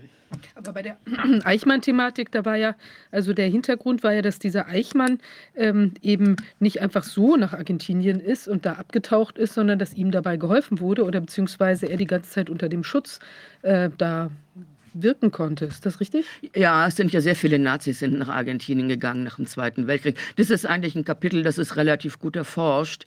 Ähm, und er ist auch, ja, aber er hat sich dann auch, äh, hat ja seinen Namen dann wieder angenommen. Seine Kinder sind unter dem Namen in die Schule gegangen. Also so versteckt haben die sich da nicht. Mhm. Okay. Gut, und die, aber die Unterlagen, was würdest du sagen, war der, der Haupterkenntnisgewinn von den Unterlagen, die du dann herausgeklagt hattest? Also alle, die, wie alle Historiker, die wir ähm, ernsthaft an der Geschichte vom, über den BND auch arbeiten, sind uns in einer Sache sehr einig. Der BND ist ja ein Auslandsdienst. Äh, Dienst. ähm, der hat seit seinem Beginn, vor allem in der Ära Globke, also Adenauer, aber auch danach eigentlich vor allem Inlandsaufklärung äh, betrieben und hat die politische Opposition, also von SPD bis FDP, die Linken sowieso. Bei, bei Eichmann ist das ganz klar. Jede Ausstellung über Eichmann wurde, da waren dann BND-Leute. Ähm, da waren sie sehr aktiv und da hatte das dann über Globke wurde das dann an den Adenauer weitergeleitet und er konnte es dann benutzen in der Auseinandersetzung mit der politischen Opposition. Also absolut illegale Sachen was ich vermute, was ja hinter dieser ganzen Eichmann-Geschichte steht, das sind ganz andere Geschichten, die zum selben Zeitpunkt stattgefunden haben, nämlich illegale US-Atomtests in Südargentinien. Ähm, da haben die mit, äh, mit Atombomben rumgebombt, um man, man, kann darüber nur lachen, um zu beweisen, dass man Atombomben auch für zivile Zwecke einsetzen kann, für den Bau eines Kanals. Ich habe das alles dokumentiert im Film Krater für den Frieden. Kann man sich alles mhm. angucken. Ähm, auf jeden Fall, ähm, das ist der eigentliche Grund. Und ich habe jetzt die Akten vom BND gelesen. Ich habe auch mit Leuten gesprochen, die einen besseren Zugang haben als ich zu den BND-Akten. Aber wir alle sagen, da, wo es wirklich mal wichtig wäre, dass die mal da Informationen hätten, dass irgendwelche Verrückte vom Pentagon da in der Welt rumbomben und es ist nach diesen, zufällig, ganz bestimmt nicht, nach diesen Atomtests ist auf der anderen Seite der Anden ist die Erdkruste auf über 1000 Kilometern aufgebrochen. Was? Ja, das wird ja alles verschwiegen. Ähm, da wäre es wichtig, mal Informationen zu haben und das passiert nicht. Da fragt man sich wirklich, brauchen wir diesen Dienst, der einfach nicht nur, sagen wir mal, aus verfassungsrechtlichen Gründen fragwürdig ist, der ist völlig unfähig und sehr teuer. Entschuldigung, ja. ich habe mich jetzt, äh, weil es das ist wirklich ja, ja. ein Das sehen wir auch so. Das sehen wir auch so. Diese Dienste braucht kein Mensch. Nee, die braucht kein Mensch. Weltweit braucht man sie nicht. Also Herr Adenauer war, glaube ich, ganz froh, dass er so ein bisschen immer schmutzige Wäsche bekommen hatte äh, über, was weiß ich, Willy Brandt. Und ich meine, wir kennen das doch, denn wir können die die Telefone abhören, die können äh, die Briefe, haben sie alles gemacht, das wissen wir ja inzwischen. Und dann haben sie was in der Hand und können Leute damit erpressen. Die Dienste sind doch überall gleich auf der Welt. Ja, dazu sind sie in der Lage. Aber wirklich was zu tun, äh, was jetzt wichtig gewesen wäre, nämlich aufzuklären über solche Dinge, Nee, dazu waren sie nicht in der Lage. Sind auch Gatekeeper offenbar und äh, ja. naja, also verrottet, wo man hinschaut. Genau. Ja, ich glaube, du hattest eine Zeitlimitierung, die jetzt erreicht ist. ja, ich, vielen Dank, das ist toll. Also wir haben, glaube ich, wieder einiges gelernt. Ähm, es ist echt, ja, wie will man sagen, verwest, wo man auch reinsteht. Ja, ja aber es ist wichtig, dass man versucht, ähm, ruhig zu bleiben. Auch die Verwaltung, ich weiß, ich weiß, ich weiß, was ihr sagt. Das ist mühsam. Man hat die Zeit auch nicht gestohlen. Trotzdem ist es wichtig, die Dinge vor den Gerichten dahin zu bringen. Dann sind sie dokumentiert für immer und ähm, irgendwann mal wird sich das ändern. Davon bin ich überzeugt, ja. Ja, toll, ganz, her ganz herzlichen Dank. Das war wie immer sehr informativ. Ja, ja ähm. vielen Dank. Es wird sich ändern, aber nur durch ein neues System. Tja. Und das müssen wir machen. Und das werden wir machen. Prost. Vielen Dank. Dankeschön. Danke. Bis, bis bald wieder. Ähm, ich bin nicht sicher, ist denn Karen Kingston mit uns?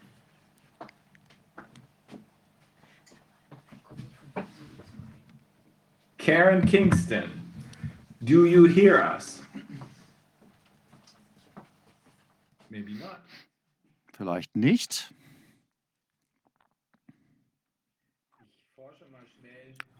Sie ist jetzt da. Sie ist ah, gerade hier. Karen. Oh, hi. Hold on. Sorry. oh, there you are. Hi.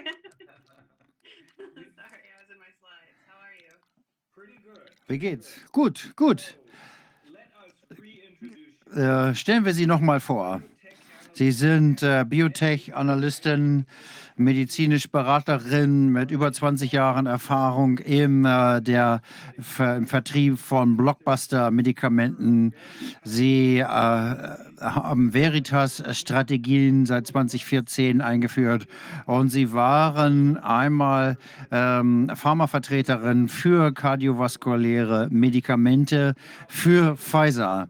Heute haben wir ein anderes Thema, aber Das erste Thema wollte ich noch mal fragen, was sind die hauptsächlichen Erkenntnisse aus der ersten Sitzung, in denen Sie uns die ziemlichen umfangreichen Einsichten in die Pfizer-Prozesse gewährt haben, die eigentlich eine äh, Schande waren?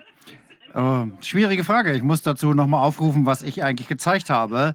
Ähm, wir, die Dinge werden langsam heiß überall. Und ich wollte einfach nur zeigen, was die Geheimdienste hier tun zum Thema Biowaffen. Und ähm, ich möchte auch die Bezahlungsmechanismen aufdecken, so dass man äh, das, den Geldfluss dokumentieren kann, wer dort Geld äh, bekommt. Ich glaube, der, die äh, Baby- und Säuglingsdaten, die wir heute uns angucken, es gab 4500 Babys, die dort betroffen waren und ich glaube, nach 24 Wochen waren nur noch 1300 Säuglinge übrig. Die anderen sind alle aus der Studie gefallen.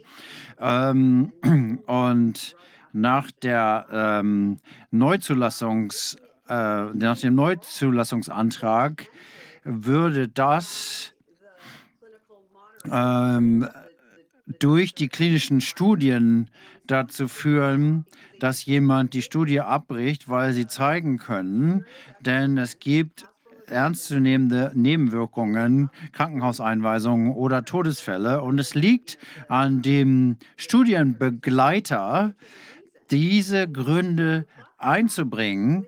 Aber das ähm, hat nicht stattgefunden. Ähm, also war das durchaus sinnvoll für die FDA, dass sie wissen, dass sie einfach nicht mehr da sind, die Kinder, weil sie gestorben sind und einfach aus der Studie genommen wurden, aus angeblich unbekannten Gründen. Gibt es konkrete Hinweise darauf, warum es nur noch dass aus den 4500 Kindern 3000 nicht mehr da sind? Kann man annehmen, dass die gestorben sind? Ja. Man kann das annehmen, denn es gibt Fälle in den Daten, wo gesagt wird, dass Säuglinge äh, über 40 Fieber hatten und äh, dass sie tagelang äh, schwere Nebenwirkungen hatten. Sie waren teilweise in Krankenhäusern und es gibt am Ende keine abschließende, Diagnose.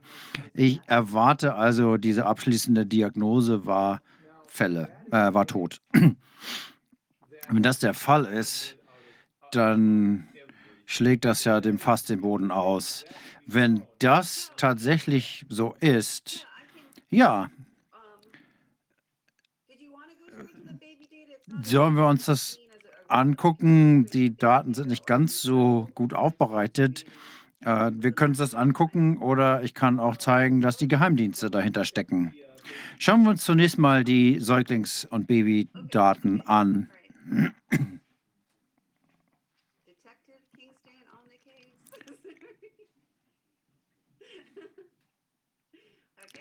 Gut, gucken wir uns die Daten hier an. Ich hatte einige ich habe das ein bisschen hier zusammengestellt. Ich werde versuchen, nicht ganz so schnell zu reden wie letztes Mal. Also am 10. Juni 2021, letztes Jahr, gab es, wurde Pfizer aufgefordert, eine Zusammenfassung einzureichen. Ich arbeite hier mit der FDA zusammen. Das ist die, äh, das Beratungsgremium zu biologischen Produkten und die sollten hier begründen, warum Kinder behandelt werden müssen. Und es sagt ja ganz klar aus, aus diesem Dokument der FDA, nach den epidemiologischen Trends ist ein äh, Endpunkt der klinischen Studie ausreichend, ähm, wenn die Kinder, dass die Kinder sehr schwer zu beurteilen sind, wenn, nicht, wenn es nicht unmöglich ist. Das heißt, hier steht, dass äh, Kinder kein SARS-CoV-2 bekommen und deswegen kann man keine klinischen Studien zu den Impfstoffen ausführen. Sie haben versucht, äh, das zu machen, indem sie das Immunsystem der Kinder gestört haben mit starken Mitteln, um es dazu zu veranlassen, Antikörper zu bilden. Das ist eigentlich schon das Eingeständnis, dass die Kinder das, äh, die Krankheit nicht kriegen und man das deswegen künstlich herbeiführen muss, um eine Reaktion zu haben, die ähnlich der eines Erwachsenen ist. Dann äh, sieht man hier, dass die Kinder das nicht bekommen aus allen Altersgruppen. Das hier ist die wöchentliche Fallrate pro 100.000 äh, Einbewohner. Und hier sieht man Säuglinge unter vier zwischen März 2020 und Oktober 2020 war die Infektionsrate 0,15 Prozent, also deutlich unter einem Prozent. Und wir werden jetzt hier in der Phase 3 äh, Studie sehen, dass Kinder unter dem Alter unter vier alle geimpft waren und die durchschnittliche Infektionsrate war 31 Prozent. In der Studie, die Impfung hat also ganz klar die Infektion verursacht. Das Einzige, wo man diese zunehmenden Krankenhausaufenthalte ähm, darstellen kann für alle Kinder, die einzige Korrelation, die man feststellen kann, ist, dass die Impfraten in den USA hochgegangen sind und parallel die Krankenhauseinweisungen hochgegangen sind. Die äh, mit dem geringsten Risiko sind Babys unter äh, vier. Ähm, das heißt, äh, diese Babys werden durch Shedding beeinflusst. Die Eltern, die Großeltern, man hat natürlich diese Babys oft auf dem Namen und deswegen sind die diesem Risiko besonders hoch ausgeliefert. Das ist das Einzige, was man hier an Korrelation sehen kann. Also die Kinder werden geimpft, die älteren Kinder, und äh, man sieht, dass das hier weitergeht. Wenn man jetzt anguckt, diejenigen, die nicht infiziert waren oder nicht geimpft waren mit diesen experimentellen äh, Substanzen, sagen sie, dass nur 0,15 tatsächlich die Infektion bekommen haben. Heißt das positiv getestet mit PCR-Test oder heißt das, dass die klinische Symptome hatten? Das ist eine sehr gute Frage, die ich nochmal nachgucken muss. Ich muss mir die CDC-Daten dazu nochmal angucken. Ich glaube, diese Daten sind entweder basieren entweder auf äh, PCR-Tests oder Diagnostik. Ich weiß es nicht genau. Ähm, wo gesagt wurde, dass sie Covid-19 oder hatten. Das hier geht ja von März 2020, Februar 2020 bis äh, 2021. Da ist es eigentlich ziemlich wahrscheinlich, dass das keine PCR-Tests sind hier, die man hier sieht. Glauben Sie, dass diese Babys Symptome hatten und die Ärzte dann eine Differentialdiagnose ausgeführt haben, um herauszufinden, woher diese Symptome kommen? Ja, ich kenne sogar jemanden persönlich, äh, äh, wo das Kind genau, das Kleinkind genau das durchgemacht hat, äh, war vorher vollkommen okay und danach äh, hatten wir den äh, PCR-Test und dann hatte das Kleinkind dann auf einmal Covid. Okay. Und das passiert natürlich äh, auch relativ häufig nach einer regulären Grippeinfektion. Das ist ja wie bei äh, Grippe. Ja, das war, es gab in der Zeit auch nur komischerweise nur neun äh, äh Grippefälle, was ja auch eine Anomalie darstellt. Also das ist jedenfalls das, was die CDC damals zu sagen hatte. Also es war eine massive Lüge nach der anderen. Ich will jetzt nicht in die Details reingehen, aber hier haben wir die weitere Dokumentation, aus der klar hervorgeht, dass ähm, die Kinder nicht die gleiche ähm, Antwort ihres Körpers darauf hatten wie Erwachsene. Und das Konzept hier ist, äh, dass im Prinzip künstlich eine Krankheit hergestellt, äh, hervorgerufen wird äh, um danach äh, die sogenannten Vakzine an ihnen auszuprobieren. Und In dieser äh, Studie wird das in einigem Detail klar dargestellt. Und, und äh, Kinder haben häufig keine Atemprobleme. Äh, und jetzt schauen wir uns doch nochmal die Dokumente an. Wir haben jetzt hier Babys sechs, äh, bis zu sechs Monaten und dann Kleinkinder bis zum Alter von vier Jahren. Was hier wirklich alarmierend ist, ist, dass, dass das am äh, 17. Juni 2022 äh, ausgegeben wurde. Normalerweise hat man 30 Tage, um diese Daten nochmal zu revidieren und zu untersuchen, aber diese Zeit wurde offensichtlich verkürzt. Und das erste Mal haben wir hier äh, unter der Maßgabe von Pfizer steht hier, dass dass wir hier die Botschafts-RNA äh, drin haben äh, mit dem Spike und äh, wir haben es hier auch formuliert, in den Lipidenpartikeln. Das heißt also, mit der neuen äh, Technologie gab es also diese Injektion und ähm, die vom die Lipidenpartikel und ähm, die erste Immunisierung äh, besteht aus zwei intramuskulären Dosen, die 21, mit 21 Tagen Abstand äh, injiziert werden. In der Sesamstraße, und das ist jetzt kein Witz, äh, wird erklärt, dass das so aussieht, als wenn das einfach nur Fett ist im, im Körper. Das sieht aus wie, Cholesterin, was man zu sich nimmt. Also äh, eigentlich das Einzige, was ich schreibe, das den Link schicke ich nachher nochmal zu. Und, und, da, also wirklich auf der Sesamstraße kann man das perfekt gucken. Da wird es den Kindern kindgerecht erklärt. Und, und das ist also auch für uns interessant, um zu sehen, wie die das da ähm, aufgeschrieben haben. Und äh, das ist ein, ein, ein, ein Produkt, was also äh, schwerste Reaktionen hervorrufen kann.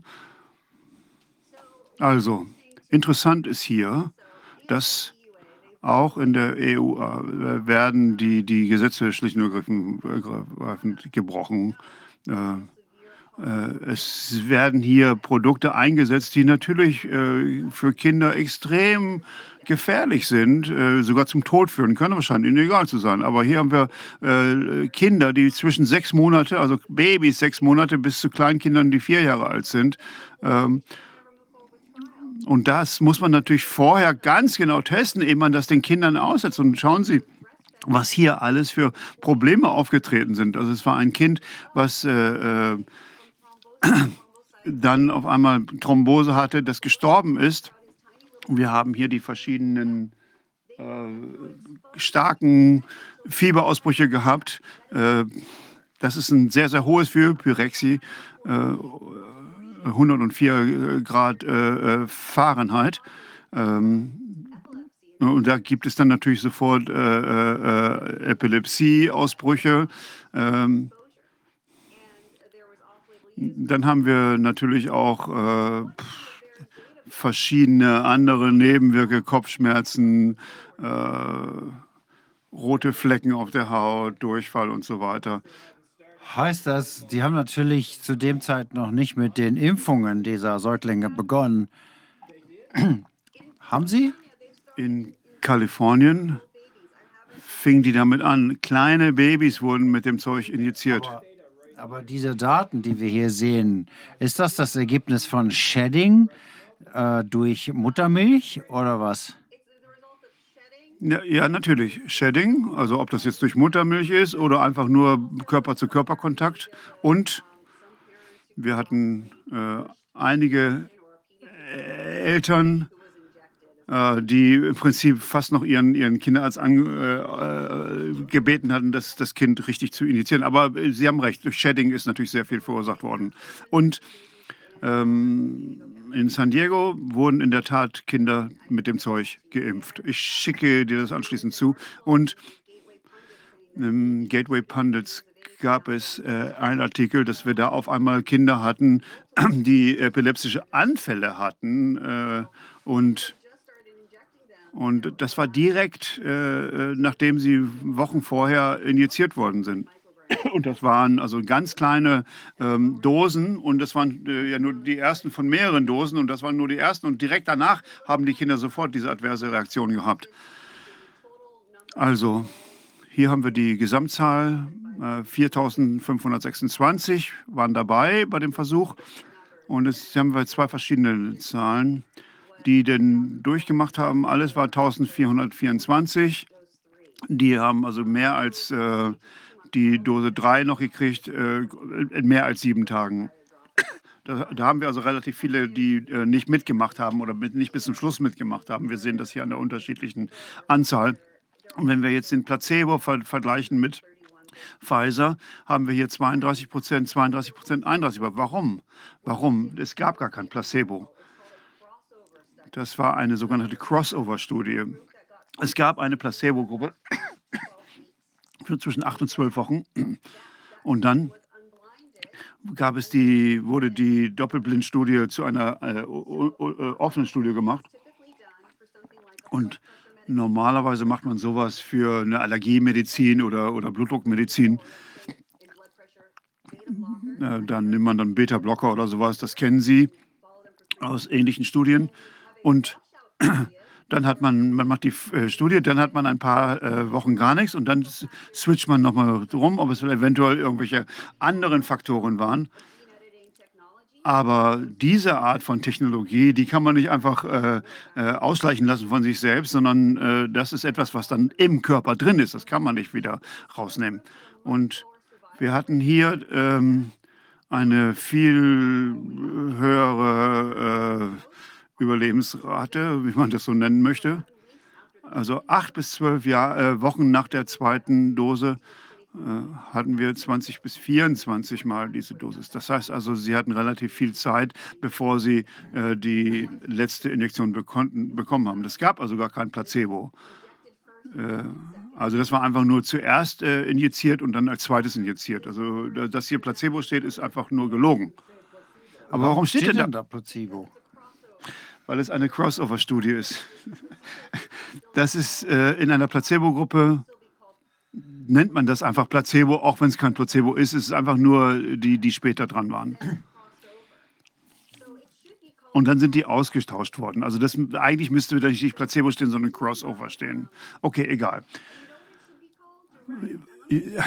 Eigentlich haben Sie vollkommen recht. Man, das ist eigentlich die Kontrollgruppe. Ähm, aber die nehmen, das ist natürlich auch eine falsche Benennung hier. Die nennen das jetzt Placebo-Gruppe, aber es war keine Placebo-Gruppe. Moment, das ist hier die Babystudie. Nein, nein, die nehmen es, nennen es absichtlich Placebo. Und das ist natürlich vollkommen falsch. Es müsste die Kontrollgruppe sein. Und hier habe ich es jetzt direkt vor mir. Also. Und das ist, das ist deren, deren Sprachgebrauch. Ich habe jetzt einfach nur deren, deren Zeug übernommen. Äh, das ist natürlich auf keinen Fall eine Placebo-Gruppe. Vollkommen falsch. Äh, die einzigen, die keine Injektion gekriegt haben, die keine Spritze gekriegt haben, waren die, wo die Eltern sich geweigert haben am Schluss und die rausgenommen haben. Und das hier sind die typischen Definitionen, äh, äh Kurzatmigkeit, Fieber, hoher Blutdruck und so weiter. Und jetzt Severe Covid. Äh, das ist so ähnlich wie bei den Erwachsenen. Da haben wir natürlich dann Probleme äh, mit dem äh, Sauerstofflevel dann brauchten die diesen Beatmungsgeräte. Irgendwann kam auch Schock, dann gibt es Versagen oder Probleme der, der, der Nieren, der Leber, neurologische Dysfunktionen oder letztendlich dann Einweisung in die Intensiv oder eben auch sogar Todesfälle. Und jetzt haben wir hier die Kontrollgruppe. Also, das sind jetzt äh, zwei Monate nach der dritten Dosis. Jetzt, ist, jetzt kommen wir auf einmal zu einer komischen Zahl. Hier steht auf einmal 68 Kinder haben das gemacht, also die, die diesen letzten Teil mitgemacht haben. Das heißt also, die haben ungefähr nach elf Monaten, elf Wochen dann die zweite Spritze bekommen. Und warum ist das so durcheinanderbringend? Naja, also, das ist jetzt äh, das Ergebnis von einem Monat hinterher. Das ist auch wieder falsch. Das müsste eigentlich eine Woche heißen. Weil da haben wir auf einmal nur noch drei Babys in der Gruppe. Das ist doch offensichtlich falsch geschrieben. Weil hier haben wir noch 68. Und diese 68 hatten jetzt Covid. Und einige hatten also eben noch diese Symptome, aber das steht da nicht, was die für Symptome waren. Und man sieht hier, wie, wie schlecht die Datenlage ist und wie, ähm, wie man hier durcheinander kommen kann. Also, wie kann man das denn, wie kann das denn sein, dass wir ähm, als, als letztes dann nur noch drei haben, also 99 Prozent? Also da sind nur noch drei, drei Babys übrig, die dann diese Symptome gezeigt haben. Das ist eine Sache, die mathematisch einfach falsch sein muss. Und, äh, und das ist übrigens etwas, das ist nicht sehr atypisch, sondern das ist vollkommen normal, dass diese äh, Zahlen offenbar nicht korrekt sind. Und wenn man hinterher die Sachen zusammenrechnet, merkt man, man kommt gar nicht auf die, die, die richtigen Zahlen. Die Geschichten von Johns Hopkins waren ähnlich. Ähm, da wurde ja unterschieden zwischen den verschiedenen Impfstoffen und dann, wenn man die zusammengerechnet hat, waren das über 140 Prozent und nicht mehr 100 Prozent. Das heißt also, man merkt hier, dass es hier Schwierigkeiten gab. Die haben offensichtlich ähm, dort ähm, nicht korrekt gearbeitet. Und ähm, dann haben wir das sogenannte Attrition Rate, der, der Abriebphase. Was heißt das? Was heißt das? Heißt das, dass die Eltern ihre Kinder aus der Studie rausgenommen haben oder dass sie gestorben sind? Okay, müsste man sich die Fälle anschauen. Also gucken wir uns mal diese Babygruppe an. 296, also 14 Prozent äh, sind rausgefallen. Dann beim nächsten 78 Prozent und dann am Schluss 99 Prozent. Also nur ein Kind ist noch dabei geblieben. Und wenn wir uns jetzt die einzelnen Fälle anschauen, hier lesen wir dann in der Literatur, ähm, was die Schlussfolgerung ist. Also, äh, die Teilnehmer 6 bis 23 Monate alt, am Anfang äh, randomisiert mit äh, Placebo. Und das heißt, danach war es, war es keine Doppelblindstudie mehr, äh, sondern sie haben offen die Injektion bekommen. Und dann 296 also 91 Prozent kriegten äh, Dosis 1, dann äh, 79 Prozent Dosis 2 und 77 Prozent Dosis 3. Aber nur drei, also insgesamt 4 Prozent, haben das dann geschafft, äh, noch in dem einen Monat danach dabei zu bleiben. Also ich weiß nicht genau, was der Endwert ist, äh, weil wie kann man von 344 auf 3 kommen? Wie, ich weiß nicht, wie die Zahlen hier zusammengerechnet werden kann. Wie kann man von, von 344 auf 3 kommen und sagen, das sind, drei, das sind 4 Prozent? Wenn, dann wären es gerade mal 1 Prozent. Ähm, und das ist das, was ich gerade auch schon andeuten wollte. Und Rainer, was hier ganz wichtig ist, äh, wenn wir uns äh, hier die äh, Zahlen anguckt von denen, äh, die dann äh, nicht weitergemacht haben. Also der Grund, warum Leute aufgehört haben oder äh, aus, an, also aus der Studie zurückgezogen worden sind. Also entweder weil sie Probleme hatten oder weil der pa äh, Patient das nicht mehr wollte, beziehungsweise deren Eltern. Ähm, und das ist etwas, was niemals von der FDA hätte akzeptiert werden dürfen. Auf keinen Fall. Das darf gar nicht sein. Und hier haben wir äh, die gesamte Datenlage aufgelistet. Und äh, da habe ich dann gefragt, warum ist das nicht äh, aufgeschrieben? Weil da steht dann, das ist äh, noch unter Verschluss. Das sieht ja doch so aus, als ob einige sich freiwillig zurückgezogen haben, aber wahrscheinlich, weil sie gestorben waren. Genau, also äh, die wollen uns dann sagen, das wäre in Ordnung, aber ist natürlich nicht in Ordnung. Also das war nicht nur illegal, das war kriminell, was sie gemacht haben. Es war absolut kriminell und es war noch krimineller, dass das FDA das erlaubt hat. Also alle Gesetze sind hier gebrochen worden. Was ist denn dann nun wirklich passiert mit den Kindern?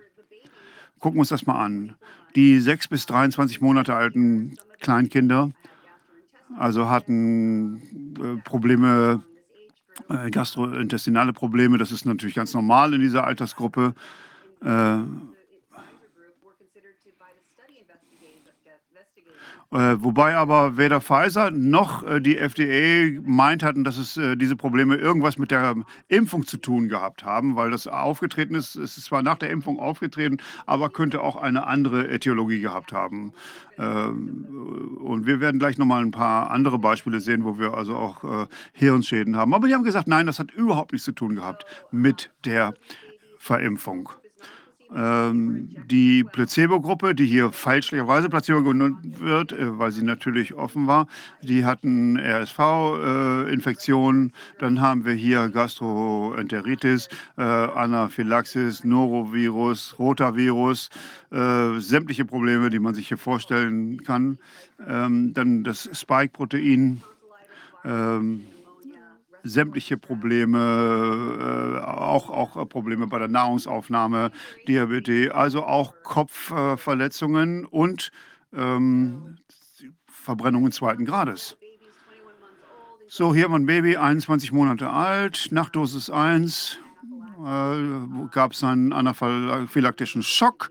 Äh, angeblich hatte das Kind vorher schon eine äh, Vorgeschichte gehabt mit äh, Nussallergien. Wenn ich mich richtig erinnere, hat die FDA ja Pfizer als unabhängigen ähm, Beobachter eingesetzt. Stimmt ja, das? das ist ja das Interessante daran.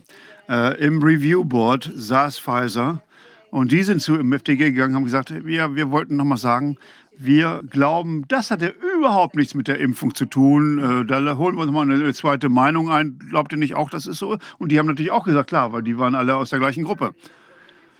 Äh, sowas nennt man äh, normalerweise organisierte Kriminalität, wenn alle im gleichen Boot sitzen. Dann haben wir hier ein sechs Monate altes äh, Kind äh, mit Anfällen nach äh, Dosis 2, konnte nicht mehr richtig atmen, Temperatur ist auf 38 Grad gestiegen. Ähm, und ähm, kam dann äh, ins Krankenhaus, in die Notaufnahme.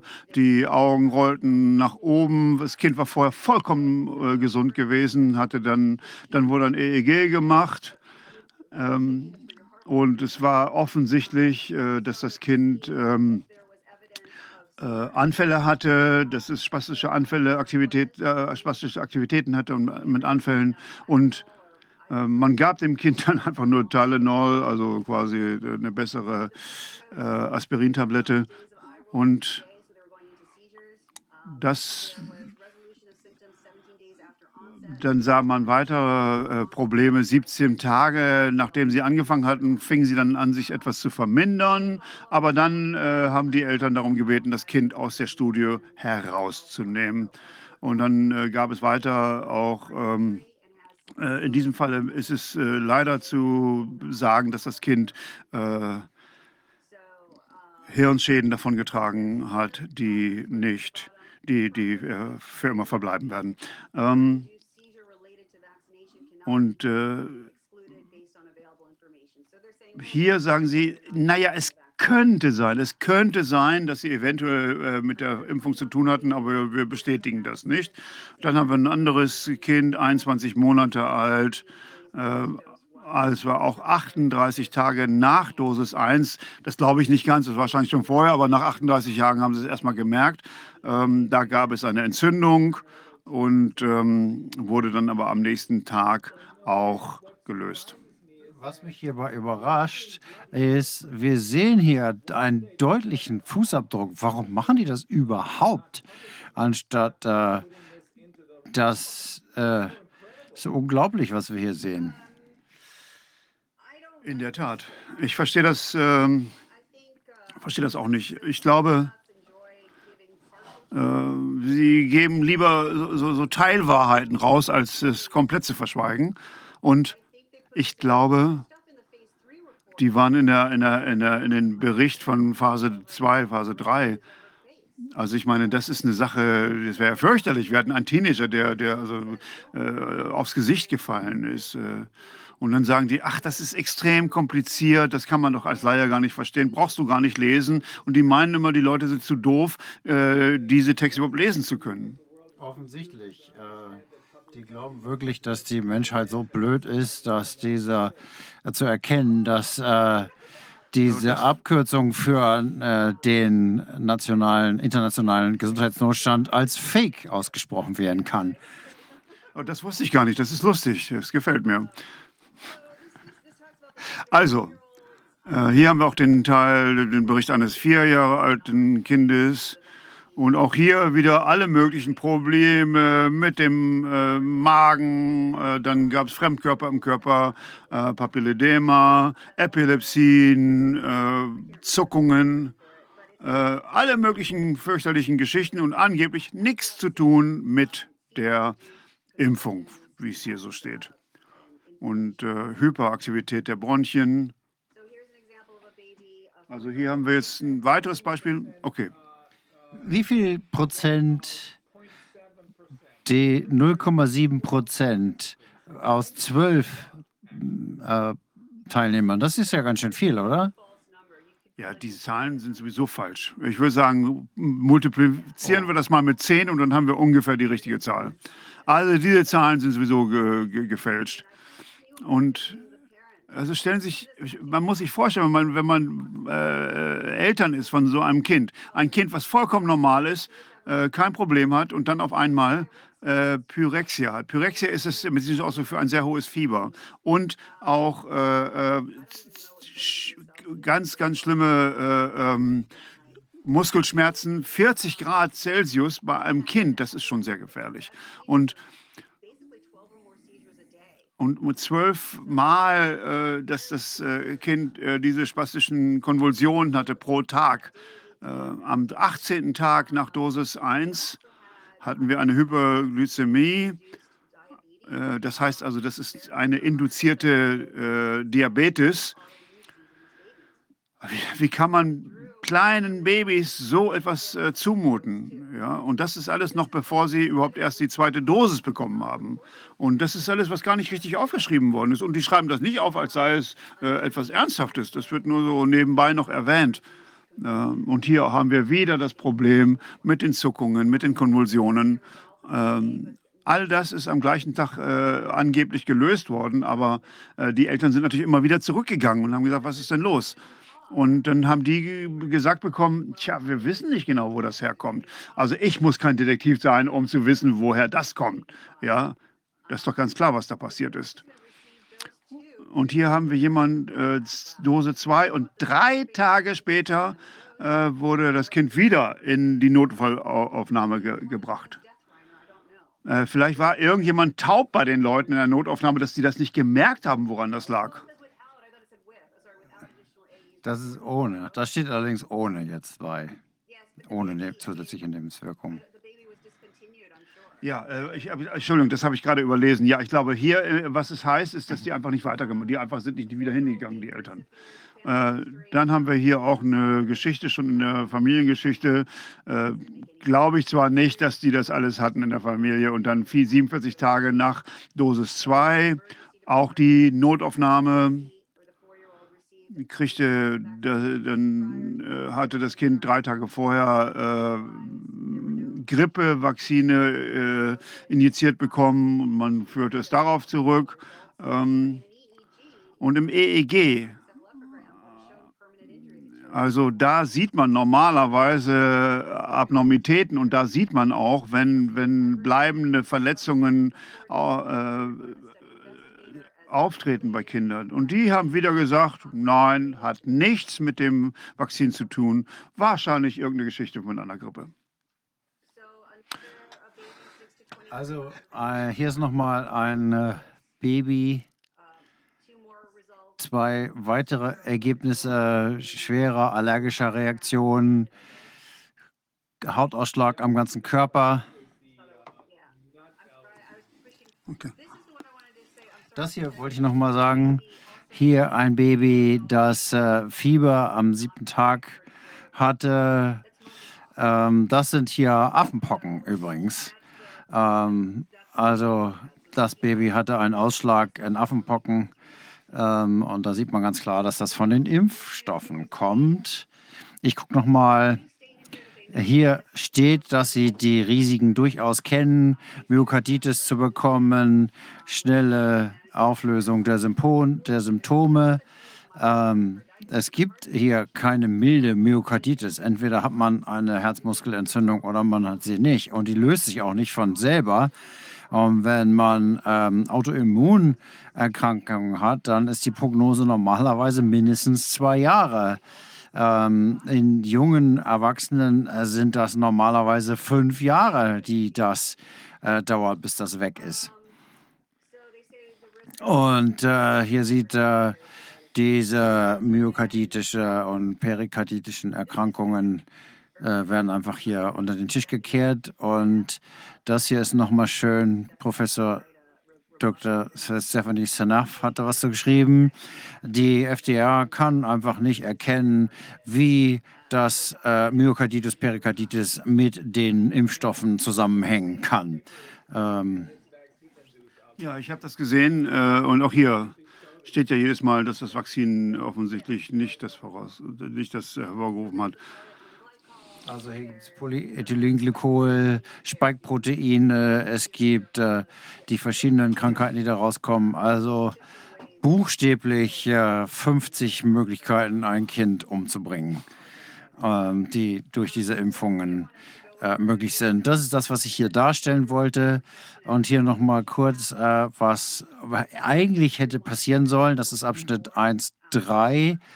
Ähm, hier steht ganz klar, dass diese Studie hätte unterbrochen werden müssen, ähm, wenn die menschlichen Subjekte hier äh, unerklärlichen und äh, deutlichen Risiken ausgesetzt werden. Punkt. Ähm, also hier steht das ganz klar, dass das unrechtmäßigerweise zugelassen worden ist. Hier gibt es kein Grau und kein Vielleicht. Ähm, wenn wir uns die Fakten angucken, ist das am 23. August, am 23. August 2021 hat die FDA diesen Impfstoff zugelassen. Und das ist das, was wir hier sehen. Das war eine Neuzulassung. Aufgrund eines Neuzulassungsantrags ist das genehmigt worden. Und das heißt, die haben keine Immunität mehr als Hersteller.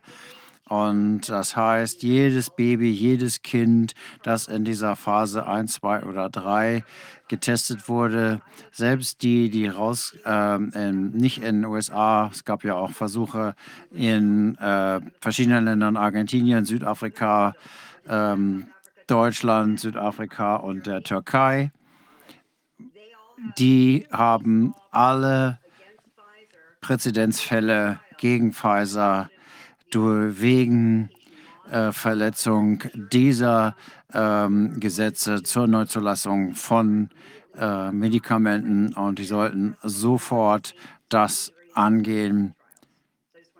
Also das wollte ich hier nur noch mal zusammenfassend sagen.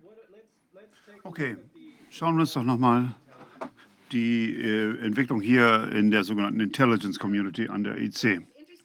Was interessant war, ich habe eigentlich nach einem Patent gesucht und für das Spike-Protein, dieses 2SP, SP2, und ich habe das äh, bei Pfizer, es gibt da noch eine andere Abteilung und das ist die, wo keiner hingucken soll.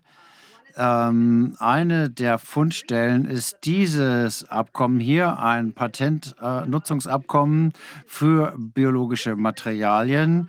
Dieser Vertrag basiert auf dem äh, Patentverfahren durch die äh, US-Gesundheitsbehörden und die Ges ähm, Gesundheitsbehörde und die FDA, die alle dem Gesundheitsministerium untergeordnet sind. Und äh, das geht dann weiter. Das heißt hier das Nationale Allergieinstitut, äh, dem Fauci vorzieht, unter das NIAH fällt. Und das heißt hier als IC, als äh, Geheimdienst. Stimmt das Steht wirklich? das wirklich IC so? Steht, steht für Intelligence Ja, Community. hier sieht man sie. Das ist die sogenannte Geheimdienstgemeinschaft. Das ist also äh, eine Abkürzung Ich dachte, ich für die Wörter, die davor standen, dass es einfach nur eine, eine ganz normale Abkürzung ist. Ich glaube nicht, dass das wirklich Intelligence Community heißt. Also normalerweise wird diese Abkürzung dafür verwendet. Aber es ist doch die Kombination. Also das müssen wir noch der, der verschiedenen Abkür Wörter, die dann zu dieser Abkürzung führen können. Das müssen wir noch mal untersuchen. Gut, hier die NIA, CDC, die alle im NHS sind. Warum würde dann da stehen, dass das zusammen, das macht ja keinen Sinn. Da müsste HHS stehen. Naja, vielleicht ist es nur eine Definitionsfrage. Ähm, äh, Vielleicht haben Sie jetzt einfach nur zwei Großbuchstaben zusammengesetzt und das ist zufälligerweise IC. Könnte ja. ja auch für Institut oder Zentrum stehen. Normalerweise äh, im Dokument steht überall Intelligence Community. Aber da gucken wir nochmal nach. Hier haben wir jetzt hier die verschiedenen Behörden der sogenannten Intelligence Community. James Clark 2016 vom MIT hat gesagt, all, all das sollte wirklich äh, ein, ein, ein äh, biologischer IC sein. Hier haben wir sie alle auf einen Schlag.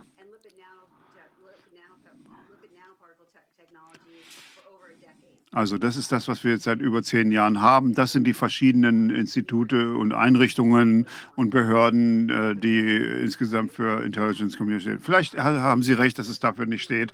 Ähm, äh, Avril Heinz, äh, sie ist die Chefin von dem Laden und, ähm, und äh, der Direktor, äh, da wird jeden Tag ähm, jemand, ist jemand auch aus der Intelligence Community dabei, dem also Bericht erstattet wird. Aber man kann jetzt hier nochmal untersuchen, wofür das wirklich steht. Das können wir noch, noch machen. Aber, aber DOD hat jetzt äh, verschiedene äh, Untersuchungen durchgeführt und das nennt man dann GeoVax Labs, also Biolabs. Also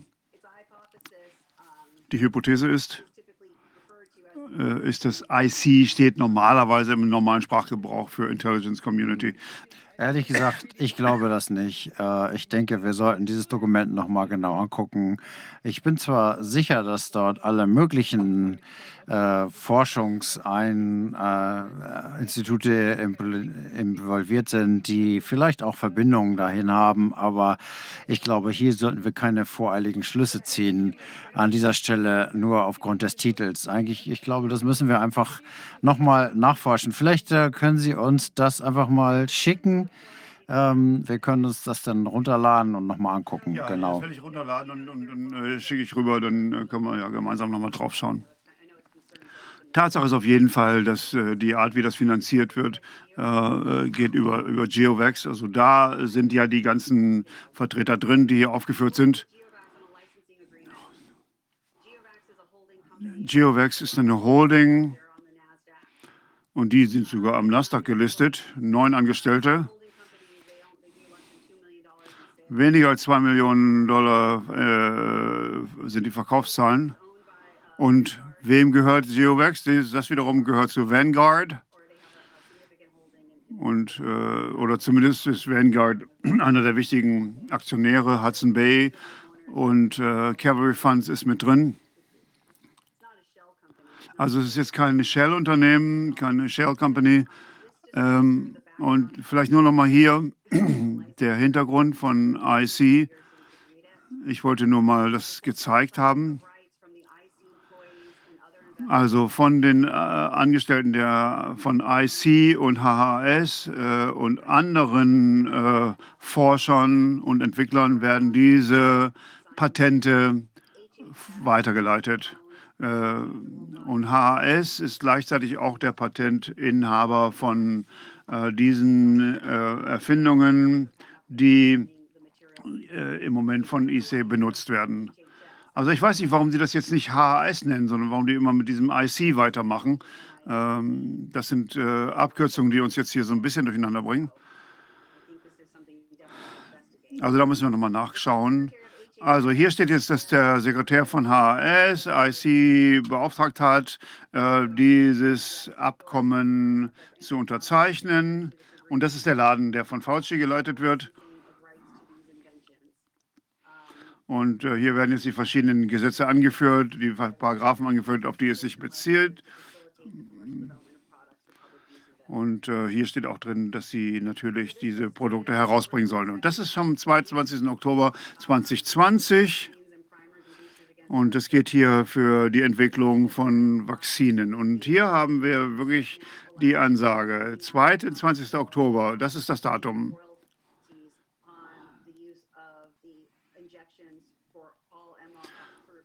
Also hiermit wurde äh, genehmigt, dass es nicht nur für mRNA und, und Johnson Johnson benutzt werden kann, sondern für alle.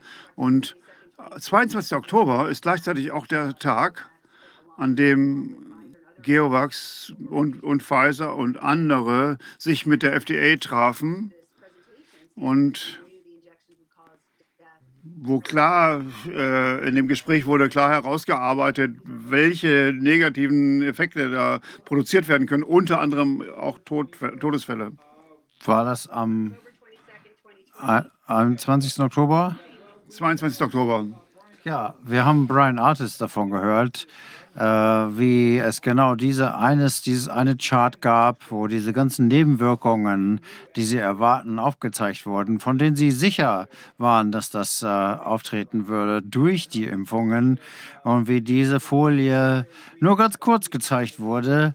Aber ich glaube, er hat einen Screenshot davon gemacht und das zeigt, dass sie genau wussten, was passieren würde.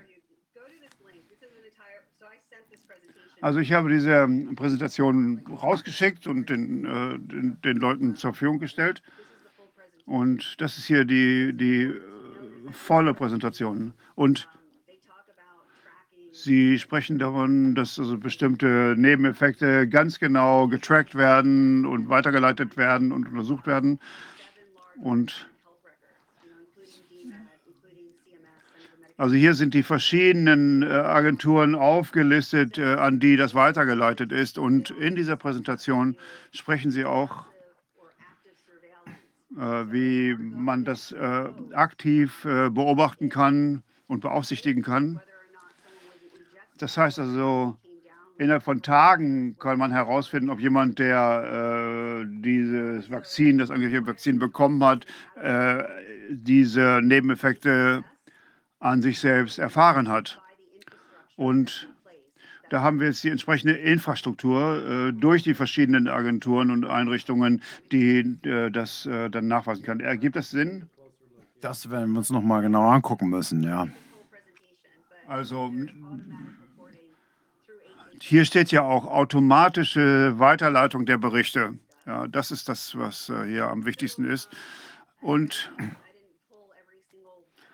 ich habe jetzt nicht jedes einzelne äh, Patent hier aufgelistet, aber hier sind die Patentnummern, die äh, Beantragungen und all das bezieht sich hier auf ähm, Impfprodukte, äh, das, das mit dem Spike-Protein.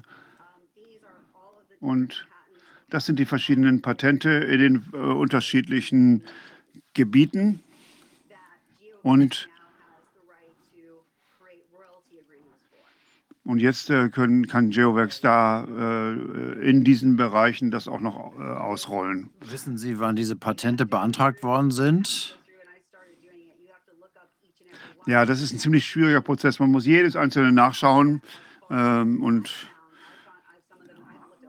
ich habe alle nachgeguckt. Äh, einige fangen 2012 schon an und einige so noch weiter zurück in der Vergangenheit.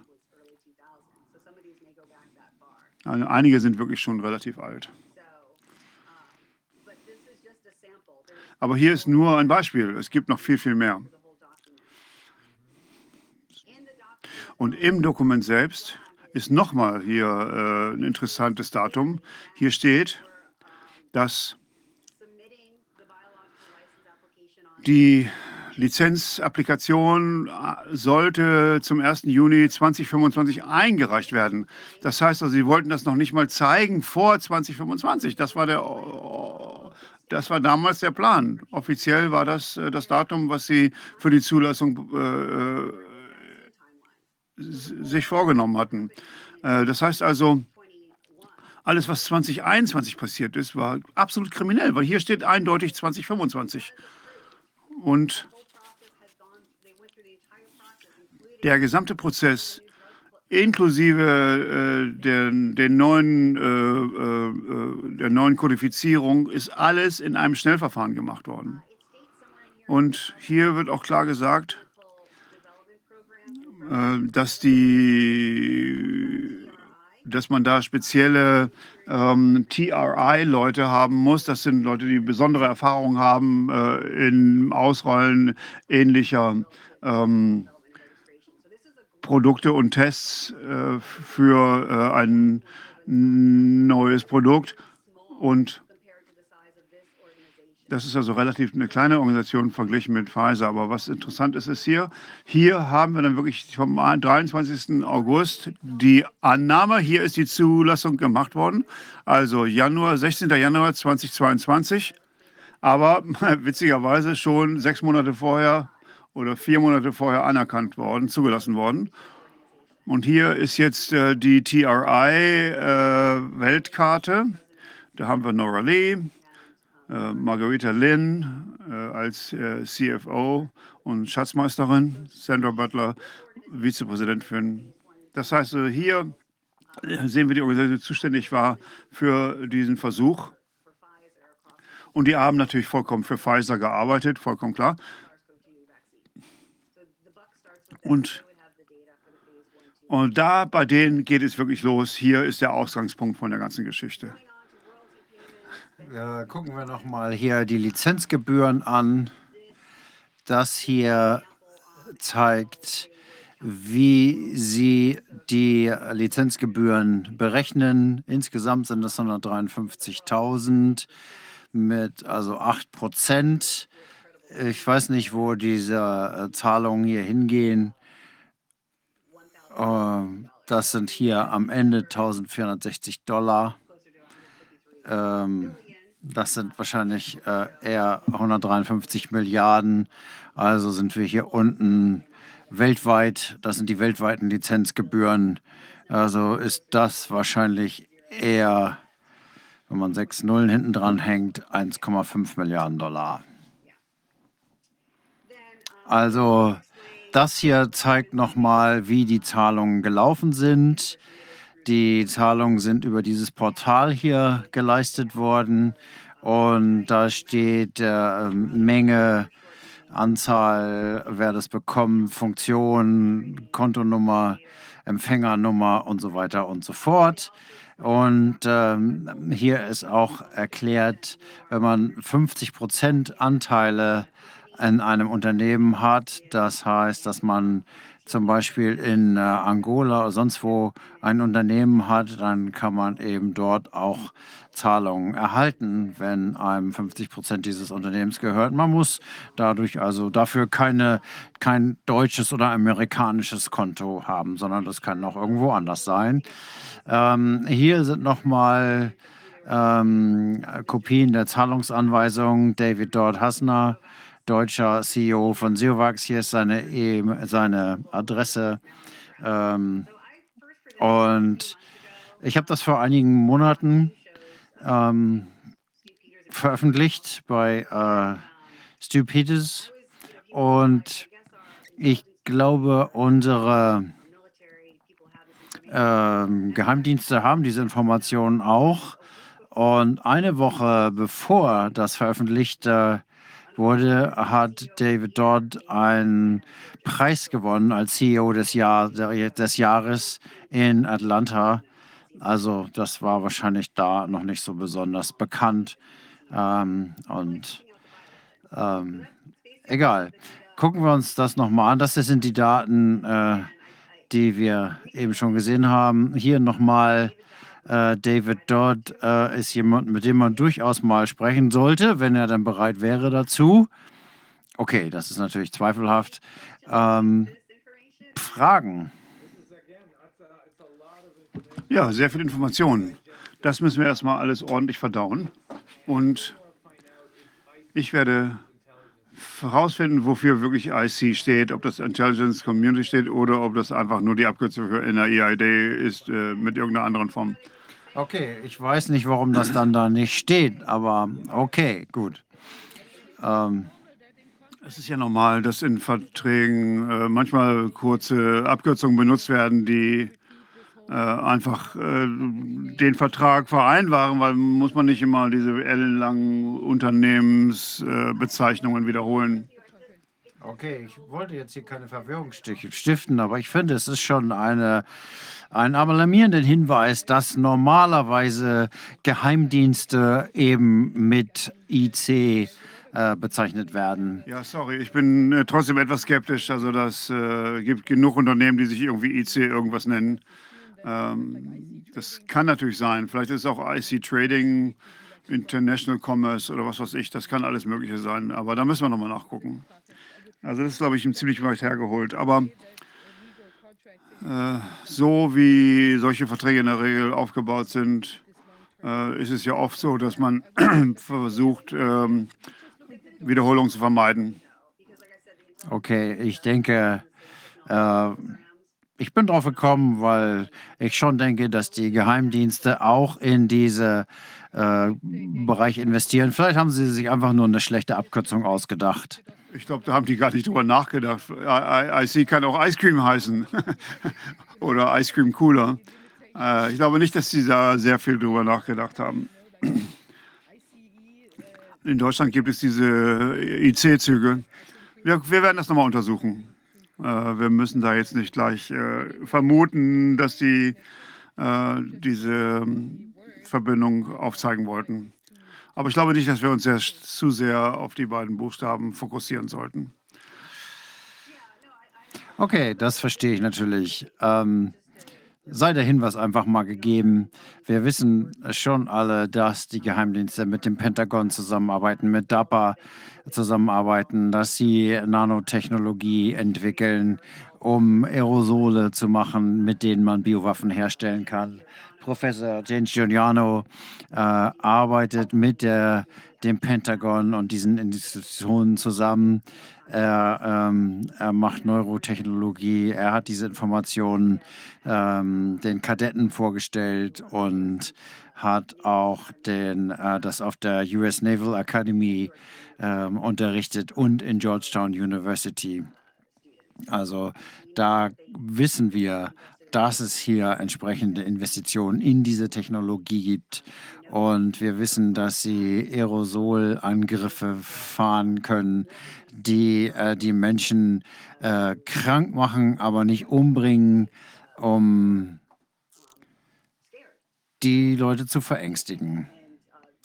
Und Dr. Jane Giordana hat schon einige Vorträge dazu gehalten, dass gerade das DoD, Pentagon und so weiter diese Technologien über diese Technologien verfügen. Die Frage ist, äh, hat das Militär diese Technologie und haben sie die Lizenzen dazu vergeben oder haben sie einfach so getan, als ob sie das überhaupt gar nicht als Lizenz vergeben müssen?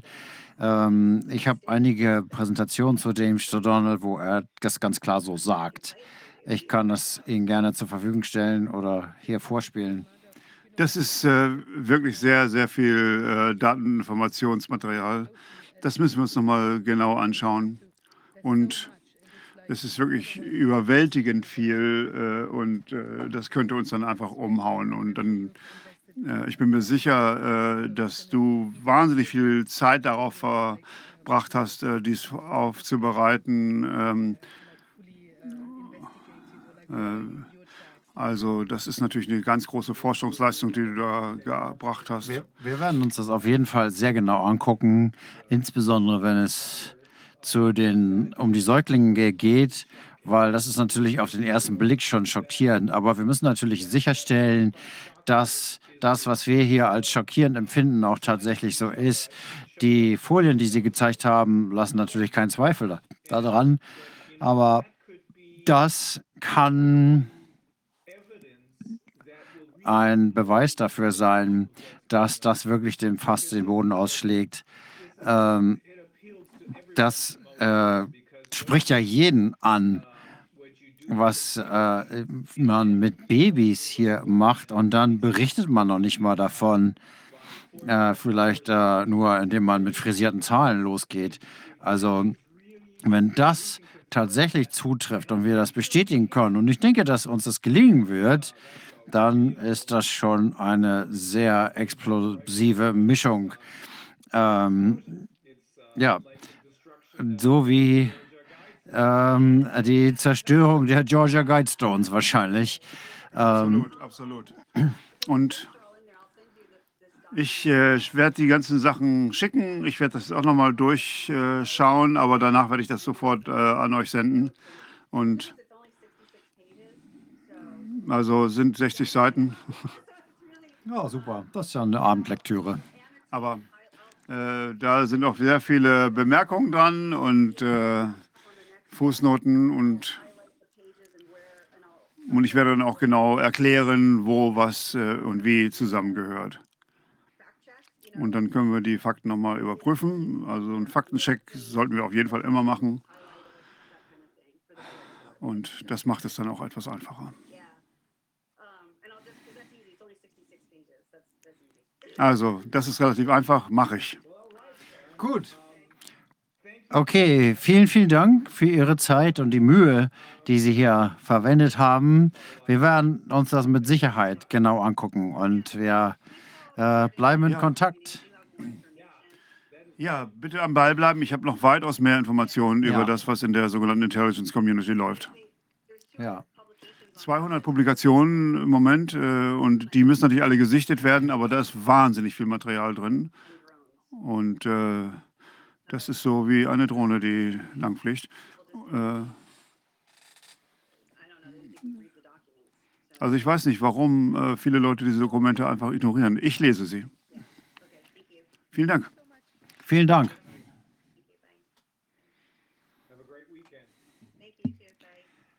Und noch ein schönes Wochenende. Danke, Dankeschön. gleichfalls. Tja, Rainer, sind wir wieder am Ende der Sitzung angekommen für heute.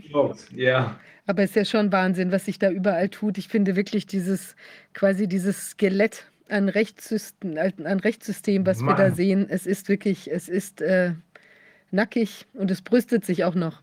Also Ja. wie diese Richter, ja, also was, das fand ich schon irgendwie auch bemerkenswert, was hier der, der Dr. Külken erzählt hat, dass die da noch quasi irgendeine Art von Show und ihn so, so abservieren im Prinzip. Ja, das ist ja wirklich ungeheuerlich. Sadistisch, sadistisch, aber ähm, das passt zu dem, was wir hier jetzt gerade auch von ihr gehört haben, gerade auch was die äh, Toddlers, die ähm, ähm, Säuglinge angeht. Das passt.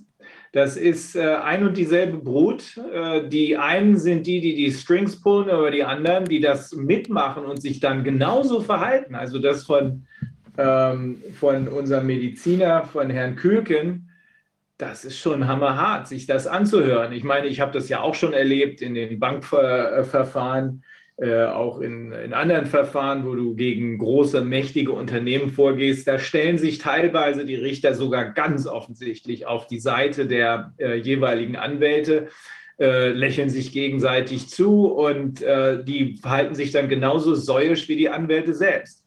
Ich habe immer gedacht, das sei nur in Deutschland so. Und ich glaube es eigentlich auch immer noch, dass das äh, eine Besonderheit im deutschen Rechtssystem ist, weil wir ja nun wirklich seit vielen, vielen Jahren äh, im Rechtssystem zur Obedience erzogen werden. Nicht erst seit Hitler, sondern schon seit ähm, Bismarck. Wenn du nicht voll auf Regierungslinie warst, dann konntest du sowieso nicht in den Justizdienst eintreten. Aber das jetzt zu hören, in dieser äh, gerade wenn, weißt du, das kannst du doch nicht bringen, jemandem zu sagen, äh, der ist zwar Arzt, aber das überzeugt mich nicht, der hätte den äh, Beschreibungen seiner Patienten nicht glauben dürfen. Was ist denn mit diesen Leuten los? Das ist absurd. Das ist ja wirklich unterlassene Hilfeleistung. Also da kommt demnächst einer rein mit einer Nekrose am Bein und ich sage, du bildest dir das ein. Ja. Und äh, ich habe auch keine Lust, was zu machen. Und dann gehe ich noch nicht mal in, äh, kriege ich noch nicht mal ein Verfahren an den Hals, weil es so eine Nebenwirkung darf es ja nicht geben. Da hättest du den Wissenschaftlern glauben müssen, dass das alles nur leichte, nur Kopfweh für zwei Wochen. Wie, weißt du noch, dieses, äh, dieses Informationsvideo, was sie doch für die ganzen, äh, dieses mehrsprachige Informationsvideo, ich glaube für irgendwelche Immigranten, weißt du noch? Ja. Das, Ja, das war ja, doch auch, das sagte, das ist die, macht garantiert nicht unfruchtbar und sie macht, äh, und sie, alle Nebenwirkungen verschwinden nach zwei Wochen. Das Oh ist wirklich Gott, so mich, unglaublich. ja. Das kam doch gleich in zwölf Sprachen oder so mit jeweils irgendeinem vertrauenerweckenden Arzt aus, aus dem jeweiligen Sprachraum. Also es ist echt unge ungeheuerlich. Ja, das war, als wir noch überlegt hatten, ähm, dagegen, und das ist ja eine sehr umfangreich vorbereitete Sache gewesen, ich glaube 35 Seiten lang, ähm, dass wir nach HWG, nach Heilmittelwerbegesetz dagegen vorgehen. Aber das, was wir jetzt sehen können, zeigt, dass es völlig sinnlos ist, das zu tun. Denn selbst wenn es da noch einzelne Richter gibt, äh, wo noch ein Funke an ja, Rechtsstaatlichkeit vorhanden ist, äh, die sind ja, die überleben das nicht. Ne? Also zumindest karrieretechnisch überleben die das nicht. Also ich meine, ich teile nicht deine Meinung, dass es jetzt in anderen Ländern, also ich denke, es wird auf jeden Fall sehr viele Länder geben, in denen das Phänomen das gleiche ist, weil es eben einfach ein so intensiver politischer Druck ist. Aber natürlich ist es schon schockierend zu sehen, dass das hier in Deutschland diese Ausmaße angenommen hat. Das ist wirklich also quasi ein, ein hohen Lachen in das Gesicht des Rechtssuchenden. Ja, Ja. also es ist schon gewaltig. Naja, also wir haben wieder viel gelernt. Ähm, haben wir noch, äh, Rainer, haben wir noch Einspieler oder was das? Ja, wir haben noch die beiden Videos, die ziemlich lustig sind. Da gefriert einem allerdings das Lachen im Halse sozusagen. Ähm, Das eine ist das äh, Video, wo ein amerikanischer Comedian äh, sich über die Selbstgefälligkeit, Selbstgerechtigkeit der Geimpften lustig macht. Ich hatte ja vorhin schon gesagt, über die wollen wir uns nicht lustig machen, aber über die, die sich so verhalten, wie zum Beispiel das, was uns heute berichtet wurde, ähm, da kann man sich lustig machen. Und das andere ist ähm, ein Video, das ist George Carlin. Das ist einer der unfassbar witzigsten Comedians in den USA. Der ist leider äh, gestorben. Ähm, der berichtet in, seinem, in diesem kurzen Clip, das eine ist äh, eine Minute 50, das ist der Comedian, der sich lustig macht über die Vaccinated. Und das andere, George Carlin, ist drei Minuten zehn. Der zeigt, wie die Gesellschaft, und das ist ja ein älteres Video, äh, durch und durch infiltriert ist. Und wie hier ähm, die Verhaltensweisen der Regierung völlig abhängig sind von dem, was ihnen als Kommando gegeben wird von den Hintermännern. Er hat das damals so knallhart witzig gebracht, aber aus heutiger Sicht ist es noch schockierender. Ja, also wir haben noch, äh, ich sage noch eine kleine Sache. Wir haben ja einen, ein neues Format, die Nachlese. Wir ähm, setzen uns jetzt immer nach der, nach der Sitzung nochmal zusammen und ähm, machen dann nochmal quasi eine kleine Zusammenfassung von dem, was heute besprochen wurde und ergänzen manchmal auch noch was, was vielleicht noch im Nachhinein rausgekommen ist oder geben eine kleine Einschätzung oder einen Querverweis zu Dingen, die wir vielleicht schon an anderer Stelle besprochen haben. Also gerne mal ähm, auschecken, ob das noch, äh, ob das ein, ein ähm, äh, ja, ob das noch zusätzliche Anregungen gibt. Und ähm, ja, ansonsten den üblichen Hinweis, wir sind ja für unsere Arbeit hier auf ähm, finanzielle Stütze, Unterstützung von, von außen angewiesen, also von den Zuschauern und äh, würden uns freuen, wenn wir die Arbeit fortsetzen können, weil ich denke, sie ist wirklich essentiell, gerade in Bezug auf das, was wir jetzt auch in den nächsten Wochen und Monaten wahrscheinlich wieder an ähm, Aktivitäten äh, auf uns zurollen sehen werden. Also es wird, es wird noch aktueller, als es sowieso schon ist. Ansonsten hoffe ich, ähm, dass es heute für alle einen ersprießlichen Freitagabend gibt und ich wünsche ein schönes und erholsames Wochenende und dann sehen wir uns in der nächsten Woche wieder. Bis dahin. Tschüss. Das wünsche ich auch. Tschüss. Wie die Geimpften die Klappe aufgerissen haben vor ein paar Jahren. Ich bin geimpft, ich bin geimpft. Ich habe meinen zweiten Impfung am 19. April bekommen. Ich kann nicht mehr krank werden durch Corona. Ich bin geimpft. Guck mal diesen komischen Virus hier unten.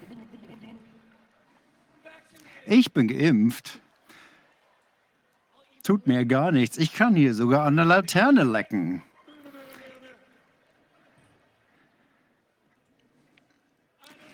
Äh, Ich muss noch nicht mal eine Maske tragen. Äh, die Geimpften werden krank. Was? Ich brauche einen neuen Booster?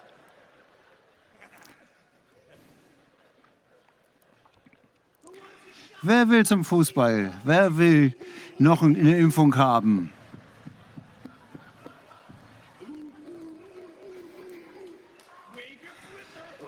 Schön mal mit den Flossen wedeln. Das ist für Sie.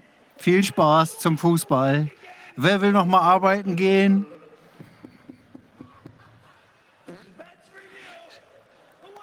Wer möchte, dass die Kinder in die Schule gehen? Was ist da drin? Das ist egal. Es ist sicher. Es ist sicher. Keine Sorge, keine Sorge.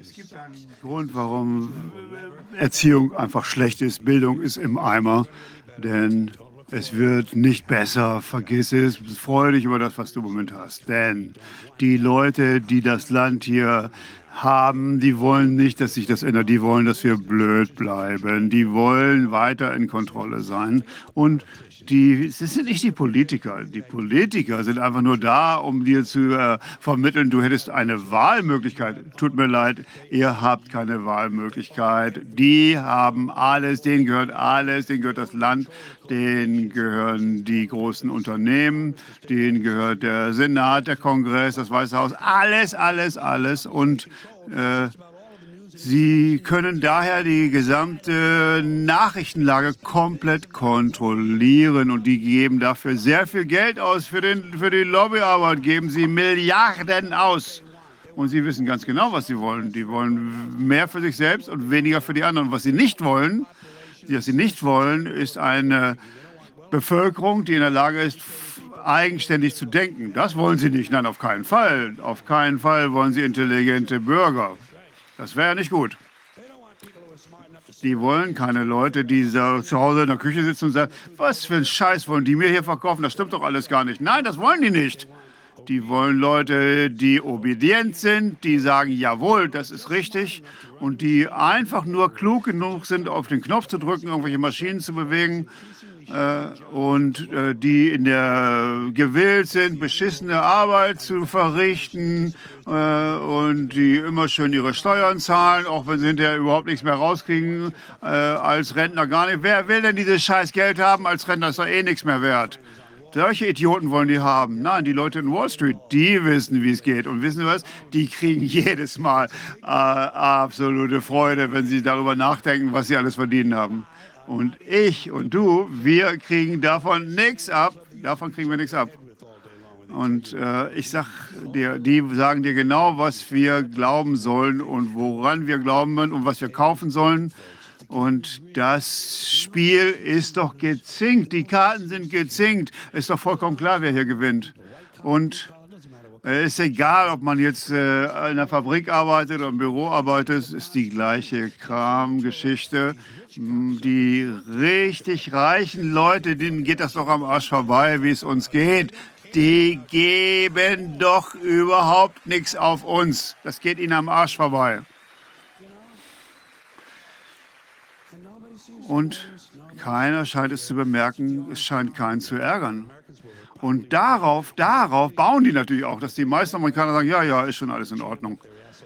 Und die, diejenigen, denen das Land gehört, äh, die nennen das auch den American Dream, denn man muss schlafend sein, um ihn